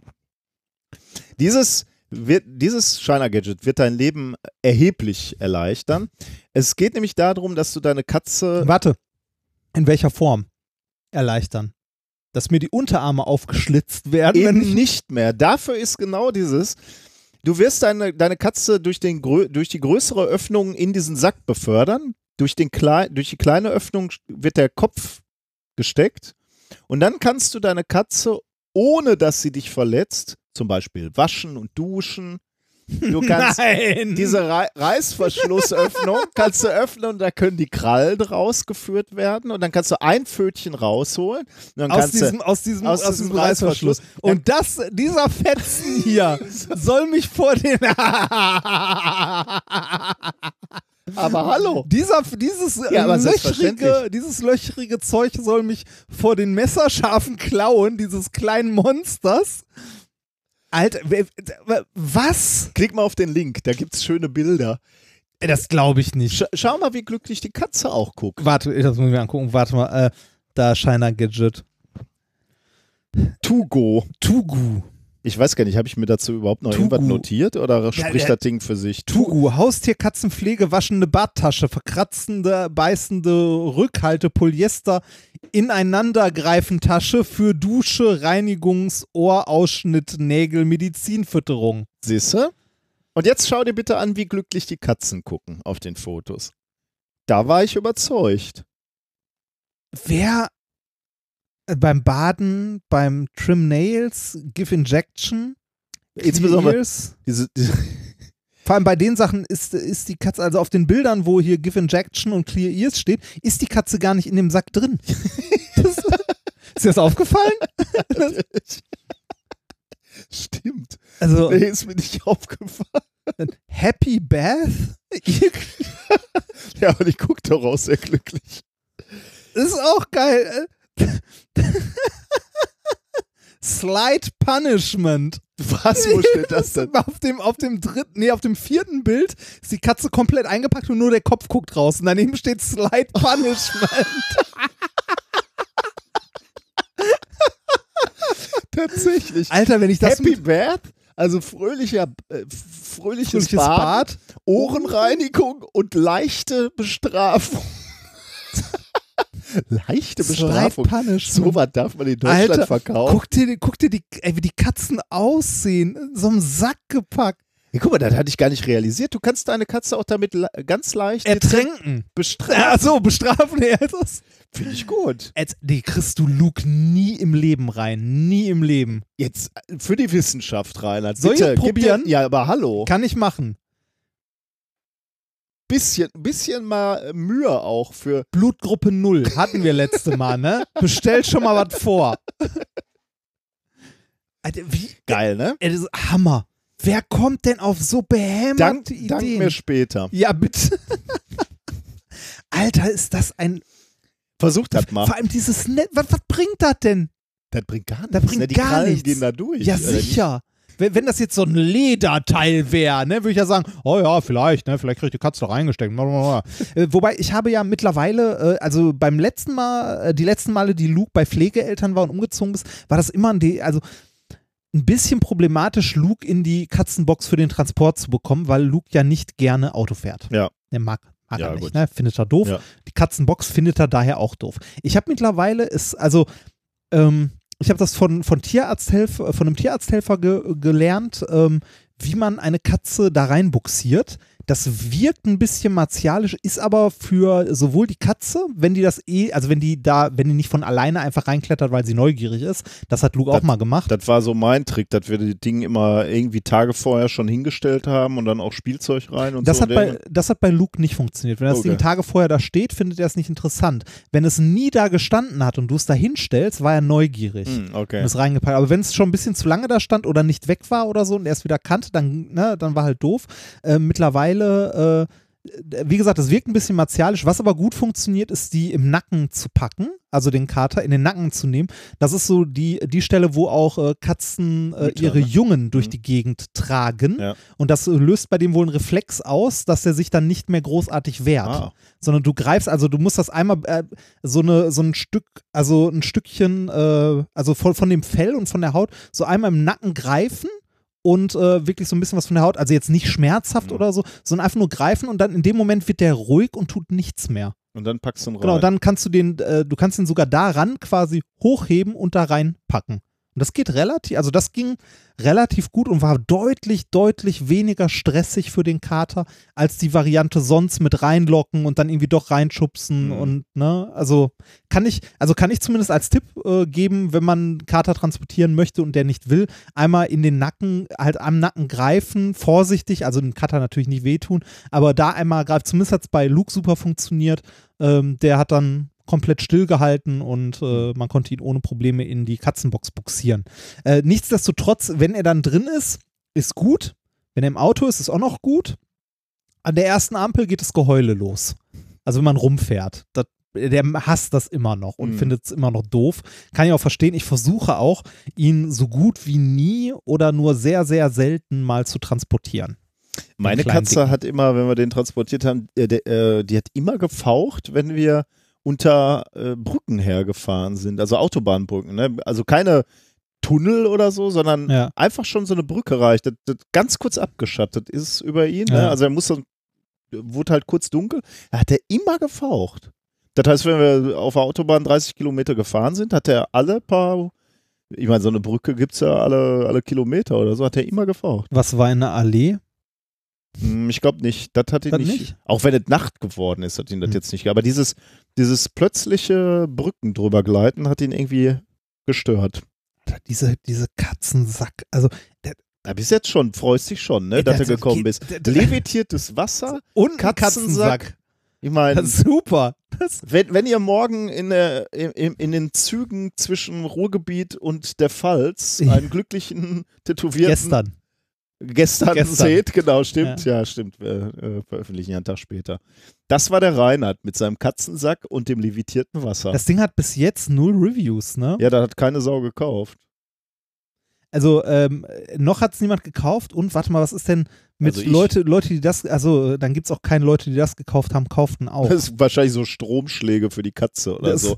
Wenn Slide Punishment Ich- nicht ich mehr reicht. Ich, ich habe ja bei vielen Sachen festgestellt, dass wir da einen gewissen Einfluss mittlerweile auf die Empfehlungen haben. Ähm, sowas wie, äh, weiß ich gar nicht, ich weiß gar nicht, war es bei unseren Mundspateln oder so, dass das Leute, die das gekauft haben, kauften auch. Wir bringen die Algorithmen total durcheinander, weil, weil das irgendwie nicht mehr zusammenzubringen ist. Warum Genau, kaufen es- Leute, die Mundspatel kaufen, auch Nasenflöten? Ja, das ist genau, so, es, es, es ergibt keinen Sinn mehr. Sollen wir weitermachen ein bisschen? Äh, ja. Thema Nummer drei. Solarberegnungsanlagen für die Wüste. Ähm, wir haben ja verschiedene Methoden der Energiegewinnung. Ja. Und einige davon sind nicht ganz unkritisch, nämlich beispielsweise das archaische Verbrennen von fossilen Brennstoffen. Was? Ja, Problem ist halt, werden Klimagase freigesetzt. Dafür haben wir ja die Atomkraft. Die saubere. Die saubere Atomkraft. Also äh, lufttechnisch sauber. Genau, alles andere ist noch nicht so ge ge gelöst, sagen wir mal. ja, sondern so, da muss ein Langzeitkonzept mal her. Nein, aber äh, beispielsweise das Verbrennen von fossilen Brennstoffen ist natürlich nicht ganz unproblematisch, weil Klimagase freigesetzt werden. Da gibt es natürlich andere Konzepte, Solar- und Windanlagen, die zumindest erstmal Treibhausgase einsparen. Zugegebenerweise kann, kann, kann man jetzt tausend Gründe nennen, die, die auch, also ist ja auch alles nicht ganz unproblematisch, aber das ist zumindest schon mal ähm, eine Alternative. Wäre natürlich schön, wenn man die solche Alternativen, die klimaneutral sind, und jetzt schreibt nicht, die Herstellung von Solarzellen ist auch nicht klimaneutral, Ja, ist alles klar, Wir aber reden der, nur über die Nutzung. die. Nutzung jetzt erstmal. Wäre da toll, wenn, wenn es solche Methoden gäbe, äh, die man großflächig einsetzen können. Ne? Also man müsste das ja großflächig machen, wenn man jetzt sagen würde, okay, lass mal Europa komplett ähm, über regenerative Methoden, also sprich Solarzellen beispielsweise oder Windanlagen, lass, lass mal Europa komplett ähm, dadurch versorgen. Ähm, das ist halt schwierig, weil du einfach auch viel, also das wäre ein Rieseninvestment natürlich, aber du bräuchtest auch eine riesige Fläche einfach. Ne? Gab mal ein Unter Unternehmen, was sich darum kümmern wollte, nämlich äh, das Projekt Desertec. Ich glaube, da haben wir auch schon mal drüber gesprochen. Äh, Boah, Erinnerst du ich dich? zumindest schon mal irgendwo gehört. also die hatten, äh, war auch nicht ganz unumstritten natürlich, aber die hatten äh, eben den ambitionierten Plan, äh, dass man zumindest den Grö Großteil des in Europa benötigten Stroms äh, in der Sahara produziert, nämlich mit Solaranlagen, die dort in der Wüste installiert werden sollen. Und ähm, der Plan sah vor, dass irgendwie bis, bis zu 50 solcher solarthermischen Kraftwerke äh, bis zum Jahr 2050 äh, errichtet werden sollten in verschiedenen nordafrikanischen Ländern und auch, glaube ich, im Nahen Osten. Ähm, und die sollten dann eben durch so ein äh, paneuropäisches und pankontinentales äh, Netz dann irgendwie äh, sollte der Strom eingespeist werden und dann eben nach Europa transportiert werden. Ähm, und sollten wohl Sonnenwärmekraftwerke sein, also diese Dinger, wo, wo, die, das Sonnenlicht über Spiegel auf so, ein, so eine zentrale Stelle gelenkt du wird, die dann, die ne? dann äh, ja, erhitzt werden und dann Ja. aber auch Photovoltaik. ja. Ähm, ja, der, der Vorteil wäre natürlich offensichtlich und, und erscheint auch erstmal völlig logisch. Äh, Wüste ist eh kaum besiedelt, also Platz gäbe da erstmal genug. Ähm, dort scheint auch ständig die Sonne, das heißt, Solarzellen würden da auch ähm, eine optimale Bedingung haben, um Strom zu erzeugen. Und die Stromabnehmer jetzt in Europa oder im Nahen Osten sind auch jetzt nicht ähm, übermäßig weit weg. Also die sind auch noch in der Nähe.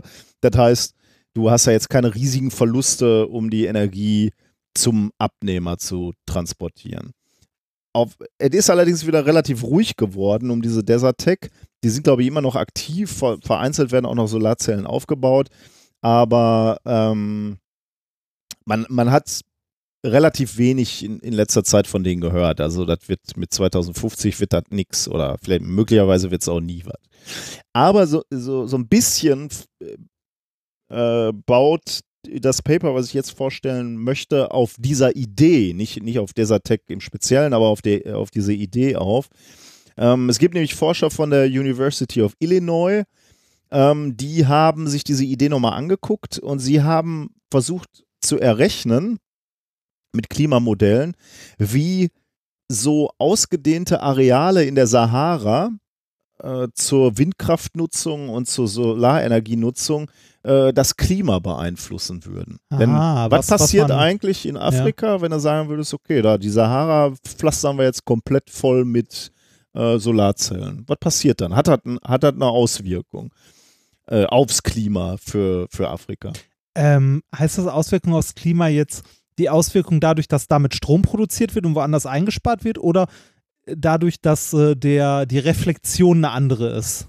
Exakt zweiteres, ja. Letzteres Mhm. also, ne? Also jetzt nicht, äh, Also- was produziert das an Strom und würde es anderes ersetzen, sondern würde dadurch, dass sich die Oberfläche der Ja. Sahara ja massiv ändert, wenn da überall reflektierende Solarzellen Ja. sind, was hätte das für einen Einfluss genau. aufs Klima? Also okay. äh, ganz, also den, diesen Stromaspekt ganz weggelassen. Also du, könntest jetzt auch eine schwarze Plane auslegen. okay. Also welchen also Einfluss hätte das dann? die, ja. okay, ja. Also schwarze Plane sei jetzt, also habe ich jetzt nur so gesagt, Ja. äh, müsste ich, äh, also die haben sich halt auch die Windanlagen angeguckt und äh, sehr speziell die Materialien, die dann da wirklich verbaut werden, aber was das für einen Einfluss hätte. Ähm, und das Paper lautet, oder der Titel des Papers lautet Climate Model shows large-scale wind and solar farms in the Sahara increase rain and vegetation. Äh, veröffentlicht in Science am 7. September 2018. Gab nämlich schon frühere Modellstudien, die auch gezeigt haben, dass wenn du großräumig Wind- und Solarfarmen aufbaust, dass du einen signifikanten Einfluss auf das Klima äh, sehen kannst, und zwar auf kontinentaler Ebene.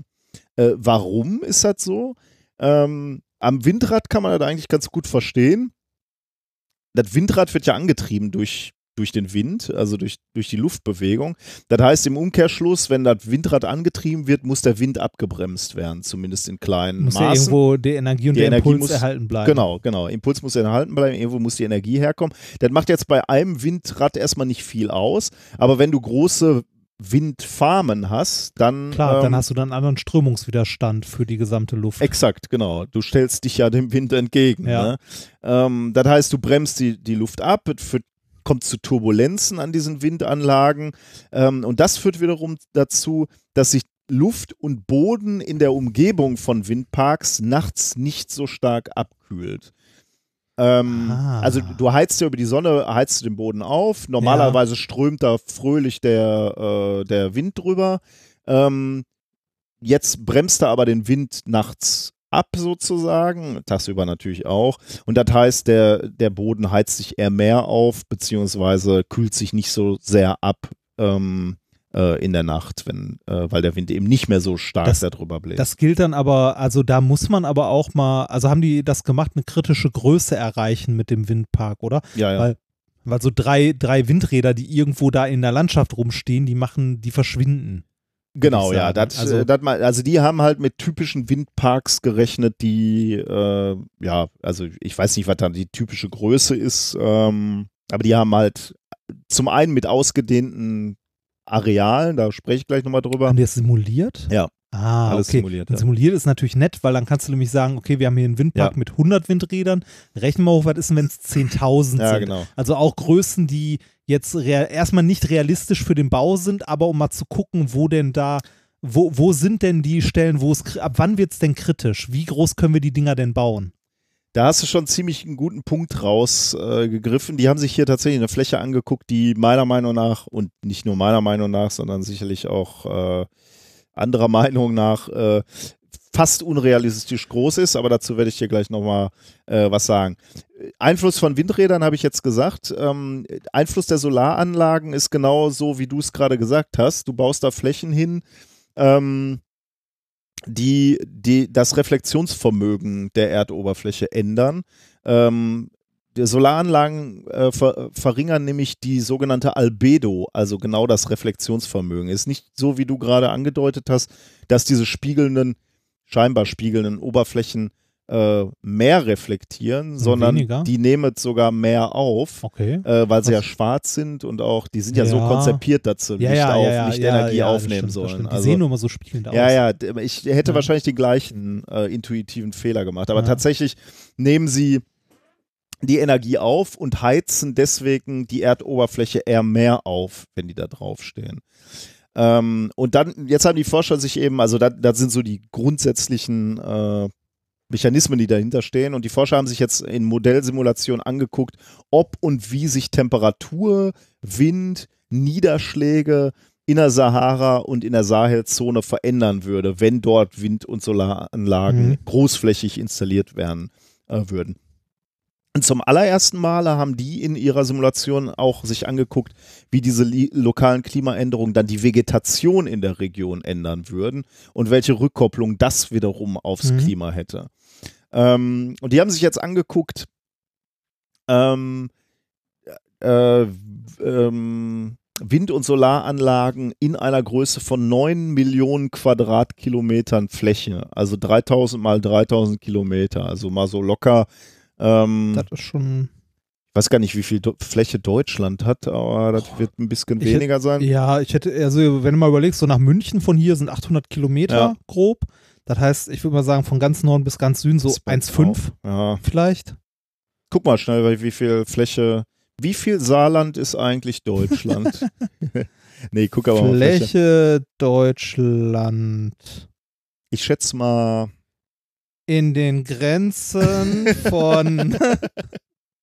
ist ja, muss man heute ja heute, irgendwie mitsagen. Muss man ne? das leider wieder dazu sagen, ja.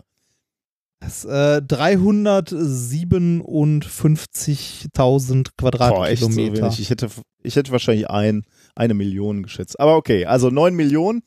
Ähm, mit, mit solchen Flächen könntest du 79 Terawatt Strom erzeugen. Das ist weit mehr als du im Moment weltweit benötigst. Ja. Also nur um mal zu gucken, mit was für Flächen die da gerechnet haben. Ja, ne? okay. Also das wird wahrscheinlich genau so sein, wie du gerade gesagt hast. Die haben an den Knöpfen so lange gedreht, bis die auch wirklich ein Gucken, wo, wo kritische Werte, wo kritische Werte halt kommen, wo es interessant wird. Ne? Ja, genau. Das ja. ist halt das Schöne an der Simulation, geht ja. das halt recht ja. leicht. Ähm, diese äh, 9 Millionen Quadratkilometern haben sie natürlich jetzt nicht auf einem Fleck angeordnet, sondern die haben eigentlich die, die gesamte Sahel- und Sahara-Zone mit so Windparks und Solarparks bestückt quasi. Relativ periodisch, glaube ich, wenn ich das richtig gesehen habe. Also äh, die haben alle so mehr oder weniger den gleichen Abstand zueinander. Ähm, und dat, jetzt könnte man natürlich das als Kritik schon an der Studie anbringen, ne, dass die mit so einer riesigen Fläche gearbeitet haben. Ist unrealistisch, aber du, du hast eigentlich schon einen ganz guten Grund ähm, äh, geliefert, warum sie das gemacht haben. Okay, Klimamodelle gerechnet, war das passiert. Ähm, die Sahara und vor allem bei der Sahelzone ähm, hat man gesehen, dass diese Regionen von den Wind- und Solaranlagen ja, so, sogar profitieren können.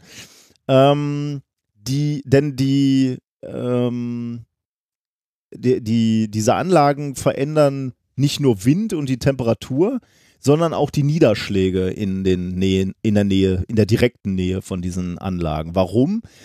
Ähm, also erstmal, was haben sie gemessen? Im Umfeld der Windanlagen nahmen die Niederschläge in der Sahara um bis zu 0,25 Millimeter pro Tag zu. Pro Tag. Pro Tag. Und in der Sahelzone waren es sogar 1,12 Millimeter Regen pro Tag mehr. Ähm, in der Sahara entspricht das einer Verdoppelung der Regenmenge. Ja. Ähm, Wa warum? Ja, komme ich gleich drauf. Ja. Ähm, der, der Grund ist, ähm, ist auch wieder das Abbremsen des Windes durch die Windparks zum Beispiel. Ne? Wir hatten ja gerade schon gesagt, also du bremst den Wind ab, dadurch erhitzt der Boden mehr, dadurch steigt okay, mehr äh, Luft auf. Ja.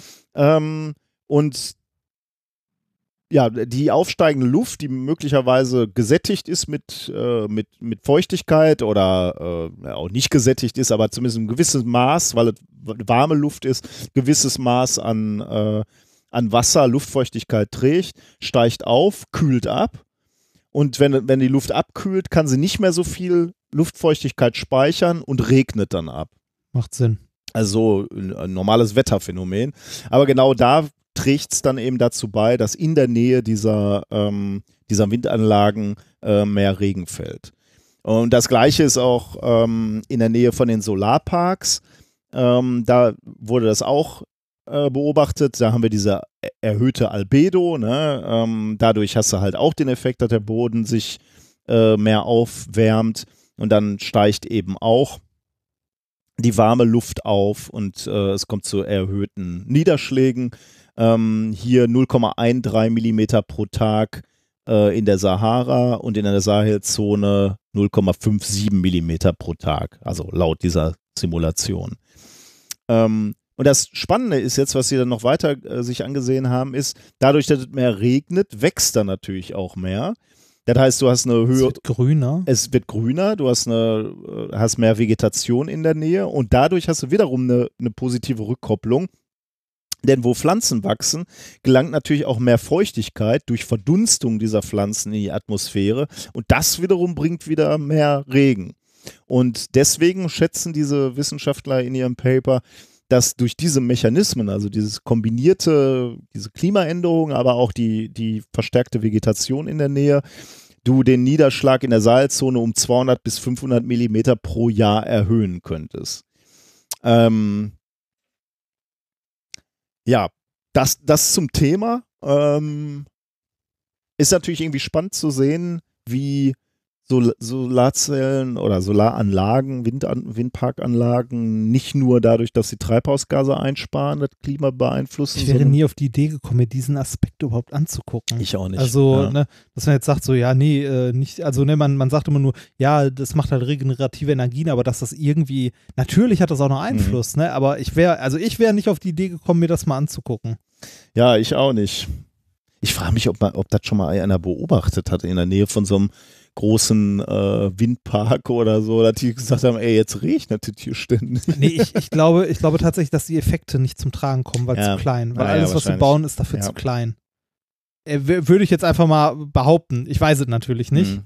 Äh, dafür bin ich da nicht zu sehr, also nicht genug vom Fach. Also Kritik natürlich an dem Paper zum einen, dass es vielleicht unrealistisch ist, so, so große Anlagen wirst du nicht bauen, aber trotzdem ist es natürlich interessant. Und es gibt Grenzwerte angucken, ne? Mhm. Und zweitens gibt es natürlich auch noch so eine gewisse, ähm, also ethische Komponente. Äh, was würden beispielsweise die Tuareg sagen, die da so in der Wüste leben? ja. Äh, was sagen die dazu, wenn da plötzlich in ihrem Wüsten äh, so riesige äh, Anlagen installiert werden? Oder äh, Sahelzone ist natürlich jetzt auch so eine der ärmsten Regionen. Was passiert, wenn du da Solarzellen hinbaust? Ne? Wenn die dann über Nacht wieder abgeschraubt? Oder ich habe hier übrigens noch die Packung von deinem äh, Ach, das so auch von, von, dem, von dem Katz. Oh, schön, dann kann ich. Ach, guck mal, ach, guck mal, da ist auch so eine, die Katze da drauf, ne? Siehst du diesen angsterfüllten Blick? Das so. Aber ein bisschen Bestrafung muss ja sein. Wir jetzt, jetzt, hat das, jetzt hat das Ding auch einen Namen. Pet Grooming Bag. Ja. Beth Nails Pig Ear. Alter, die haben sie, diese. Die haben sie echt nicht mehr alle. Dieses, äh, ich glaube, das ist so eins, ich glaube, das ist, ich würde sagen, aus meiner Sicht ist das das sinnloseste Äh. Shiner-Gadget, das wir je Äh, hatten. Du hast aber schon so viel hier aufgefahren. Ja, alles sinnvoll und Qualitätsware. Natürlich. Das hier, äh, bitte, was, äh, weißt du, wofür man das benutzen kann? Als Wäschesack bei der Wäsche. Machen wir Thema Nummer vier. Thema Nummer vier. Mama hat gesagt, ich darf nicht. Was heißt das wohl?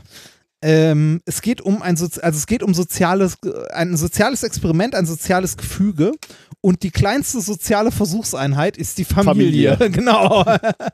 Die kleinste und explosivste. ja, ähm, wie ist das denn bei euch? Was jetzt? Also so mit, mit, mit Kindern, so wenn, wenn so Mama hat gesagt, ich darf das oder so, ist doch bestimmt interessant, wenn man so sieht, wie Kinder anfangen, wenn sie älter werden, ihre Eltern gegeneinander auszuspielen. Ja, nicht, nicht nur das, also sondern ja, auch so, wenn sie verstehen, also wenn sie anfangen zu verstehen, also das Konzept von Lügen zum Beispiel. Das kommt relativ früh. Das, ja. ja, aber das noch nicht so gut können, dass sie sich noch nicht in anderen hineinversetzen können und wissen, dass der weiß, Ja, ja. dass du nicht die Wahrheit sagst. Das ist bestimmt interessant, ist oder? super interessant, ja. Ja. Oder, ähm, oder wenn, wie gesagt, wenn die anfangen, Eltern gegeneinander auszuspielen. So, Mama hat gesagt, ich darf das oder ich darf das nicht. Ich will, ja, also ja. wie, wie, wie nehmen Kinder, also ich meine, jede soziale Gruppe, auch Familien oder so, hat ja in irgendeiner Form eine Autoritätsstruktur. ja. ne? Mama Das- ist der Chef. Ja, genau. Dann kommt ist- lange nix. Genau. Dann ja. komme ich irgendwann. Die Frage ist ja auch noch, was für eine Art von Chef. Ne? Das, also da gibt es ja auch noch. Tyrann. Äh, Ja, ja, ja, da, da, da, sind, wir, sind wir mal gespannt, weil da, darum geht es. Also in diesem Thema geht es um die Autoritätsstrukturen in sozialen Gruppen. Genauer gesagt um die Frage, ab wann solche sozialen Strukturen von Kindern, also von Kleinkindern, erkannt werden. Puh. Und äh, Der muss doch eigentlich früh sein, oder? Also, ja, ist relativ früh. Aber jetzt, äh, also man kann sich über die Methoden und so des Papers Mhm. streiten, da können wir auch nachher drüber reden, aber ich finde, was die, also was die glauben herausgefunden zu haben, oder, hera nein, das, das ist zu abwertend, was die herausgefunden haben, ich kann das nicht beurteilen, weil ich diese Art, ne, ich habe die Literatur nicht gelesen und so, äh, nur wenn ich, also wenn ich, ich sag mal nachher, wo ich drüber stolper, an Ja, welcher Stelle. Ähm, es geht, ähm, also es geht um soziale Strukturen, vor allem um Machtstrukturen. Ab wann erkennen Kinder soziale Machtstrukturen und können die verschiedenen Arten von sozialen Machtstrukturen in sozialen Gruppen deuten? Was das genau bedeutet, erkläre ich gleich noch ein bisschen genauer. Der Titel des Papers ist äh, Infants Distinguish Between Leaders and Bullies. Ähm, ist von der Universität Trento, Italien. Ne? Die, Da, da bedeutet die Familie noch was. ne? äh, erschienen ist es am 4.9. Äh, diesen Jahres und eingereicht am 31.1. aber der Titel äh, ist ja interessant. Also der Unterschied zwischen Leaders und Bullies. Ja. Also Bullies sind ja auch welche, die sagen, wo es lang geht, Ja. aber eigentlich keine legitimierte Macht haben. Genau ne? darum geht es. Ja, das ist natürlich schon wieder ein sehr, sehr feiner Ja, Unterschied. genau ja. darum geht es. Erschienen ist das Ganze in den Proceedings der National Academy of Science of the USA, also PNAS. Pnass. PNAS. Ähm, also, gehen wir mal hin. Solche sozialen Strukturen haben ja fast immer eine Hierarchie, wie wir Mhm. gerade schon gesagt haben. So Familien, ne? Mutti steht oben und so weiter. ähm, äh, es gibt also einen Anführer und weniger dominante Persönlichkeiten. Also man, man kann eine Struktur ausmachen in solchen sozialen Gruppierungen. Äh, und selbst bei den Anführern gibt es, wie du gerade auch schon gesagt hast, unterschiedliche Arten. Beispiel, es gibt Anführer bzw. Machtpositionen, die dadurch zustande kommen, dass die Macht, also dass die Anführerposition respektiert wird, also die Macht ausübt durch Respekt und Kompetenz und Wertschätzung. Aber es gibt auch die Terrorherrschaft, also den Bully, wie du schon gesagt hast, der auch Macht ausübt in so einer sozialen Gruppe, allerdings durch Angst. Furcht, ja. Genau, durch Angst und Furcht. Äh, also die anderen folgen ihm nur, weil sie Angst haben, irgendwie aufs Maul zu bekommen oder ne, im Falle der, weiß ich nicht, äh, irgendwie das, das was Böses, dass man angemotzt bestraft, wird, ja. beschimpft wird, bestraft wird und so weiter.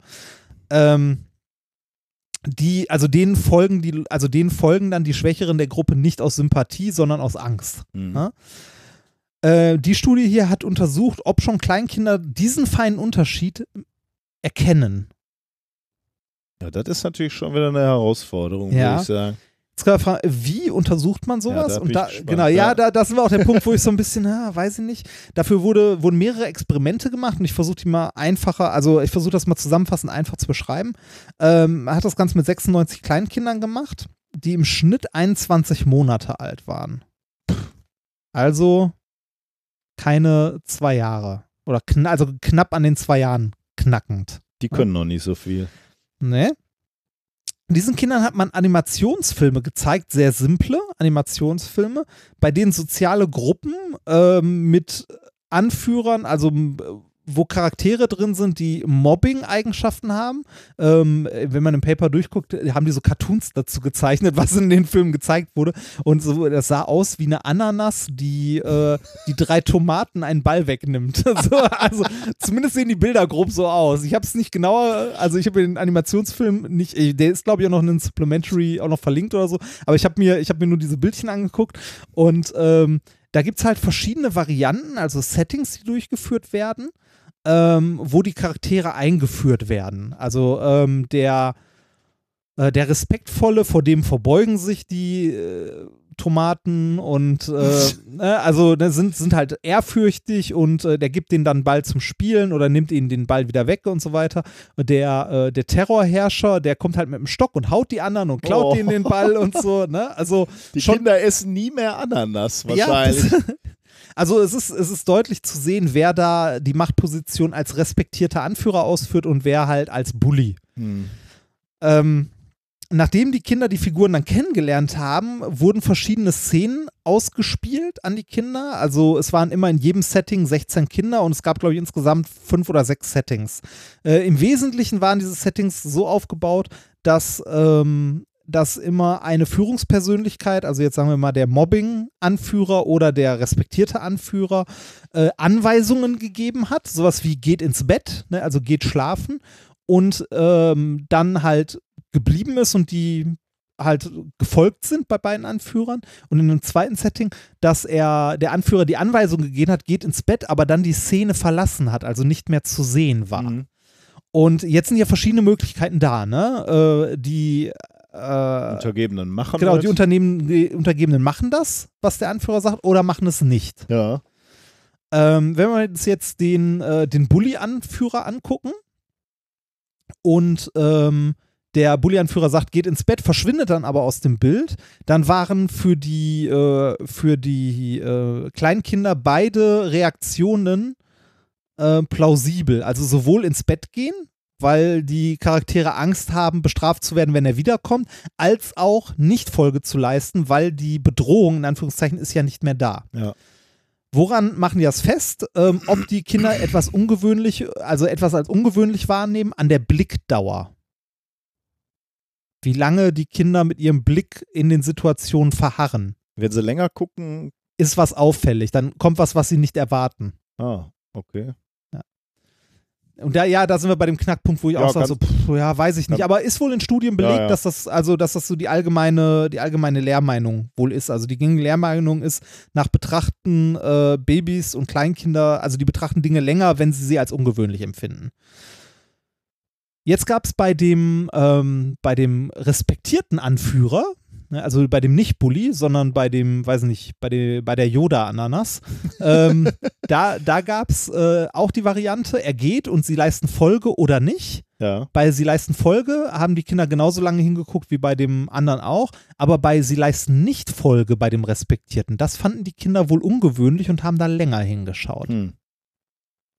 Das heißt, daraus, ähm, ja, also daraus schließen die Forscher, dass diese Situation, dass dem respektierten Anführer nicht gefolgt wird, also nicht gehorcht wird, äh, das empfanden die Kinder wohl als ungewöhnlich an Mhm. dieser Position. Also es geht zumindest aus den Messdaten hervor.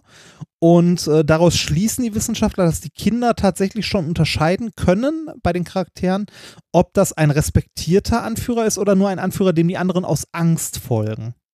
Weil bei dem Angstmenschen, also bei dem Angstanführer waren halt beide Sachen plausibel und bei dem Respektierten war halt das Nichtfolgen unplausibel. Ich persönlich finde das auch sehr dünn und sehr komisch. Aber Ja. ich habe, ich müsste, ich muss zugeben, ich habe das Paper nur überflogen, ich habe es nicht komplett in aller Gänze gelesen. Es ist nämlich so ein, also ist ja häufig solche psychologischen Studien, die Paper sind 20 Seiten, nein, 20 hat es nicht, aber ich glaube, es hat 10 oder 12 Mhm. Seiten mit Fachbegriffen, die ich nicht kenne. Und da war ich halt raus. Ich habe versucht, das zusammenzufassen, was ich soweit verstanden habe. Ich finde es interessant, dass man, also zumindest dieser Studie nach, davon ausgehen kann, dass Zweijährige schon soziale Strukturen äh, Also ich meine, äh, wo man ja wahrscheinlich nicht drüber diskutieren kann, ist, dass man einen Effekt sieht. Ne? Genau, einen also Effekt zwei unterschiedliche Die Situationen. Interpretation ist die Frage. Genau, ja. Das ist halt. Puh, der ist schwierig, ne? Also Ja. dadurch, dass du einen Cartoon siehst, wie lang macht der gewesen sein, ein paar Sekunden, siehst du halt, Ja. der eine. äh, Hast du da so eine Beziehung dann Ich zu finde den den, Sch- ich Figuren? find den Schluss auch, also den Schluss, den die machen, auch, also ich weiß nicht, ob man das machen kann, aber wie gesagt, ich, wir sind nicht vom Fach an der Ja, Stelle. ja, ich, ne? äh, ich glaube Das das, jetzt erstmal. Das ist äh, ein, ja. ein fachliches Paper, was irgendwie Ja. begutachtet wurde von Leuten, die sich damit auskennen. Das wird schon irgendwie Hand und Fuß haben. Ähm, Und wenn dem so ist, finde ich es interessant, weil das mir wieder zeigt, wie viele Sachen äh, wir können oder was wir lernen, schon als kleinste Kinder, also als Kleinkinder, die uns nicht bewusst sind.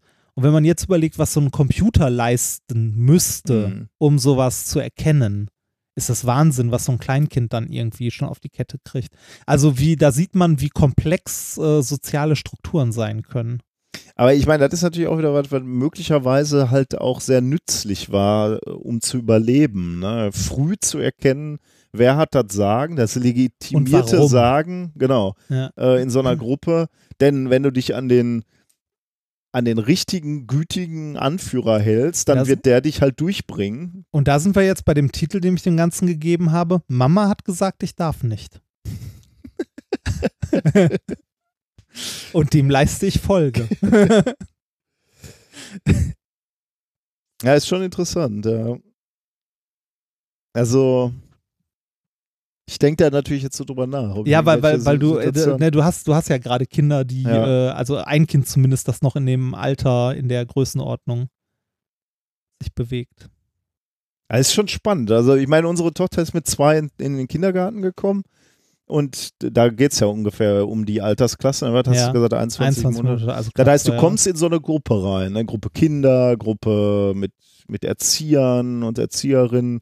Ähm, dann bist du schon darauf angewiesen, plötzlich fremde Leute, klar, wir haben sie natürlich hingebracht und haben gesagt, haben die Kinder oder die Erzieherin vorgestellt und, und natürlich auch irgendwie gesagt, so, die passt jetzt auf dich auf. Und, Ja. äh, Das, das bestätigt auch noch mal in einem komplett anderen Zusammenhang, so auf Führungsebene in Konzernen oder ähnlichem, dass eine, ein Führungsstil als, ref, also als äh, respektierter äh, Fachkollege oder Berater effektiver ist als die, Mhm. ähm, halt als die Terrornummer, weil sobald, du- äh, Terrornummer. als die Terror, weil sobald du nicht mehr anwesend bist und keinen Kontrolldruck ausübst, mhm. ist halt, äh, ne, ist halt nichts mehr da.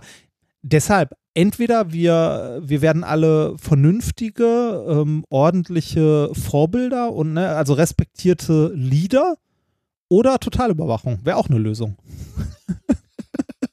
das, damit willst du nicht zitiert werden. ja, fand ich interessant. Da ist interessant, auf jeden Fall. Da muss ich noch mal ein bisschen drüber nachdenken. Ähm, da sind wir schon am Ende, ne? Ja, sind wir durch. Also zumindest mit den wissenschaftlichen Themen. Was haben wir heute gelernt? Ach, da kommt immer, über- diese Frage kommt immer so überraschend, immer wieder. Wir haben gelernt, dass äh, Diamant die Lösung aller Probleme ist. Aller. Fertig. Restlos, genau. Für Grundlagenforschung, gerade wenn es darum geht, äh, äh, äh, wie Radianz? Oder wie? wie Äh? Superradianz. Super, Superradianz. Natürlich. Genau. Der Diamantstandard in der Superradianz ist Diamant. So. Genau. Du hast uns erzählt, wie der jamaikanische Würger, oder wie hieß der nochmal? Äh, Der Louisiana-Bürger. Louisiana-Würger seine Opfer umbringt, nämlich durch Nicht würgen. nicht würgen, sondern mit 6G-Beschleunigung im, in der Nackenregion. Ja, das. Ich fände es ja schön, wenn man eine Achterbahn mal so nennen würde. Den Louisiana Bürger. Jetzt neu im Holiday Park, der Louisiana Bürger. Das ist schön, ne? Ja. Aber da gehen die Nerds nicht mehr drauf. ja. Die haben uns Die ja wissen, gehört. genau, die wissen, die was. wissen Bescheid. Ja. Äh, dann haben wir äh, gelernt, dass es, ähm, dass Solaranlagen in der Wüste dazu führen, dass es mehr regnet. Und du hast uns noch erklärt, dass Kinder, also Kleinkinder mit 21 Monaten offensichtlich schon ein feines Näschen dafür haben, Wem man in den Arsch kriechen muss. das, wer das sagen hat. Ja. Genau. Okay, ähm, was haben wir denn noch? Ähm, achso, wir haben, uns wurde natürlich noch ein Zusatzthema ähm, ange oder zugespielt. Ähm, und zwar Plan S. Äh, was ist Plan S? Äh, also das haben uns ganz, ganz viele geschickt, deswegen habe ich jetzt keine einzelnen Namen hier rausgesucht. Aber insgesamt haben elf europäische Wissenschaftsfonds, also Geldgeber für Drittmittelprojekte, äh, und zwar keine unwesentlichen, äh, nämlich welche mit einem äh, jährlichen Gesamtbudget von mehr als sieben Milliarden Euro, ähm, haben nun vorgegeben, dass von ihnen geförderte Forschung künftig direkt frei zugänglich verfügbar gemacht werden muss. Wer ist da alles dabei? Ähm, Franzosen, ich muss mal eben zählen, Franzosen, Briten, Niederländer, ähm, Österreich, Irland, Luxemburg, Norwegen, Polen, Slowenien, Italien, Schweden. Genau, das waren die elf. Ist dir was aufgefallen? Warte, warte, da fehlt, da fehlt, da fehlt, da fehlt. Kasachstan. Genau. Ja. So Län- da fehlen halt wirklich Länder, die auch für Offenheit bekannt sind. Ne? Ja, ja, das, ne? Genau. Danke, Merkel. Ähm, unterstützt wird dieses, also die, dieses ganze Projekt heißt Coalition S und äh, das, was jetzt hier wirklich vorgestellt wurde, ist der Plan S. Ich weiß ehrlich gesagt gar nicht, wofür S steht. Sachsen. ja, ja. Ähm, weiß ich gar nicht. Also Plan S jedenfalls, äh, der wird äh, von, von, von, vielleicht, ja, wird von der Europäischen Kommission unterstützt. Ähm, ich habe den, den, die Webseite auch verlinkt. Vielleicht kannst du mal eben ganz kurz Ja, ich, nachgucken, äh, wo, ich gerade wofür dieses Coalition S steht und wofür Plan S steht. Äh.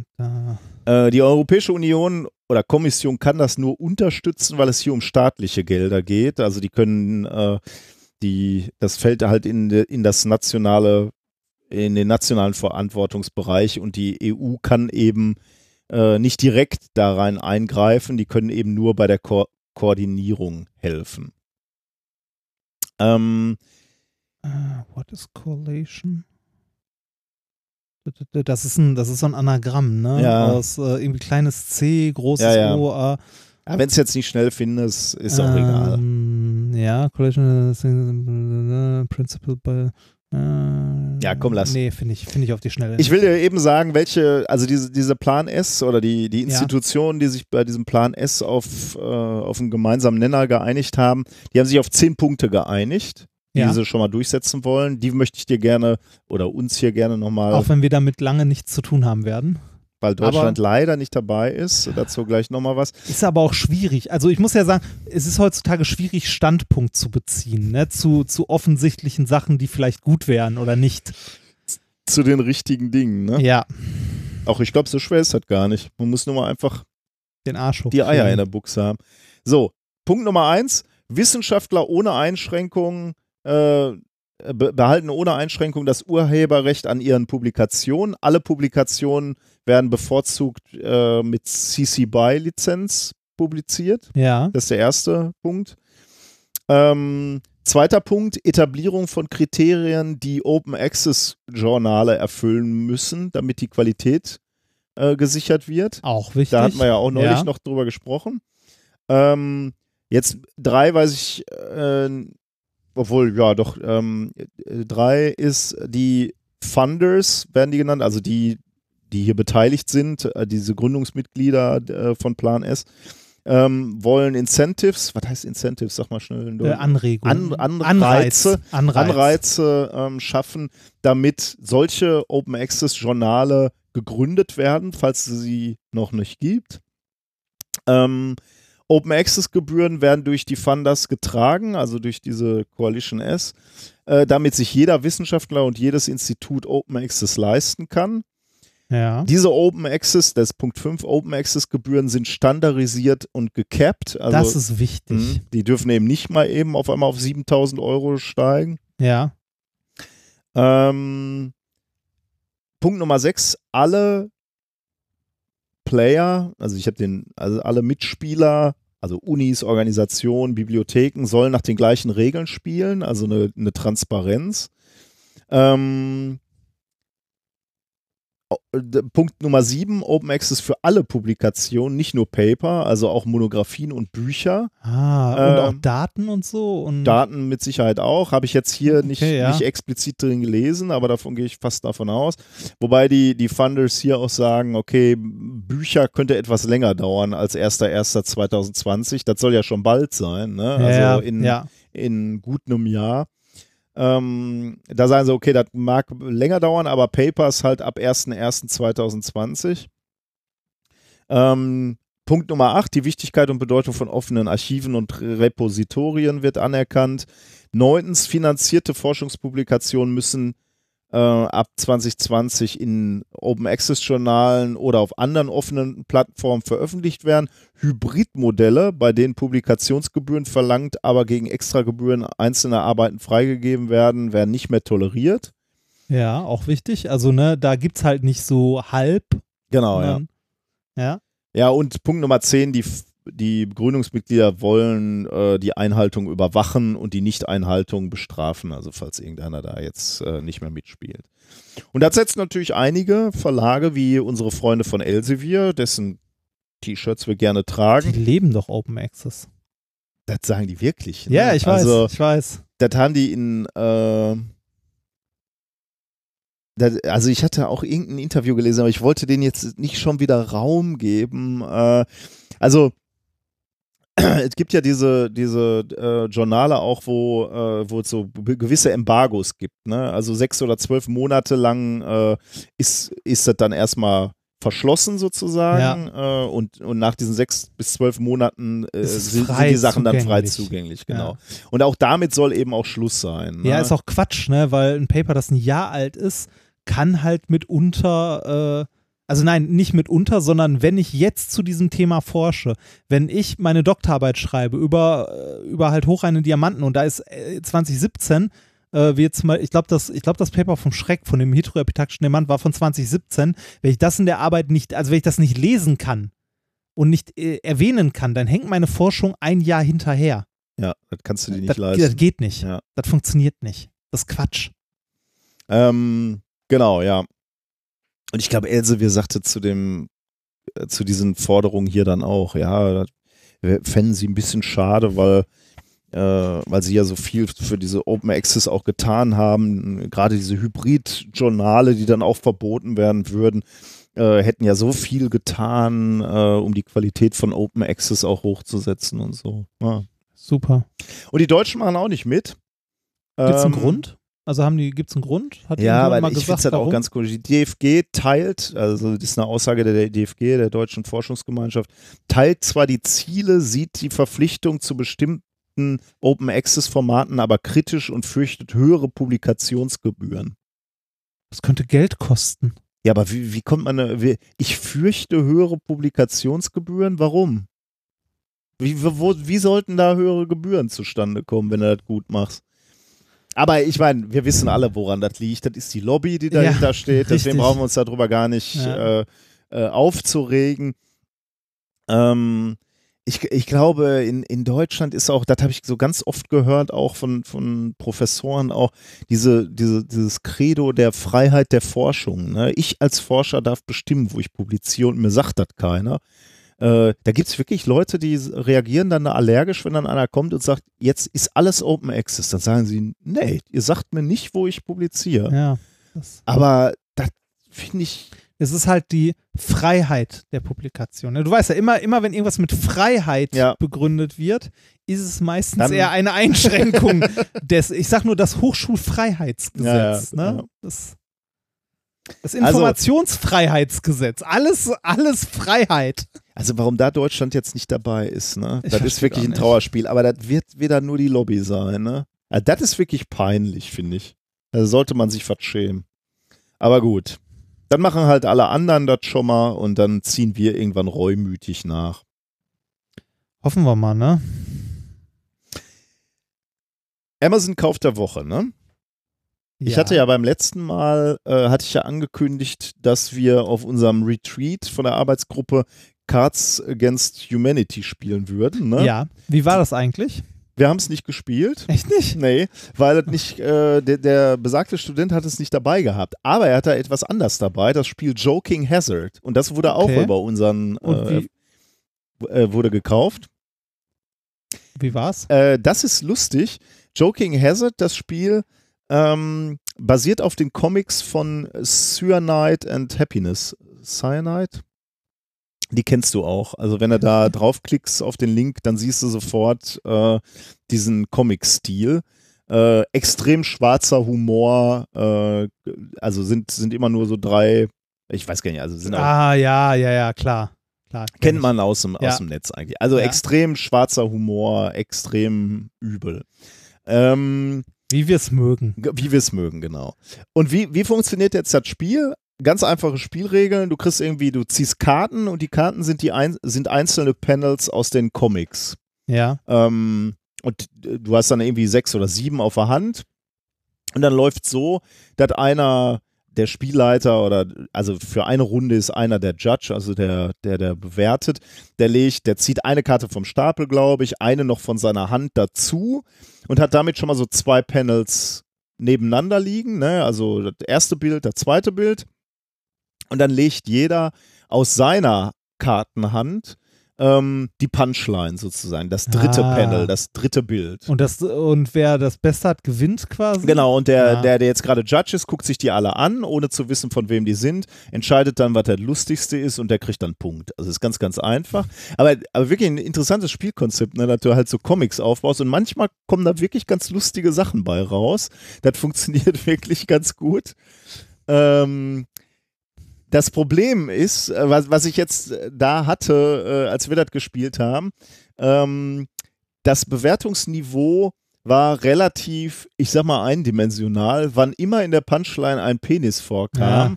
war die Stimmung am Siedepunkt und die Oh. Leute haben gewonnen. Ja, auch Naturwissenschaftler können Ja. kindhaft sein. Ja. Äh, und ich hatte da ein bisschen Probleme mit, weil ich äh, immer so den Wunsch hatte, diese Geschichten irgendwie auch logisch abzuschließen Ja. und nicht einfach mit einem Penis. Ähm, und dadurch habe ich wenig Punkte gemacht und war dann auch irgendwie humormäßig dann raus. Aber ich glaube, wenn man das in einer Gruppe spielt, ähm, die humormäßig auf, beieinander ist, kann das, glaube ich, sehr, sehr lustig sein.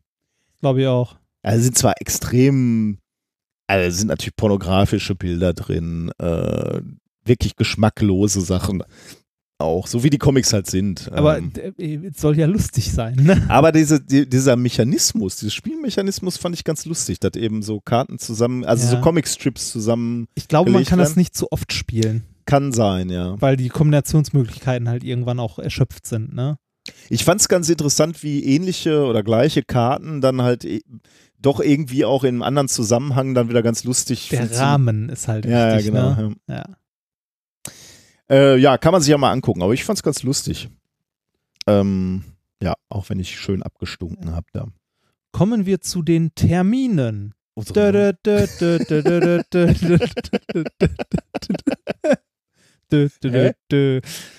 Wenn wir schon das Intro von, von LNP klauen heute, so können wir auch den Rest noch. Das Musikbett. Ähm, Tourdaten. Sollen wir noch mal ganz kurz. Äh, Ja, wir, bitte. wir sind ja auf Tour gegen Ende des Jahres. Ähm, aber ich muss selber kurz gucken, wo, wo, Wo, wir und wann? Sind. Ähm, Jetzt lädt die Seite nicht. oh, hast du gesehen, dass ich auf der Webseite ähm, kleine Anpassungen gemacht habe? Ja, ich Unser- ich, ha- äh, ich habe hier diese Rubrik Songs, Experimente und China Gadgets zusammengefasst. Ähm, da, da findet man jetzt die Listen. Wir hatten ja schon immer die Songliste von Sastikel. Ähm, dazu habe ich jetzt aber noch die Liste mit den äh, China Gadgets gemacht. Da wo, wo, haben wir noch, wo wir noch Affiliate-Links rein äh, basteln müssen. Ah. Nein, müssen wir nicht, aber Ja, könnte man machen. Aber Ja. das ist eine Liste, die bei GitHub liegt. Ähm, und da sind alle Shiner Gadgets, glaube ich. Also ich gucke gerade mal so durch. Ja, von ah, nicht alle. Oder es gab manchmal, ich weiß gar nicht, wann hast du damit eigentlich angefangen? In der ersten Sendung schon? Oder ein Äh, bisschen äh, ja, relativ früh, dann gab es eine ganze Zeit lang nicht. Ich weiß gar nicht mehr warum. Ich glaube, weil wir Vier- nichts hatten also oder weil es nicht witzig war. 4, oder 5, was. 6 gab es. Ähm, Und dann kommt 23, 32, 33, 34 und dann geht es, glaube ich, Ja, ziemlich genau. Und durch. i- irgendwann haben wir dann gemerkt, so, hm, das hat Potenzial. Im Gegensatz zu diesen komischen wissenschaftlichen Ja. Themen. Ähm, also da, da gibt es jetzt auch eine Liste mit, mit den China Gadgets, wenn man da nochmal reingucken will, auch mit den, äh, mit den entsprechenden Links zu, äh, wo man die Dinger kaufen kann. Und ähm, Experimente auch. Das ist auch noch eine Liste, ähm, die bei GitHub liegt, die auch von euch, der Community, gepflegt wird. Ähm, auch mit Links zu den Videos oder ähm, teilweise auch Beschreibungen ähm, von den Experimenten, ja. Also Äh, viel Mühe gemacht. Uns hatte ja auch jemand mal ein neues Design für unsere Homepage und so gebastelt, ne? Aber irgendwie, also es ist sehr lieb, wir haben das nicht vergessen und so, aber uns fehlt gerade die Zeit massiv für also die sowas. Webseite sieht ja echt kacke aus. Ja, aber- die ist ja auch uralt. Ne? Das ist so ein Standard WordPress 7 und die ist uralt. Die müssten wir eigentlich mal neu machen. Aber ich habe dafür, also bis Hm. Ende des Jahres definitiv keine Zeit.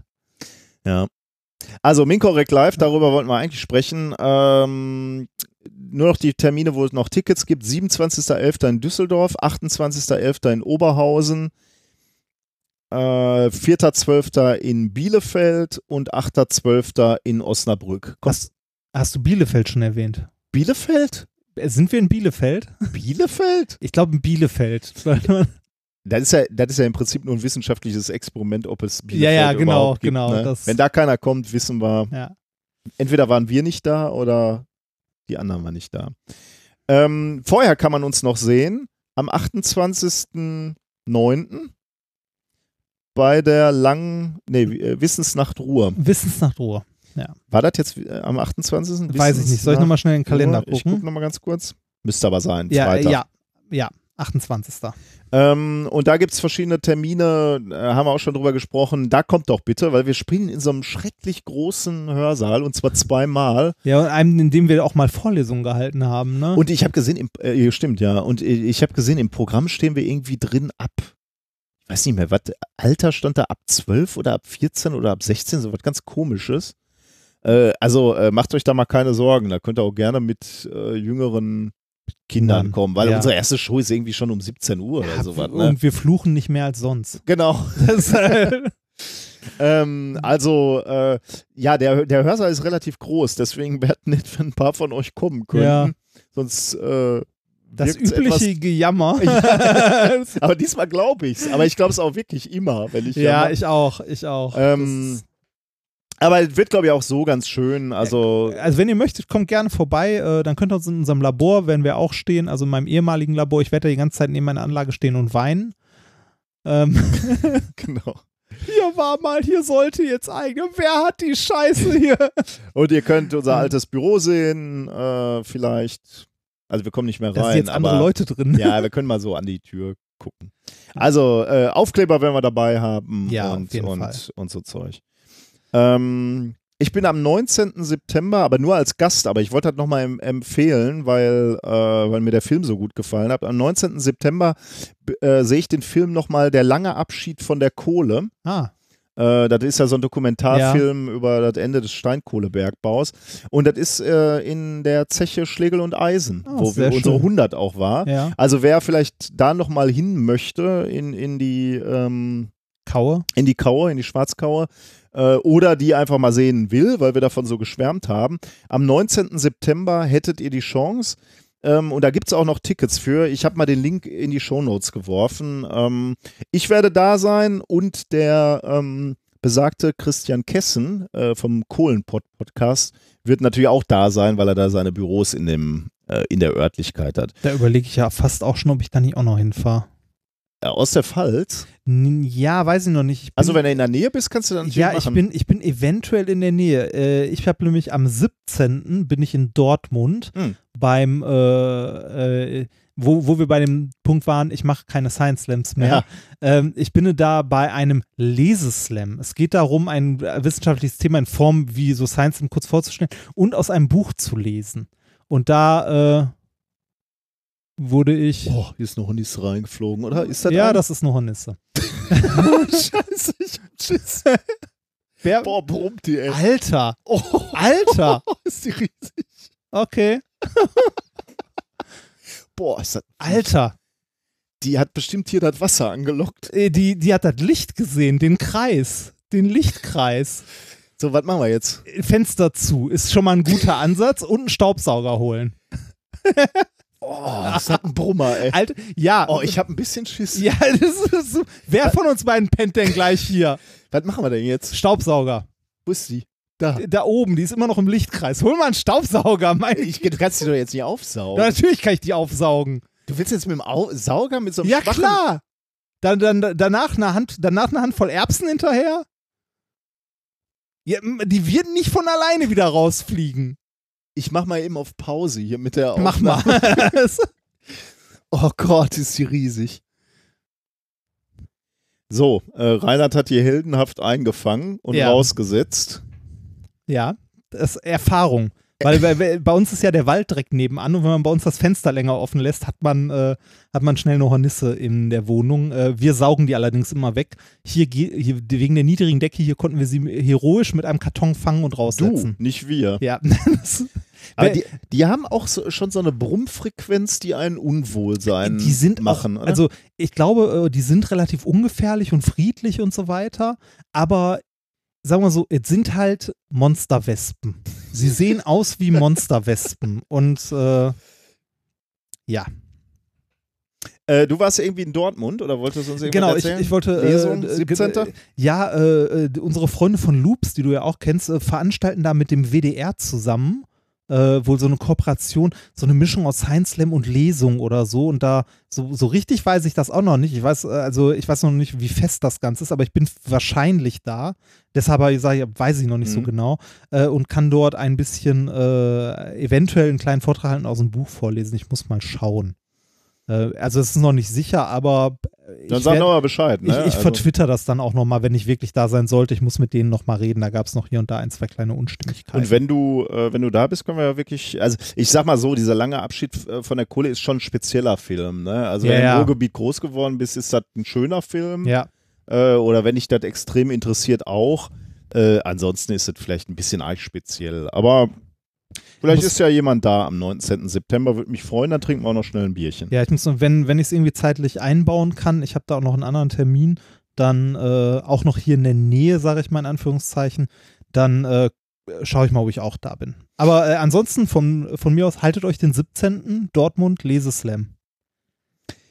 Und äh, am 15. oder 16., das ist das nächste Wochenende, ähm, wollten wir mal, wir haben ja diese Swift, äh, Quatsch, Strava-Gruppe, Sportgruppe. Ja. Äh, und einige wenige davon fahren, wie ich auch, virtuell Fahrrad, also auf dem Heimtrainer und Ich, dann ich bei fahre ja, ich fahr ja nur richtig Ja. draußen. Ne? Äh, In letzter Zeit jetzt, die letzten Tage auch nicht mehr so viel, weil ich so viel unterwegs war, aber ich äh, versuche äh, Sport, teilzunehmen an unserer Strava-Gruppe.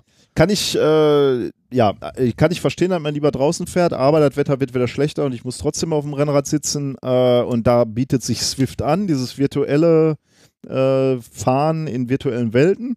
Ähm, und ein paar wollten mal eine Gruppenfahrt machen und das machen wir jetzt. Wir Ah. haben eine äh, Doodle-Umfrage gemacht. Am 15. oder 16. Äh, sind die Optionen, wann man denn mitfahren will. Also wer da nochmal mitmachen will, äh, kann da mal reingucken. Oh, ihr fahrt dann wirklich so ein Rennen? Nein, wir fahren als Gruppe zusammen. Also, Natürlich. Natürlich. Natürlich. Du fährst vorne weg Nee, vielleicht. ich aber- sicherlich nicht. Da gibt es äh, Strategen, die. Ich habe mal von vornherein, man, man kann da relativ gut vorher, vorher sagen, äh, wie schnell man denn fahren will, beziehungsweise nicht wie schnell, sondern mit welcher Leistung pro Kilogramm, weil das ist eigentlich die Einheit, mit der du weißt, ob du mit anderen mitfahren kannst. Wir, so, das, was man an der Mikrowelle einstellt. Leistung pro Kilogramm, wenn man was. wir fahren mit zwei bis zwei, Kom- zweieinhalb ähm, Watt pro Kilogramm, also moderat. Das kommt drauf an. Ist das nicht unfair? Je fetter du bist, desto mehr Leistung musst du bringen? Ja, aber kannst du auch, weil du mehr Muskelmasse Willst du sagen, ich kann mehr Leistung bringen Wär als ich- du auf dem Fahrrad? Wär ich auf, hast du Nachteile, aber. Ähm, Du willst, du willst mir erklären, ich könnte mehr solltest. Leistung auf Du dem solltest. Fahrrad bringen. Okay. ähm, dann sind wir durch, oder? Äh, ich gucke gerade, ob ich noch irgendwas habe, aber ich sehe soweit nichts, dann sind wir durch. Hausmeisterei hatten wir gerade schon über die Webseite, aber da war auch nicht mehr so viel. Nö, genau. Dann war's das. War das äh, methodisch inkorrekt Folge 128 vom 11.09.2018. Wir Und jetzt hast du gesagt, kommt das vielleicht schlimmste Lied? Ja, ich weiß nicht, also jetzt im Nachhinein, als ich nochmal gehört habe, fand ich es nicht mehr ganz so schlimm. Aber ich weiß nicht, also äh, ich habe gemerkt, das braucht ein bisschen, bis man es schlimmer findet. also das ist, ähm, es hat einen leicht indischen Touch. Äh, es ist, glaube ich, von, also es ist von einer indischen Uni oder so oder von einer Schule. Ähm, es heißt Physics Formulae. Äh, Formulae. Formula, okay. Ähm, äh, nein, Formulae. Äh, Ist, äh, das wichtig äh. schon? Äh, äh, ja, die singen das auch so. Deshalb. Oh. Physics Formulae. Äh, äh. Ich bin gespannt. Hör mal, ist großartig. Wird das so was wie unser Das, also es könnte, es könnte, es Chai, könnte. Chai, das, Coffee, Coffee? ja, geht in die Richtung ein bisschen. Das, also, Aber, äh, wa- wa- warum Mit könnte Bildern auch? es, ja, mit, mit Video. Das ist das schlimm. Also, warum könnte es das schlimmste Lied sein? Weil es, es ist schlimm, aber geht auch noch ins Ohr. Also, Oh du ja, wirst das, ist nicht mehr los. Okay, ja, das, ist, das ist hart. ja, Okay, wir lassen uns überraschen ähm, und wir hören uns in zwei Wochen. zwei Wochen. Viel Spaß.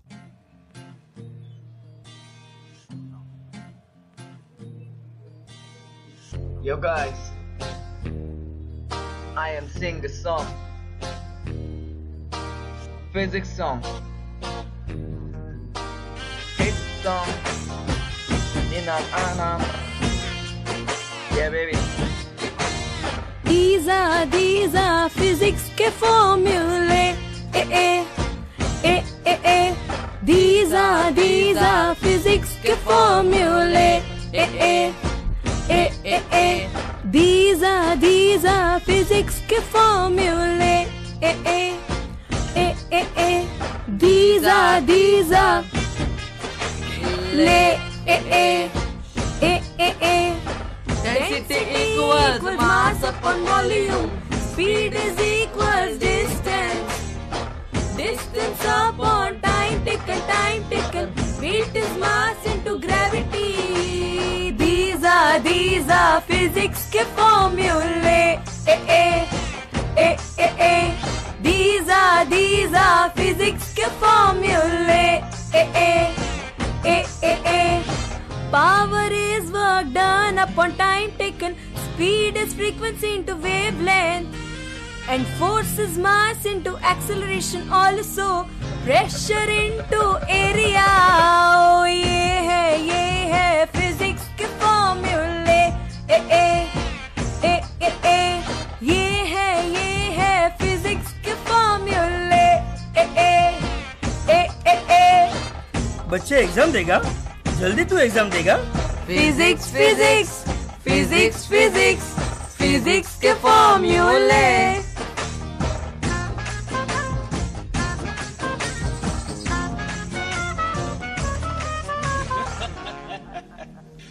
Super sir ले लो। ले लो। Three two one stop अने और। Ninan Anna. Yeah.